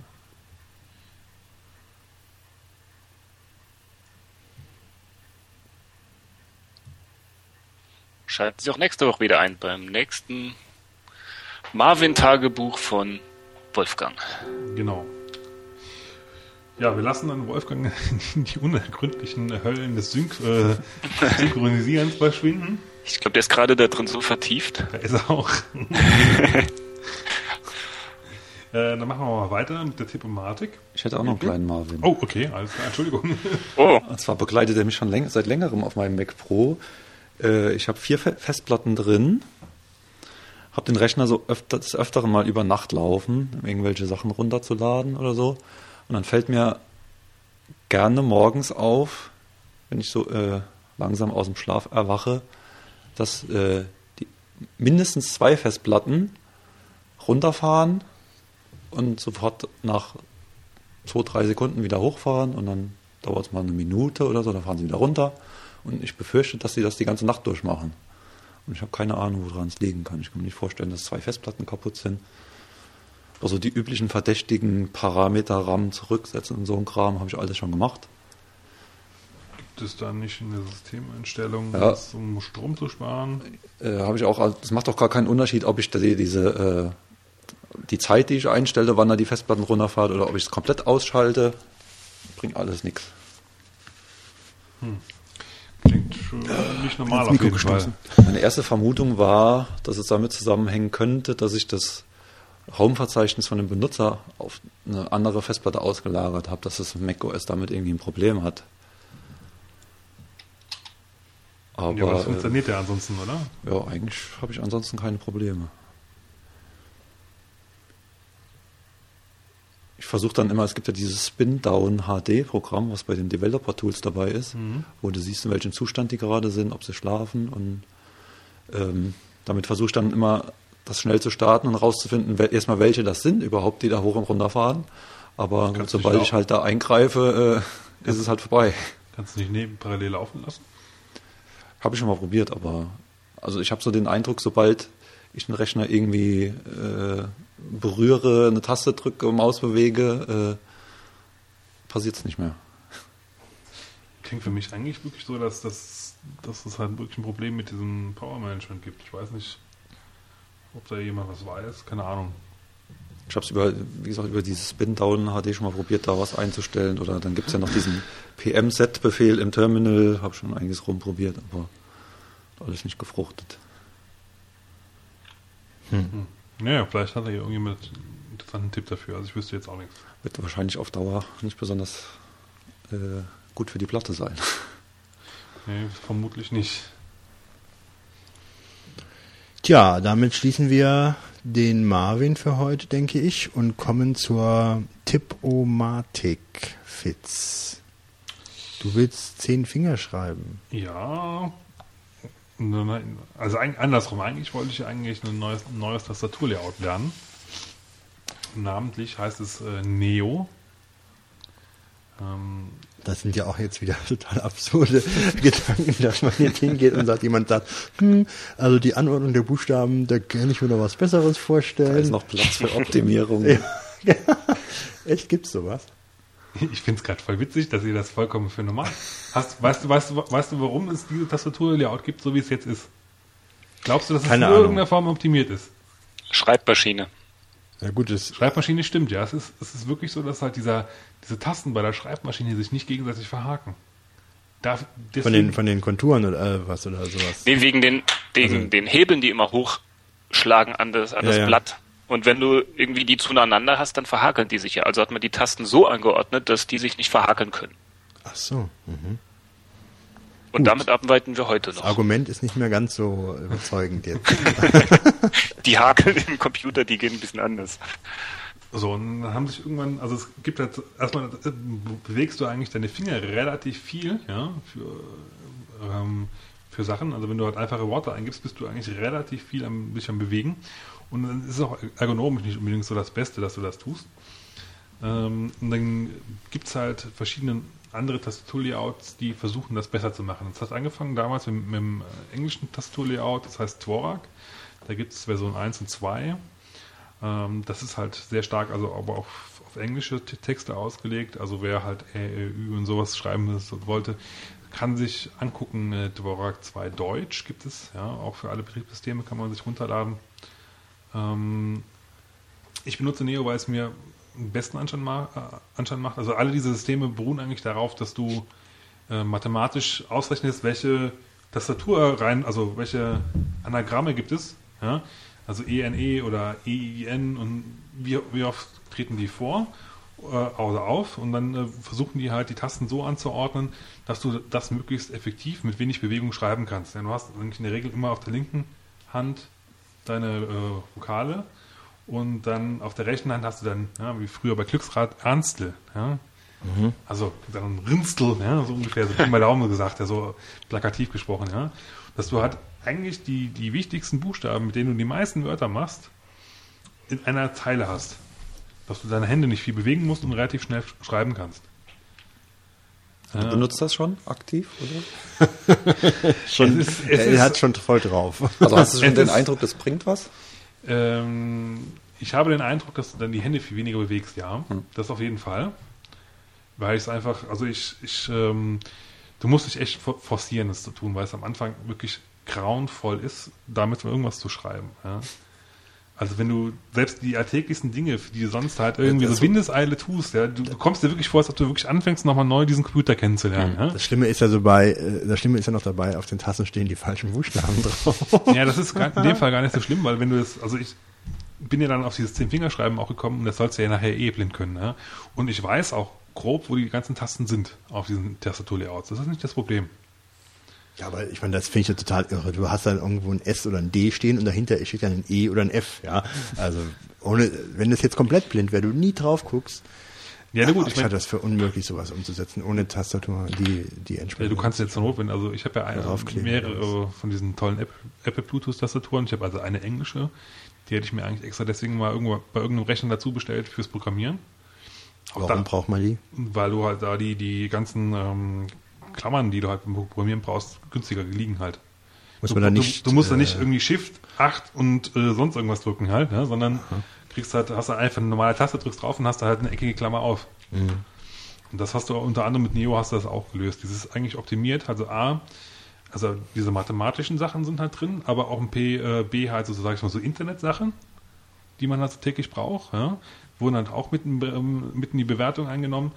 Ähm, die haben halt schon an, an, sag ich mal, noch ein paar praktischeren Themen. Also sie haben zuerst mal das mathematische Layout genommen und haben das halt noch quasi ein bisschen angepasst an Sachen, die, äh, die du halt für den täglichen Gebrauch besser platzierst, sag ich mal. Und das ist meiner Meinung nach jetzt das, was es mit am besten ist, tut. Es gibt auch noch ein paar andere, Ristome gibt es auch noch einen, das ist äh, Jugendforsch-Gewinner, die das äh, auch so ähnlich gemacht haben. Kann man sich halt mal tun. Das große Problem ist, ich wo- wollte früher anfangen, Dvorak zu lernen und ähm, das ging nicht, oder nicht wirklich, weil es halt eigentlich keinen guten Schreibtrainer gab, beziehungsweise ich kannte keinen auf dem Mac. Aber das ist jetzt auch mein eigentlicher Tipp, den ich jetzt eigentlich machen wollte. Und zwar es gibt äh, einen kostenlosen äh, Schreibtrainer, der heißt ähm, Tipp 10, habe ich verlinkt und ähm, das, da kann man halt also auch die ganzen die neumodischen Tastaturlayouts quasi benutzen. Aber also ich muss sagen, äh, gerade wenn du das doch anfängst zu lernen, musst du es doch eigentlich sehen. Wie, wie, wie, kontrollierst du dich denn sonst? Ähm, Wenn du jetzt sagst, du sagst, oh, ich will F also ich habe ich hab, ich hab einen, einen, einen Taster, so, einen- so einen Pappaufsteller, also Papp, also auf den A4-Seite ausgedruckt, ähm, einen, einen Aufsteller gemacht, wo halt die Tasten nochmal drauf sind. Allerdings, Das ist pass ja, natürlich, Taste kriegt es ein ist- Namensschild. Ja, natürlich, es ist am Anfang, wobei ich habe eigentlich nicht das Problem, äh, zu wissen, wo welche Tasten ist. Das kriege ich hin. Das, das kriege ich hin, das ist kein Problem. Das weiß ich mittlerweile. Das, ist, das lernst du auch relativ flott. Das Problem ist halt echt dann jetzt für mich eigentlich dieser Schritt auf dieses Zehn-Fingerschreiben umzu, umzusteigen. Das Schlimme ist, du versaust ja deine, äh, das geht ja nachher alles so intuitiv, ja. Du, also du sagst irgendwie, ich will F schreiben und du weißt, du bewegst den kleinen Finger so und so. Und wenn du dann ja dieses System mit zehn Fingerschreiben auf deutsche Tastatur, was schon eh schwierig genug ist, wenn du dann noch sagst, ich habe noch ein zweites System drauf, ja. Ich dachte, Na das- gut, ich, ähm, du, das, das geht eigentlich, wenn du halt vorher schon was anderes gemacht hast. Und ich werde jetzt auch nicht zehn Finger schreiben auf dem alten System quasi noch parallel dazu lernen, werde ich nicht tun.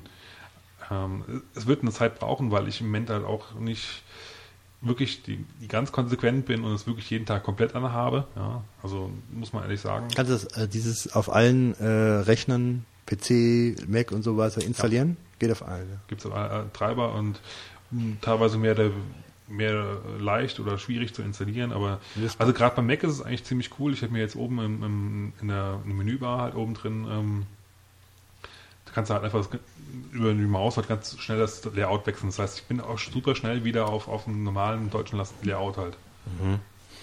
Das ist schon Hardcore. Jetzt sind richtige Geeks hier. Nee, finde ich aber eigentlich nicht, weil, äh, also ich, ich merke echt, ja, ähm, es, es gibt dann auch äh, ein cooles Skript dazu, habe ich irgendwo im Internet gefunden, was du halt, womit du die halt, diese, diese normalen Schreibmaschinentrainer, ja, da gibst du ja quasi einfach nur irgendwelche wilden, Anführungszeichen, blöden Kombinationen von diesen äh, Grundlinien äh, äh, ein, ja, die überhaupt keinen Sinn ergeben. Und ähm, es, es gibt jemand, der hatte, ich mal gucken, vielleicht finde ich den Link noch, dann, dann werde ich den noch dazu hauen in die Shownotes. Ähm, der hat ein Ruby-Skript geschrieben, womit du die halt ähm, Wörter aus, aus dieser Neo-Grundreihe bilden lassen kannst. Und es ist so, dass du, ähm, ich glaube, ich, ich weiß die genauen Zahlen jetzt nicht mehr, aber es war so Größenverhältnis ungefähr so, du kannst ähm, mit der normalen Tastatur in der Grundreihe, glaube ich, nur, also es gibt von so einem Aspel Wörterbuch, das hat er halt genommen und aus diesem Wörterbuch heraus konnte er bei der normalen Tastatur nur, ich glaube, 100 Wörter also schreiben, die in, in dieser Grundreihe halt, ja, ohne dass er die Finger groß bewegen muss. Bei Dvorak waren es irgendwie schon 2000, äh, 1500 und bei, oder 2000 und bei, bei Neo sind es irgendwie fast schon äh, 4500 oder so. Einfach Wörter, die du einfach nur schreiben kannst, indem du die Hand drauflegst und deinen Finger hoch und runter hebst, ohne dass du die Hand bewegen musst. Also wer sich da mal, es ist, ist gar nicht abwegig, warum man das macht. Auch, auch ähm, dann sind halt auch ähm, äh, Ergonomie-Sachen drin, dass du halt die Finger am besten von innen nach außen oder von außen nach innen, weiß ich nicht mehr machst, damit du halt äh, für die Hand schonst und so. Ist halt auch noch Überlegungen dabei. Kann man, es, haben sie aber alles sehr gut auf dieser Neo-Tastatur-Layout-Seite gut beschrieben, wo, wie sie das machen und ja, kann man sich vielleicht mal durchlesen, wer jetzt interessiert. Krass, krass. Marc, hast du auch sowas abgespacedes? Nee, also sowas habe ich mir nicht äh, irgendwie versucht anzueignen, aber vielleicht gibt's ja auch dazu eine äh, How-To und zwar auf der Seite WikiHow. Ähm, das ist eine How. Seite. Ja, How. ähm, das ist eine Seite, da gibt's einfach endlos How-Tos. Eigentlich denkt man ja, How-Tos sind eher so äh, für den äh, IT-Bereich gedacht, so da wird dann beschrieben, wie ich, was weiß ich, Linux installiere oder so. Aber auf dieser Seite gibt's wirklich How-Tos zu allem und jedem. Ob jetzt ähm, How to Start Your Own Country ähm, oder auch IT-Sachen jetzt doch, also so How to Make Blinking Text without the Text Tag or JavaScript. How Ist halt natürlich alles in Englisch, das ist vielleicht der kleine. Haken. Oder, das, was für uns mal ganz sinnvoll wäre, How to Start Your Own Podcast. Für uns ja sehr Ja, interessant, genau. wie man das macht. Aber zum Beispiel auch äh, eine andere Sache, zum Beispiel How to fix an iPhone G 3G Screen, also einen kaputten Bildschirm austauschen. Und das wird dann in einzelnen Schritten erklärt, inklusive Fotos und unten gibt es sogar noch ein Video dazu. Also ich habe da schon so einige How-Tos gefunden. Ähm, wirklich aus allen Bereichen, ob man jetzt wissen will, äh, wie ziehe ich mich als Mann an, um dies und jenes zu erreichen oder Frühvorstellungsgespräche, Beerdigungen. Wie war nochmal die Also URL? aus, bitte? Nee, Spaß. Nix. Also es gibt wirklich aus allen Bereichen und ähm, da ist auch eine, ähm, allein schon die Übersicht ist ganz, äh, ganz interessant, aus welchen Bereichen das alles so How-Tos gibt. Arts and Entertainment, Cars, Computers, Education, Family Life, Relationships, Sports, Travel, Food, Health, Work, Home, Garden und so weiter. Also auf jeden Fall eine Seite, auf die sich ein Blick auf jeden Fall mal lohnt, wenn man irgendwie irgendwas wissen will. Ist Deutsch oder Englisch? Äh, alles leider in Englisch. Gut, gut. Timo, hast du uns Ähm. einen Tipp mitgebracht? Ich hätte ein kleines Programmchen fürs iPhone zu empfehlen. Und zwar frage ich mich, wie viele andere des Öfteren mal, wie das sein kann, dass am Ende des Geldes noch so viel Monat übrig ist. Aha. Und deswegen habe ich mir jetzt ein kleines Programmchen zugelegt, um die Finanzen zu verwalten. Das den Monat verkürzt. Und das nennt sich Pocket Money.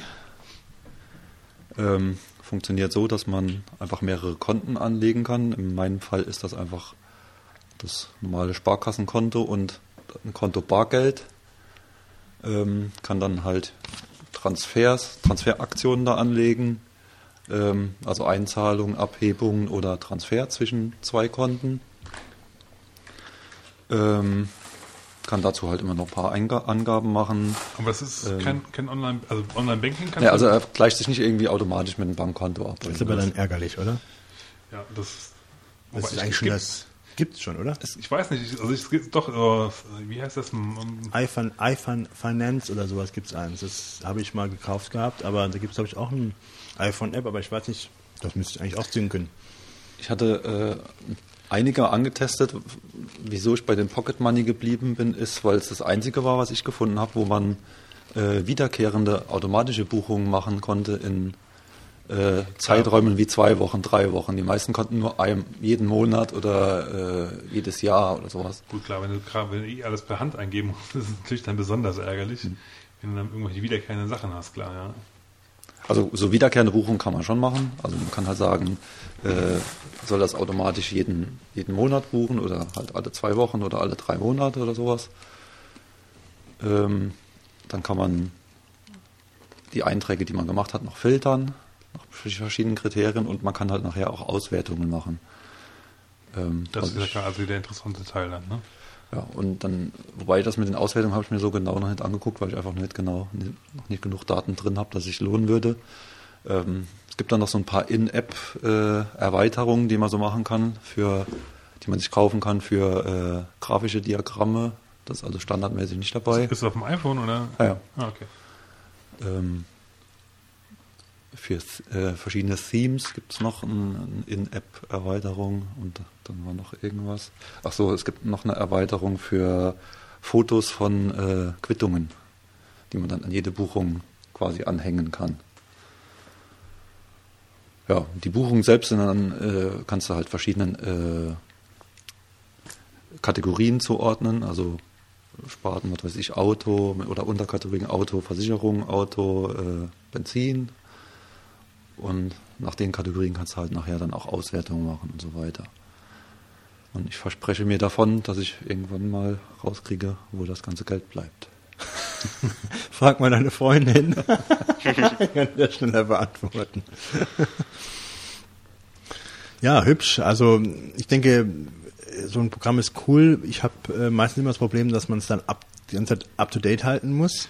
Das ist so Das- Disziplin. Ja, wenn Ich du einmal gerade raus sagen, das, ist bist. nämlich genau das Problem, was Sachen, wo die nicht irgendwie syn- synchronisieren und auf deine Kontodaten zugreifen können. Das, Gut, sagen wir das beim Konto ist eigentlich weniger das Problem. Das kannst du ja, setzt dich halt einmal am Wochenende alle zwei Wochen hin, enden hin und äh, machst gerade die Website von deiner Bank aus, auf, gleichst das halt gerade ab. Ja, aber das ist Äh, dann doch schon Problem eine ist Arbeit eher das, Für mich ist eher das Problem das Bargeldkonto. Also da habe ich, ist mir schon ein paar Mal passiert, dass halt irgendwie 10 Euro, wo ich jetzt nicht wusste, wo sind die hingegangen, weil ich nicht eingetragen habe und hat, hat auch keine Ahnung mehr. Dann habe ich immer, mache ich dann regelmäßig irgendwie so ein so, ein, äh, so eine Buchung, äh, Kontenausgleich oder sowas, wo ich dann die paar Euros eintrage, die irgendwie verloren gegangen sind. Aber ansonsten das mit dem Abgleich mit dem Online-Bankkonto, das geht eigentlich ganz gut. Also ich habe den meisten Kram habe ich schon drin, äh, weil ich ihn schon eingetragen habe bei der Überweisung und wenn ich irgendwas äh, übersehen habe, dann trage ich es halt gerade nach irgendwann. Du kannst auch dann so, einen- so einen Fleck äh, setzen, gebucht oder nicht gebucht. Nee, also auf jeden Fall sinnvoll, aber ich glaube, es würde halt noch ein bisschen mehr an Funktionalität gewinnen, wenn das halt zumindest mal auf die, auf die, diese Banktransfers würde ja eigentlich schon reichen, dass du einfach das guckst, was hast du noch schon gebucht davon, was noch nicht, ja. Und dass du das dann synchronisieren kannst, dass du halt schon mal die Beträge drin hast, das, das Datum, äh, der Empfänger, ja, und dass du halt einfach nur dann noch kate- kategorisieren musst. Was zwar auch noch Arbeit ist, aber wesentlich weniger, als wenn du alles eintragen musst. Es gibt ja auch, wie gesagt, Programme, die das auch machen, aber ich habe halt keins gefunden, was dann auch gleich, äh, gleichzeitig noch diese ähm, ja, nicht nur einmonatlichen oder einjährlichen äh, automatischen Buchungen erlaubt.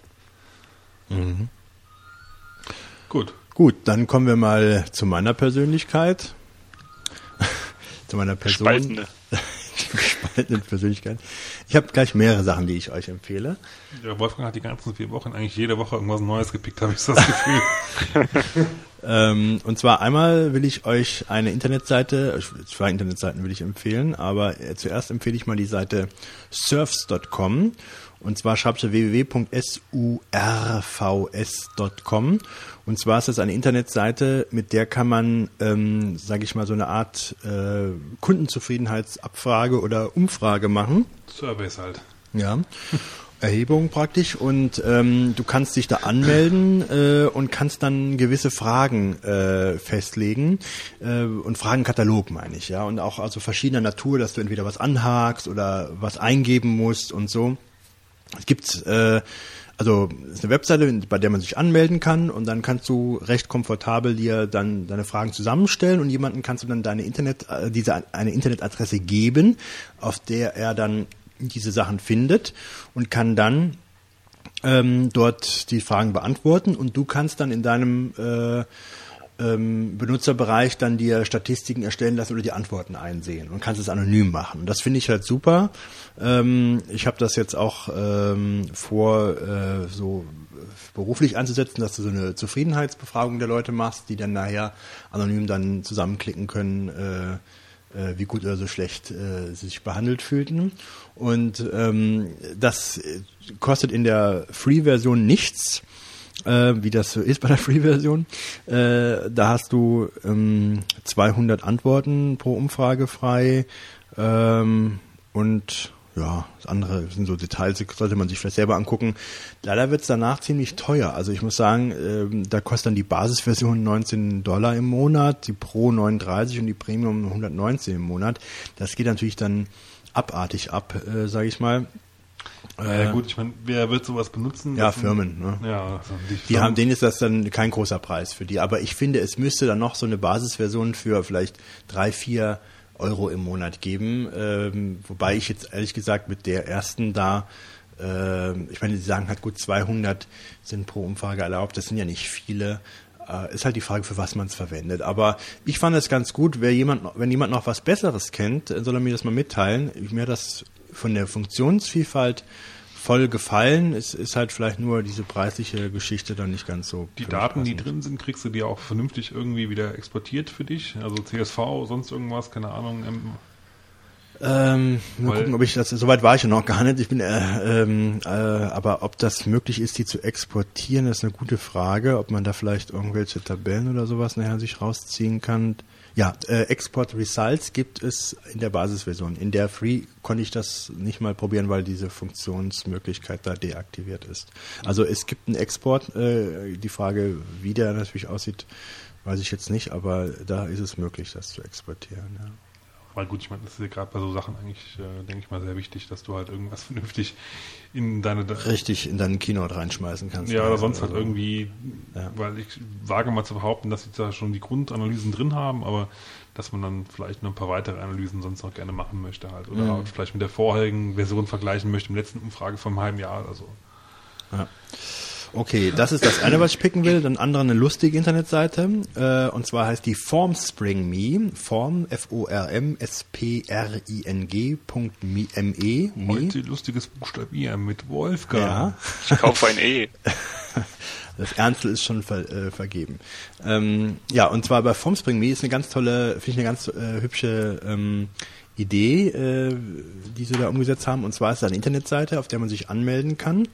Äh, und dann kann, kannst du diese Internetadresse, die du dann persönlich bekommst, anderen geben und die können dir Fragen stellen, komplett anonym und du kannst sie auch komplett anonym, äh, kannst sie dann beantworten oder musst du nicht, kannst du beantworten oder musst oder, oder nicht. So und ähm, diese Antworten werden dann veröffentlicht, ja. Und ähm, das ist halt lustig. Ich habe das mal gemacht und von Vogunen-Hörern haben mir dann die Leute die unmöglich, unmöglichsten Fragen gestellt, ja. Also ähm, auch es geht auch ins Sexuelle. Also ich muss sagen, da haben Leute dann wirklich alles ausgekostet, was sie da machen können. Ähm, aber ähm, Wie trotzdem macht wie ist dein ja, ja, ja, Benutzername? ja, ja. Willst du jetzt wissen? Äh, ich weiß es auswendig nicht, muss ich zugeben, weil ich sehe gerade, äh, irgendwie ist das hier expired und ich komme nicht mehr auf meine eigene. Ähm, doch Wolfgang M. Äh, also formspring.me Querstrich und dann Wolfgang M, wobei Wolfgang, glaube ich, groß geschrieben wird. Dann müsstest du auf meine Seite kommen. Kommst du drauf? Hm, Wolfgang M. Klein. Alles klein geschrieben? Sogar mit Bild. Okay, da habe ich also schon Fragen beantwortet. Ähm, ja, also kann man mir Fragen stellen anonym. Äh, wer das will, kann das äh, gerne tun. Ähm, und man kann sich auch selber anmelden und dann anderen Fragen, andere Leute Fragen stellen lassen. Und macht einfach Spaß äh, zu gucken, was die Leute von einem wissen wollen. und äh, umgekehrt halt, ähm, wenn andere Leute da auch Fragen gestellt bekommen. Ja. Wieder der Beitrag äh, zur Netzöffentlichkeit, wobei ist ja jetzt auch nicht so. Ähm, wie soll ich sagen, man gibt ja nicht jetzt alle Daten da an. Es ist halt ein Spaß und man kann ja auch bestimmen, welche Fragen man da beantwortet und welche nicht. Äh, Aber ich finde, die Idee finde ich toll, äh, hat mir Spaß gemacht, die Seite. Also die Fragen, die drinstehen, sind schon mal alle sehr. Also ich fand's lustig, ja, hat mir gefallen. So, das wollte ich empfehlen und jetzt zuletzt empfehle ich, Also, Leute, fragt Wolfgang, fragt Wolfgang und die besten Fragen werden wir dann in den nächsten Folgen übernehmen. ja, ich verlinke nochmal meine Seite, ähm, dann äh, mit dem äh, mit den Shownotes, dann ihr mich findet definitiv. Ähm, ja, dann will ich noch was ganz, also ich habe letztes Mal, glaube ich, die Nasendusche empfohlen, da hat doch jemand zurückgeschrieben, äh, findet er ganz interessant, aber er wäre ja gesund, er bräuchte sowas nicht. Dann sage ich ja, noch ist er gesund, ja. Also ohne Nasendusche steht er die nächste, äh, der nächste kapitale Krippe äh, ähm, steht ja im Haus, steht ja vor der Tür, meine ich. Und außerdem in Zeiten der Schweinegrippe kann man die Nasendusche nicht oft genug aufsetzen. Ähm, gut, aber heute gibt's wieder auch einen etwas anderen Tipp. Und zwar empfehle ich euch mal einen Städtetrip nach Hamburg, den ich unternommen habe. Und da will ich direkt mal vorweg schicken. Ich hatte das ja, wer mir als auf Twitter folgt, Ja, es exzessiv war, getwittert. es war ungefähr genauso wie wenn Mark Snooker ne, guckt. Ja. Aber ich muss sagen, weißt du, bei Twitter, viele Leute twittern da irgendwas äh, und oft ist es, ist es nicht gut, äh, beziehungsweise ist es nicht, also es ist Zeitverschwendung, das zu lesen, hat mir keinen Spaß gemacht. Es gibt Leute, die haben dann so getwittert manchmal wie, hoppla, das musste jetzt nicht sein. Ja? Oder nein, oder äh, oder irgend sowas, wo du sagst, ja, ich verstehe es nicht, weil ich nicht gerade den ganzen Sachzusammenhang kenne und den offenbarst du ja auch nicht. Das sind Leute, denen ich direkt anfollowe, wenn ich dann äh, nicht verstehe, äh, worum es da geht. Ja, dann hört es ja ganz auf. Also wenn jemand meint, er müsste dann sein, irgendwie seinen Kommentar, was er dann nicht sagt oder so, dann in den Computer reinschreiben und Leuten dann das vom Kopf schmeißen, die auch genau nichts damit anfangen können oder dann nachfragen müssen, wie, was ist denn los oder so, ja. Also das ist, geht gar nicht und dann wird viel zu viel getwittert, wo Nachrichten vermittelt werden. Die sind meistens dann doch irgendwie bekannt und auch, ähm, also Twitter kann man ganz toll nutzen, finde ich, wenn man wirklich mal Interessantes twittert. Ja, ich war letztens wieder beim Zahnarzt, da habe ich, habe ich ja jetzt twitterst du das mal komplett durch. Im Wartezimmer habe ich noch ein Bild gemacht, ja, aber als ich nachher in dem Behandlungszimmer gesessen habe, hatte ich keine Lust mehr zu twittern. Ja. Also ich habe den ersten äh, Tweet auch nicht abgesetzt, aber ähm, trotzdem, man kann halt interessante Ereignisse oder auch wirklich mal, wenn was passiert. Ja, ich meine, der Marc hat das mit dem Snooker-Event vorgemacht, nur völlig falsches Thema genommen, ja, was abgeturnt Na, hatte. gut, ich sag mal so, gesagt. da interessiert mich Snooker eigentlich eher, als wenn du den Zahn gezogen kriegst. Dazu ist es nicht gekommen. ähm,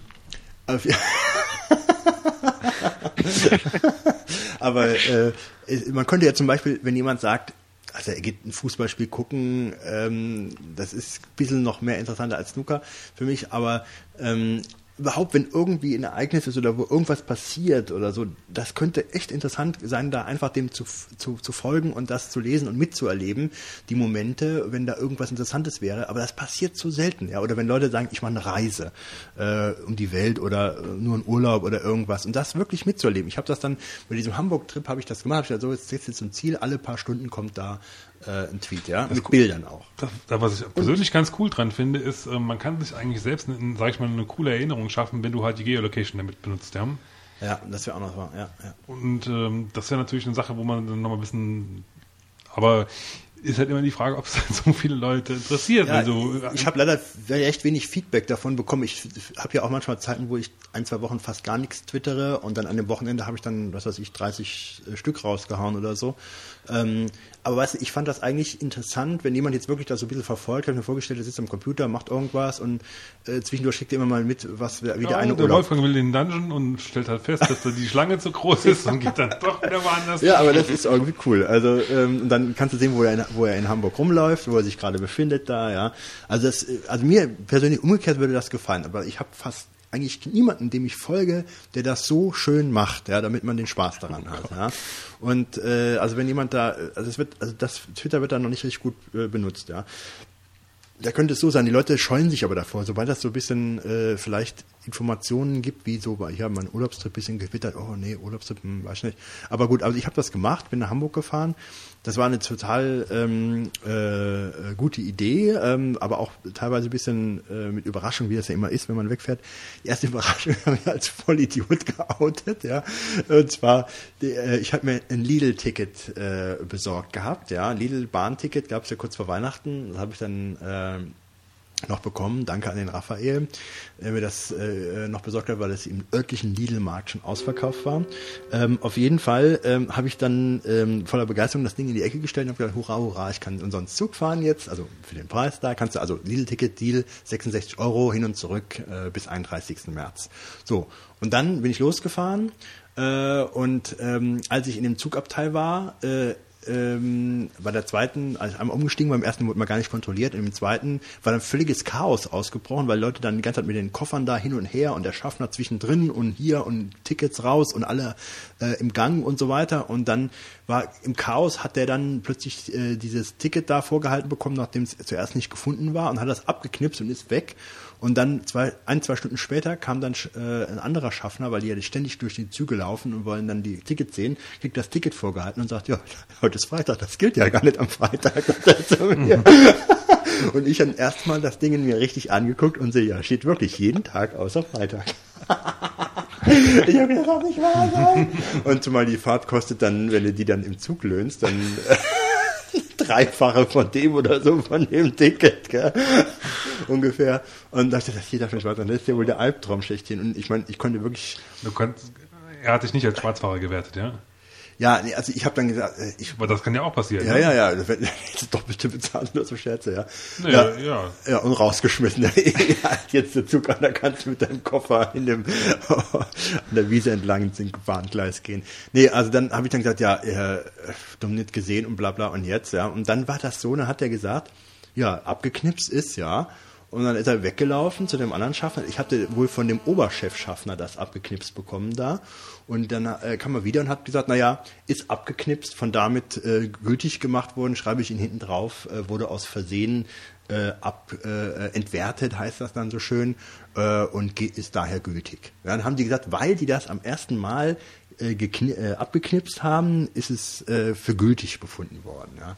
Der Schaffner hat dann irgendwie in dem einen Satz drei Rechtschreibfehler noch eingebaut, aber es war egal. Hier, vor, vor, vor allem das Geile ist jetzt mal, jetzt mal ernsthaft. Haben die einen Stempel oder sowas, die dann drauf machen? Nee, die Weil- haben ja diese, dieses Clips-Gerät, was eigentlich aussieht wie so ein Hefter, ja. ja, ja, natürlich, aber ich frage mich jetzt gerade, wieso, was hindert dich dran, das selber drauf zu schreiben? Nee, nee, das ist ja so ein Spezialgerät, ja. Also es ist ein ein Entwertungsgerät, dieses klack klack Ja, aber- da.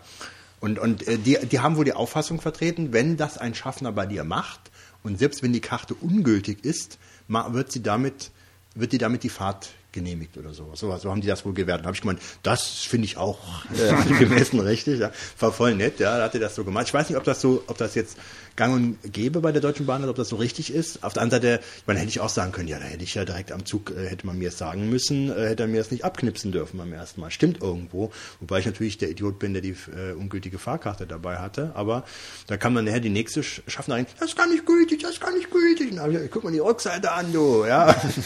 die Rückseite guckt, hm, ja, da Rechtschreibfehler drin. ja, ich könnte einen Kollegen mal besprechen. Aber, aber das, ja, dann durfte ich fahren. Also das, so kam ich schon mal Ja, äh, das ist doch genau, du, hast diesen Abdruck gehabt, von diesen Zangenabdruck drauf gehabt und halt was einfach so draufgeschrieben ist, ohne Stempel irgendwie, oder? Doch, doch, der hat das dann noch so links und rechts rumgeknipst. Dann da, tak, tak, tak, tak, tak. Da hat er dann das Gerät exzessiv auf, den, auf der Fahrkarte da ausgelegt. Ja. Ja, weil ich halt gerade meinte, wenn das Ding halt irgendwie gelocht ist quasi oder was, ja, und dann du einfach draufschreibst. Er hat auf ja. der Rückseite geschrieben, äh, Fahrschein wurde versehentlich entwertet, äh, ist damit gültig bis Hamburg oder sowas hat er drauf geschrieben. Hast unterschrieben wenigstens. Ja, nee, ich, er nicht. Er, er hat, glaube ich, auch er hat unterschrieben und dann noch tak, tak, tak, tak drumherum dann das Gerät da sprechen lassen. Ja. Naja gut, dann war ich erstmal in Hamburg. In Hamburg rate ich, diese Hamburg-Card zu kaufen. Äh, da kann man beispielsweise, je nachdem, was für ein glaub ich, Modell man holt, drei Tage umsonst U-Bahn fahren und hat auch noch verbilligte Eintrittspreise. Außer Samstag und Sonntag. Ja, also äh, also, soweit kam es nicht. Auf jeden Fall, ähm, das ist eine sehr gute Sache. Ich glaube, es glaube ich für Single äh, oder sowas, äh, also pro Person äh, 1999. Ich glaube, das rechnet sich. Ähm, und dann äh, will ich nur so zwei, drei Sachen rausgreifen. Also ich will ja jetzt nicht mal äh, alles erzählen, was ich da angesehen habe. Könnte man ja nachlesen sonst. Könnte man ja. Genau. Ähm, also was ich mir geholt habe vorher, da habe ich mir gedacht, naja, wenn du nach Hamburg fährst, vielleicht gibt's ja ein, gibt ja für alles eine App, sagen sie in der Werbung. Für alles gibt's eine App, ja, vielleicht auch für den Hamburg-Trip. Und tatsächlich gibt's eine Hamburg-App, gibt sogar mehrere, ähm, wo dann die ganzen Sightseeing, äh, also die ganzen Sehenswürdigkeiten äh, Sachen drauf sind. Ja. Von, wer, wer ist da der Anbieter? Das ist eine gute Frage. Äh, Aber es gibt ja so, so Städteführer wie von Lonely Planet, Falk, äh, so Sachen halt, ja. Gibt es so Sachen, aber es, ich könnte mir auch vorstellen, dass es teilweise auch Städte selber machen. also das glaube ich auch. Ich habe leider Oder es gibt zum Beispiel vom, vom, vom Vatikan gibt es zum Beispiel auch äh, eine für, für die vatikanischen Museen. Ich glaube, Louvre hat zum Beispiel auch eine eigene, aber es ist immer die Frage, wer halt der Anbieter ist. Also Also ich weiß es jetzt nicht, ich hätte es mal nachgucken müssen. Ähm, ich ah, hatte so ein bisschen, Info, es gibt äh, so ein bisschen so den Eindruck, dass das so Tur- Tourismus, Touristinformation oder sowas ist, aber es gab auch mehrere Apps, ja, die werden nicht alle von der gleichen kommen. Und also die App, die ich hatte, es gab nur so zwei, das findet ihr, wenn ihr das haben wollt, die war super. Du hattest alle Sehenswürdigkeiten mit einer Beschreibung, mit Bildern und dann hattest du sogar noch so eine ähm, brauchst es gar nicht hingehen. ja, wie waren die ganze Zeit- Street View. nee, äh, du konntest dann gucken, äh, Karte einschalten, wo bin ich, wo sind die nächsten Sehenswürdigke Sehenswürdigkeiten, wie gelange ich dahin? Kriegst du dann äh, ge- geroutet da. Das ist super. Wenn du da gerade rumläufst und sagst, ja, hier irgendwo muss ja die Kirche sein oder sowas, ja. Und dann kriegst du es da angezeigt und sagst, ah ja, oder hier so eine, äh, also eine Aufstellung, die nächsten Sehenswürdigkeiten, so viel 100 Meter oder sowas, ja. Das ist spitze einfach. Ja. Du hast direkt einen Stadtplan dabei, jetzt sag, äh, eine Kennzeichnung, wo du hingehen kannst und noch eine Beschreibung der Sachen, worum es da geht, ja. Ja, da musst du halt noch aufpassen, dass dein, dass dein Akku vom iPhone irgendwann nicht abends leer ist und irgendwo mitten in der Walachei stehst und keine Ahnung hast, wo du bist. Ja. Ich habe in dem Monat auch mein, mein, mein Limit da überschritten gehabt, wobei ich mich eigentlich wunderte, weil ich nicht dachte, dass ich so viel Daten verbraucht hätte. Naja, gut. Auf jeden Fall, also das rate ich, wenn man so eine Reise macht, um zu gucken, ob nicht so eine App äh, vorhanden ist. Das wird auch wahrscheinlich immer mehr werden, weil ähm, ich muss sagen, ich habe das so genossen, da mit dieser App zu arbeiten, da und das da zu gucken. Gut, klar. Ich meine, wenn du, wenn du Internetverbindung hast, natürlich noch, noch viel geiler. Ja. Ähm, wobei allein, allein schon über diese Geolocation-Sache halt schon ziemlich coole Sachen machen kann einfach. Das ist klar. Also das war echt gut, ja. Und ansonsten zu Hamburg würde ich vielleicht drei Sachen nur sagen, die man sich mal antun sollte. Äh, Hafenrundfahrt sollte man machen. Ähm, da kann man natürlich mit, gibt's unterschiedlichste Schiffe, die dann da, sage ich mal, äh, angeboten werden, wo du dann einsteigen kannst vom äh, vom Dampfer mit hinten, wie nennt sich dieses Rad da? Was? Schaufelrad. Ja, Schaufelraddampfer oder sowas, bis zu so einer äh, Wobei ich glaube, das, das ist auch nur Fa- Fake, glaube ich. Nee, also, also gut, Fake ist es vielleicht, hast recht, als Antrieb ist es Fake, aber es bewegt sich. und- Ja, gut, ja. ja. aber ähm, das tut's dann schon. Ähm, und ähm, das war ganz interessant. Also das äh, war zwar nicht billig, ich glaube ich meine, du kannst auch richtig gut Geld lassen bei so einem Städtetrip. Ja? Also alles kostet Geld und nicht drei Euro, sondern direkt mal Hafenrundfahrt 14 Euro, Batsch. Ja? Und äh, das geht dann irgendwie so weiter. Äh, also Hafenrundfahrt hat sich aber sehr gelohnt, das Da sollte kann jeder mal machen. Timo viel buchen, ne? Da kann der Timo nur am Boden. Nee, aber dann geht's weiter. Also ich bin dann zum äh, Hamburg Dungeon, empfehle ich auch. Äh, ich, das ist ja so eine Wie Art. sind denn da die Wartezeiten? Da war ich letztes Mal nicht hingegangen, weil es angeblich da so, muss man so lange warten Das musste. kommt echt auf die Uhrzeiten drauf an. Also ich habe ungefähr 45 Minuten gewartet. Boah, schon her. Ja, äh, wobei das, ähm, ich habe es nicht so schlimm empfunden da. Ähm, Du hattest ja ein iPhone dabei und konntest die ganze Zeit Twitter. Eben. Äh, und ähm, das, also ich, äh, witzige war, ich wusste gar nicht, was ist denn das jetzt genau, dieses Hamburg Dungeon? Ist das eine Geisterbahn? Setze ich mich gleich in irgend so ein komisches äh, Hast du dich Autoscooter nicht mal ähnliche vorher Teil? informiert? Nee, ich habe also ich war auf der Webseite und da kriegst du auch keine wirklichen Informationen. Hast besser mal in deine iPhone-App geguckt, da hätte das wahrscheinlich gestanden. Ich, also ich, also ich bin mir nicht sicher, ob ich da reingeguckt hatte. Ich würde fast sagen, dass ich fast nirgendwo richtige Informationen bekomme, was eigentlich da so richtig einen erwartet. Und ähm, dann war es halt so, ähm, das war ganz interessant. Also ich muss sagen, das ist auch der wirkliche Horror, wenn du in so eine Geisterbahn irgendwie Geschichte reingehst und du weißt nicht mal im Ansatz, was da drin abläuft, ja. Und äh, dann war es so, dass man dann erstmal reinkam und äh, als du kurz vorm Eingang war, warst, dann waren dann, hörst du die ganze Zeit Schreie von den Leuten, ja. was geht denn da ab? Ja, die schreien da richtig, ja. Äh, was wird mit denen gemacht und so. Und dann habe ich rausgefunden, ich spoilere das jetzt, bitte vorspulen, wenn ihr das nicht hören wollt. Und zwar wird nämlich nach dem Einlass wird ein Bild gemacht und alle Leute sollen mal auf dem Bild irgendwie so schreien, äh, wo dann irgendwie so jemand eine Axt hält und so und jemand dann so einen Kopf abgehackt bekommen soll. Und damit das Bild schön authentisch aussieht, ja, äh, sollen die Leute, die dann gerade fotografiert werden, schreien. Und deswegen hörst du in der Schlange die ganze Zeit Leute da hinten reinschreien. Ne? Ja gut, aber dann kommst du in so einen Raum und da muss ich sagen, also man sollte vielleicht nicht im Hochsommer in das Ding reingehen, weil in der ganzen Anlage ist es ziemlich äh, warm und stickig. Ja? Also das habe ich schon ein bisschen unangenehm gefunden, äh, weil ich halt die ganze Zeit, was du stehst, läufst die ganze Zeit durch die Stadt und dann kommst du dann da rein und schlechte Luft, ja, eng, total alles eng und dann läuft dann so eine Uhr runter, da sehe ich noch acht Minuten und dann geht hinten diese komische Eisentür innen drin auf und dann dürfen 36 Leute da reingehen, mehr nicht ne, oder sowas. Und dann ist das dann irgendwann soweit und dann kommst du in so einen Raum und das wäre dann so ein Fahrstuhl, irgendwie sowas. Äh, Und also die ganzen Wände sind alle komisch verkleidet. Also du kommst dir vor, wenn du jetzt irgendwie so einer Fantasy-Welt wärst oder sowas, ja. Und dann ist die ganze Zeit sind eigentlich Schauspieler in dem Teil da irgendwo am agieren, die dann die ganze Zeit dich irgendwie begleiten oder mit dir irgendwas veranstalten da. Und dann war so ein Typ dann in dem Fahrstuhl, der dann irgendwie gesagt hat, hier, Baba und so und ähm, lasst bitte die Mitte frei, äh, von wegen so einem Motto, da ist eine Falltür und so. Und du hast das überhaupt nicht einschätzen können, macht der jetzt Scheiß oder geht gleich wirklich in die Kante auf, ja. Und dann fing alles an zu wackeln, die Bodenplatte, ne?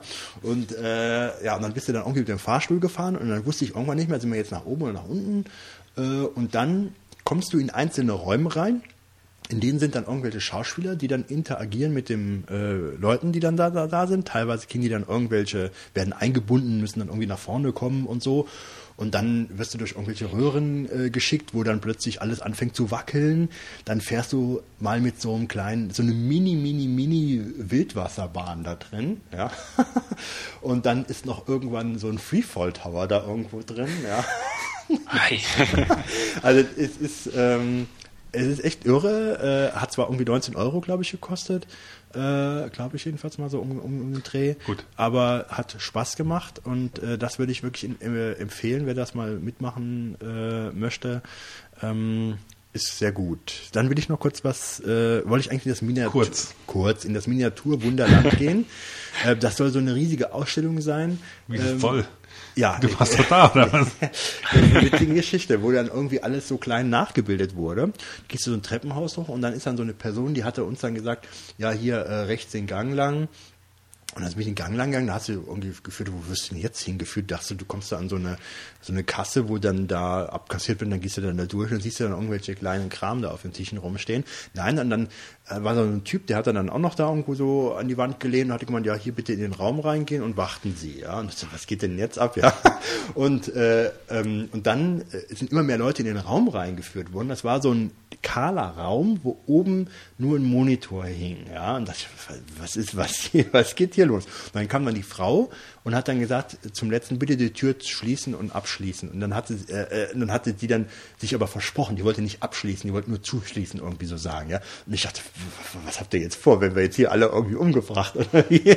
Ich war doch schon im Hamburger Dungeon. Und dann hat die die Tür zugemacht und dann hat die die gesagt, wir werden sie jetzt informieren äh, über ihre Wartezeiten und dann können sie darüber entscheiden, ob sie hier bleiben möchten oder gehen. Ja. dann wurden echt die Türen geschlossen, ja. Dann war es dann da drin. Und dann hat sich die Frau hingestellt und hat gesagt, die Wartezeiten betragen aktuell zwei Stunden. Wenn Sie warten, und dann hat sie dann, wir kriegen dann irgendwelche umsonst Getränke oder sowas, Snacks oder so. Äh, und dann hat sie zum Schluss gesagt, äh, wir wünschen Ihnen viel Erfolg bei Ihrer Entscheidung. Ja. das war echt so in so einem, in so einem falschen Film, würde dann heißt so, äh, Sie haben jetzt die Wahl, die Tablette zu schlucken oder äh, Sie werden gleich hier tot umfallen, weil hier ist Gas drin. Ja. Viel, Glück bei Ihrer Entscheidung. Das war so absurd. Ich habe noch nicht so was erlebt. Dann ging so ein Computermonitor an da oben, wo dann irgendwie so äh, äh, was eingeblendet wurde zu den aktuellen Wartezeiten oder sowas. Ja, und dann habe ich gesagt, zwei Stunden, das mache ich nicht mit. Ja, Ich stehe jetzt, warte jetzt zwei Stunden lang, um irgendwelche ähm, Eisenbahnen zu sehen, die dann in Miniatur aufgebaut wurden. Soll natürlich super sein, aber zwei Stunden ähm, habe ich natürlich nicht mitgemacht. Und da muss man wohl auf, über die Internetseite sich informieren oder auch Karten buchen. Ach ja, einen Tipp gebe ich noch hier, äh, Tippomatik. Für Hamburger Dungeon äh, oder auch für das Miniaturwunderland, weiß ich auch nicht, da kannst du irgendwo Karten in Hamburg kaufen, an unterschiedlichsten Stellen am Bahnhof und so weiter, wo du keine Wartezeiten hast. Das kannst du kaufen, da wirst du, kannst du durch so einen Seiteneingang direkt reingehen. Ja, und äh, oder die Wartezeit, die was minimierst oder irgend sowas gibt es. Da muss man sich informieren, wenn man das macht. Naja, auf jeden Fall Miniatur im Wunderland nicht gesehen, dafür eine ganz skurrile Erfahrung gehabt, wie die da mit den Leuten umgehen. Ich habe echt gedacht, hier, hier äh, kommen wir nicht mehr lebend raus aus dem Laden. Naja, und die Rückfahrt, die war eigentlich auch spannend, ähm, weil der Zug kam schon mit ungefähr 20 Minuten Verspätung, schaffte es dann, die Verspätung noch auf eine Stunde aufzubauen. Äh, und, und nach, so bei Köln-Bonn hieß es, wir haben eine Stunde Verspätung und wir fahren jetzt noch nicht los, denn hinter Köln-Bonn sind Leute auf den Gleisen am rumlaufen. Da habe ich auch gedacht, das gibt's gar nicht. Und dann war irgendwie beim nächsten Bahnhof ähm, der Zug, den wir eigentlich verpasst hatten, der hatte da schon wieder aufenthalten, hat man den noch irgendwie bekommen, aber totales Chaos. Naja, so ist es, wenn man eine Reise tut, dann hat man viel zu erleben.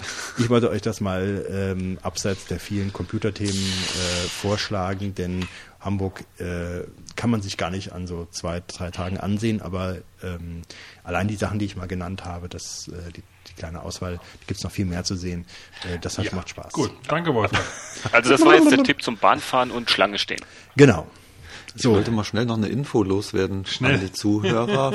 Also es Ganz ist ganz neu, die meisten werden es schon gehört haben, aber äh, betrifft wieder iPhone-App, dass T-Mobile angekündigt hat, diese Navigon Navigationssoftware für T-Mobile-Kunden kostenlos abzugeben. Fand ich Wobei ganz aber interessant. nur in einer beschränkten Version. Ne?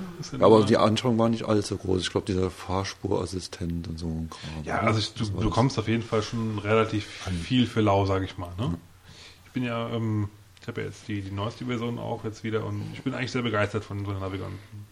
Ich habe es noch nicht gesehen, aber habe eigentlich auch nur Gutes gelesen bisher. Also muss ich schon sagen, bin ich sehr begeistert. hast du dir so ein Autokit gekauft? Ich habe eine Halterung, ja, und dann halt äh, übers Autoradio angeschlossen mit meinem alten Stecker. Das war ja das Problem, was ich irgendwann mal gemarvent habe, wo ich halt diesen Adapter für brauchte und so. Funktioniert aber eigentlich gut. Die Ansagen sind gut, äh, GPS funktioniert gut, Karten sind eigentlich relativ gut. Kann ich nicht meckern. Ja, dann sind wir fertig mit den vielen Tipps heute und Jo. kommen zur Rohrpost. Haben wir denn noch irgendwas Besonderes da? Ja, es hat sich keiner darum gekümmert, irgendwas einzutragen. Insofern haben wir nicht viel drinstehen. Es gab einige Reaktionen, aber wir haben sie zwar alle gelesen und freuen uns auch, aber zum Reflektieren haben wir uns jetzt, glaube ich, nichts Besonderes rausgeschaut. Also ich möchte einfach mal den Hörern danken, die mir ordentlich Speicherplatz bei SugarSync verschafft haben, die sich aber auch alle selbst dann jeweils 250 Megabyte extra besorgt haben. Hast du Sugar Sync schon mal empfohlen hier eigentlich? Ja, natürlich. Äh, ja. Hörst du eigentlich irgendwann mal zu, Wolfgang? Letztes Mal. Da war ich nicht Ähm, dabei, klar. also ich finde SugarSync besser als Dropbox, weil es hat einfach mehr Funktionen und den großen Vorteil, es hat auch eine ordentliche Android-Applikation. Also ähm, deshalb habe ich es eigentlich benutzt. Habe aber dann gesehen, dass es doch besser ist als Dropbox. Zum Beispiel kann man da beliebige Ordner einstellen, die automatisch gesynkt werden. Man muss also nicht in die Dropbox legen, sondern beliebige Ordner festlegen und der wird dann automatisch gesynkt. Warum ist das nicht automatisch bei der Dropbox? Verstehe ich nicht. Achso, du Äh, kannst einfach so äh, sagen, dass hier ist ein Ordner, der soll bitte gesynkt werden. Genau. Der kann irgendwo liegen. Ach so, ah ja. Ja, jeder beliebige Ordner, den kannst du einfach sagen, sync mir den. Ach so. Mhm. Also Ja, danke an die Hörer, Dropbox. die mir da ordentlich Speicherplatz Dropbox hat besorgt haben. übrigens auch äh, jetzt auf 10 Gigabyte durch äh, Empfehlungen, ne? Kann man jetzt auch kriegen. Vielleicht kriege ich mich ja dazu überwunden, mal meinen äh, äh, Affiliate-Link oder Refer- Referral-Link reinzustellen. Wie viel ähm, ähm, kriegt man denn pro Hörer? Also pro Hörer. Du mal.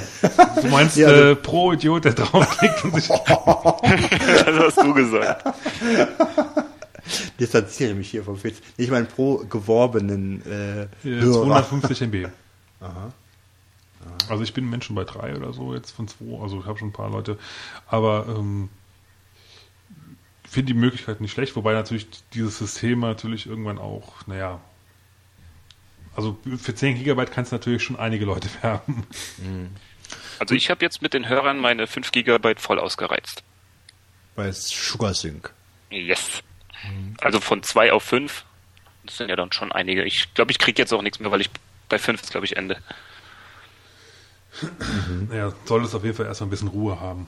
Also ich habe hab drei und die sind irgendwie zu 80 Prozent voll und ja, ich muss mal vielleicht mal das nächste Mal ein bisschen was tun, damit ich eventuell ein paar Fotos mit Freunden teilen kann, aber ansonsten viel mehr brauche ich eigentlich auch nicht. Also Ja, dann sind wir doch äh, am, langsam am Ende der Folge angelangt, würde ich sagen. ja, war ja auch wieder mal lang. Wolfgang hat viel erzählt heute. Ja, ich hoffe, es hat euch nicht zu sehr gelangweilt. Er hat mit, für Götz mitgeredet. Das äh, war allerdings ein Versuch. Denn ähm, wir hoffen mal, dass wir bald wieder in der gewohnten Besetzung am Start sind und werden jetzt ähm, mal schauen, dass wir die Folge irgendwie noch online kriegen demnächst. Das ist Sehr gut, wenn ihr das hier hört, ist die Wahrscheinlichkeit. wahrscheinlich geklappt, aber es stecken noch einige Schritte dazwischen hier, ehrlich Ja, gesagt. dürft ihr euch beim Wolfgang bedanken. Ich werde den Shownotes noch fertig machen und der Wolfgang natürlich dann die technische Seite von Rechnet man nicht so früh mit der Folge hier. ja, also irgendwie werden wir mal gucken, was wir da rausschaukeln. Und äh, ja, dann komme ich zum Ende und äh, danke unserem Gast, dem lieben und netten Timo, dass er heute hier war. Vielen Dank. Ja, danke Timo. Ich danke dem Fritz und dem danke. Wolfgang und dem Götz für seine Abwesenheit, damit ich kommen konnte. Dann äh, danke ich auch dem Fitz. Ja, wie immer gerne mit für euch und es war wieder spaßig heute.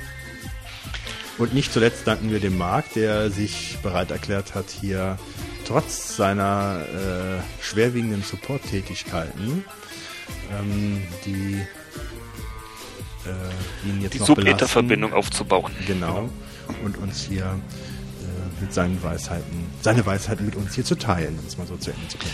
Gut, Gerne, gerne. dann sage ich äh, Tschüss und bis bald. Ciao. Tschö. Tschüss.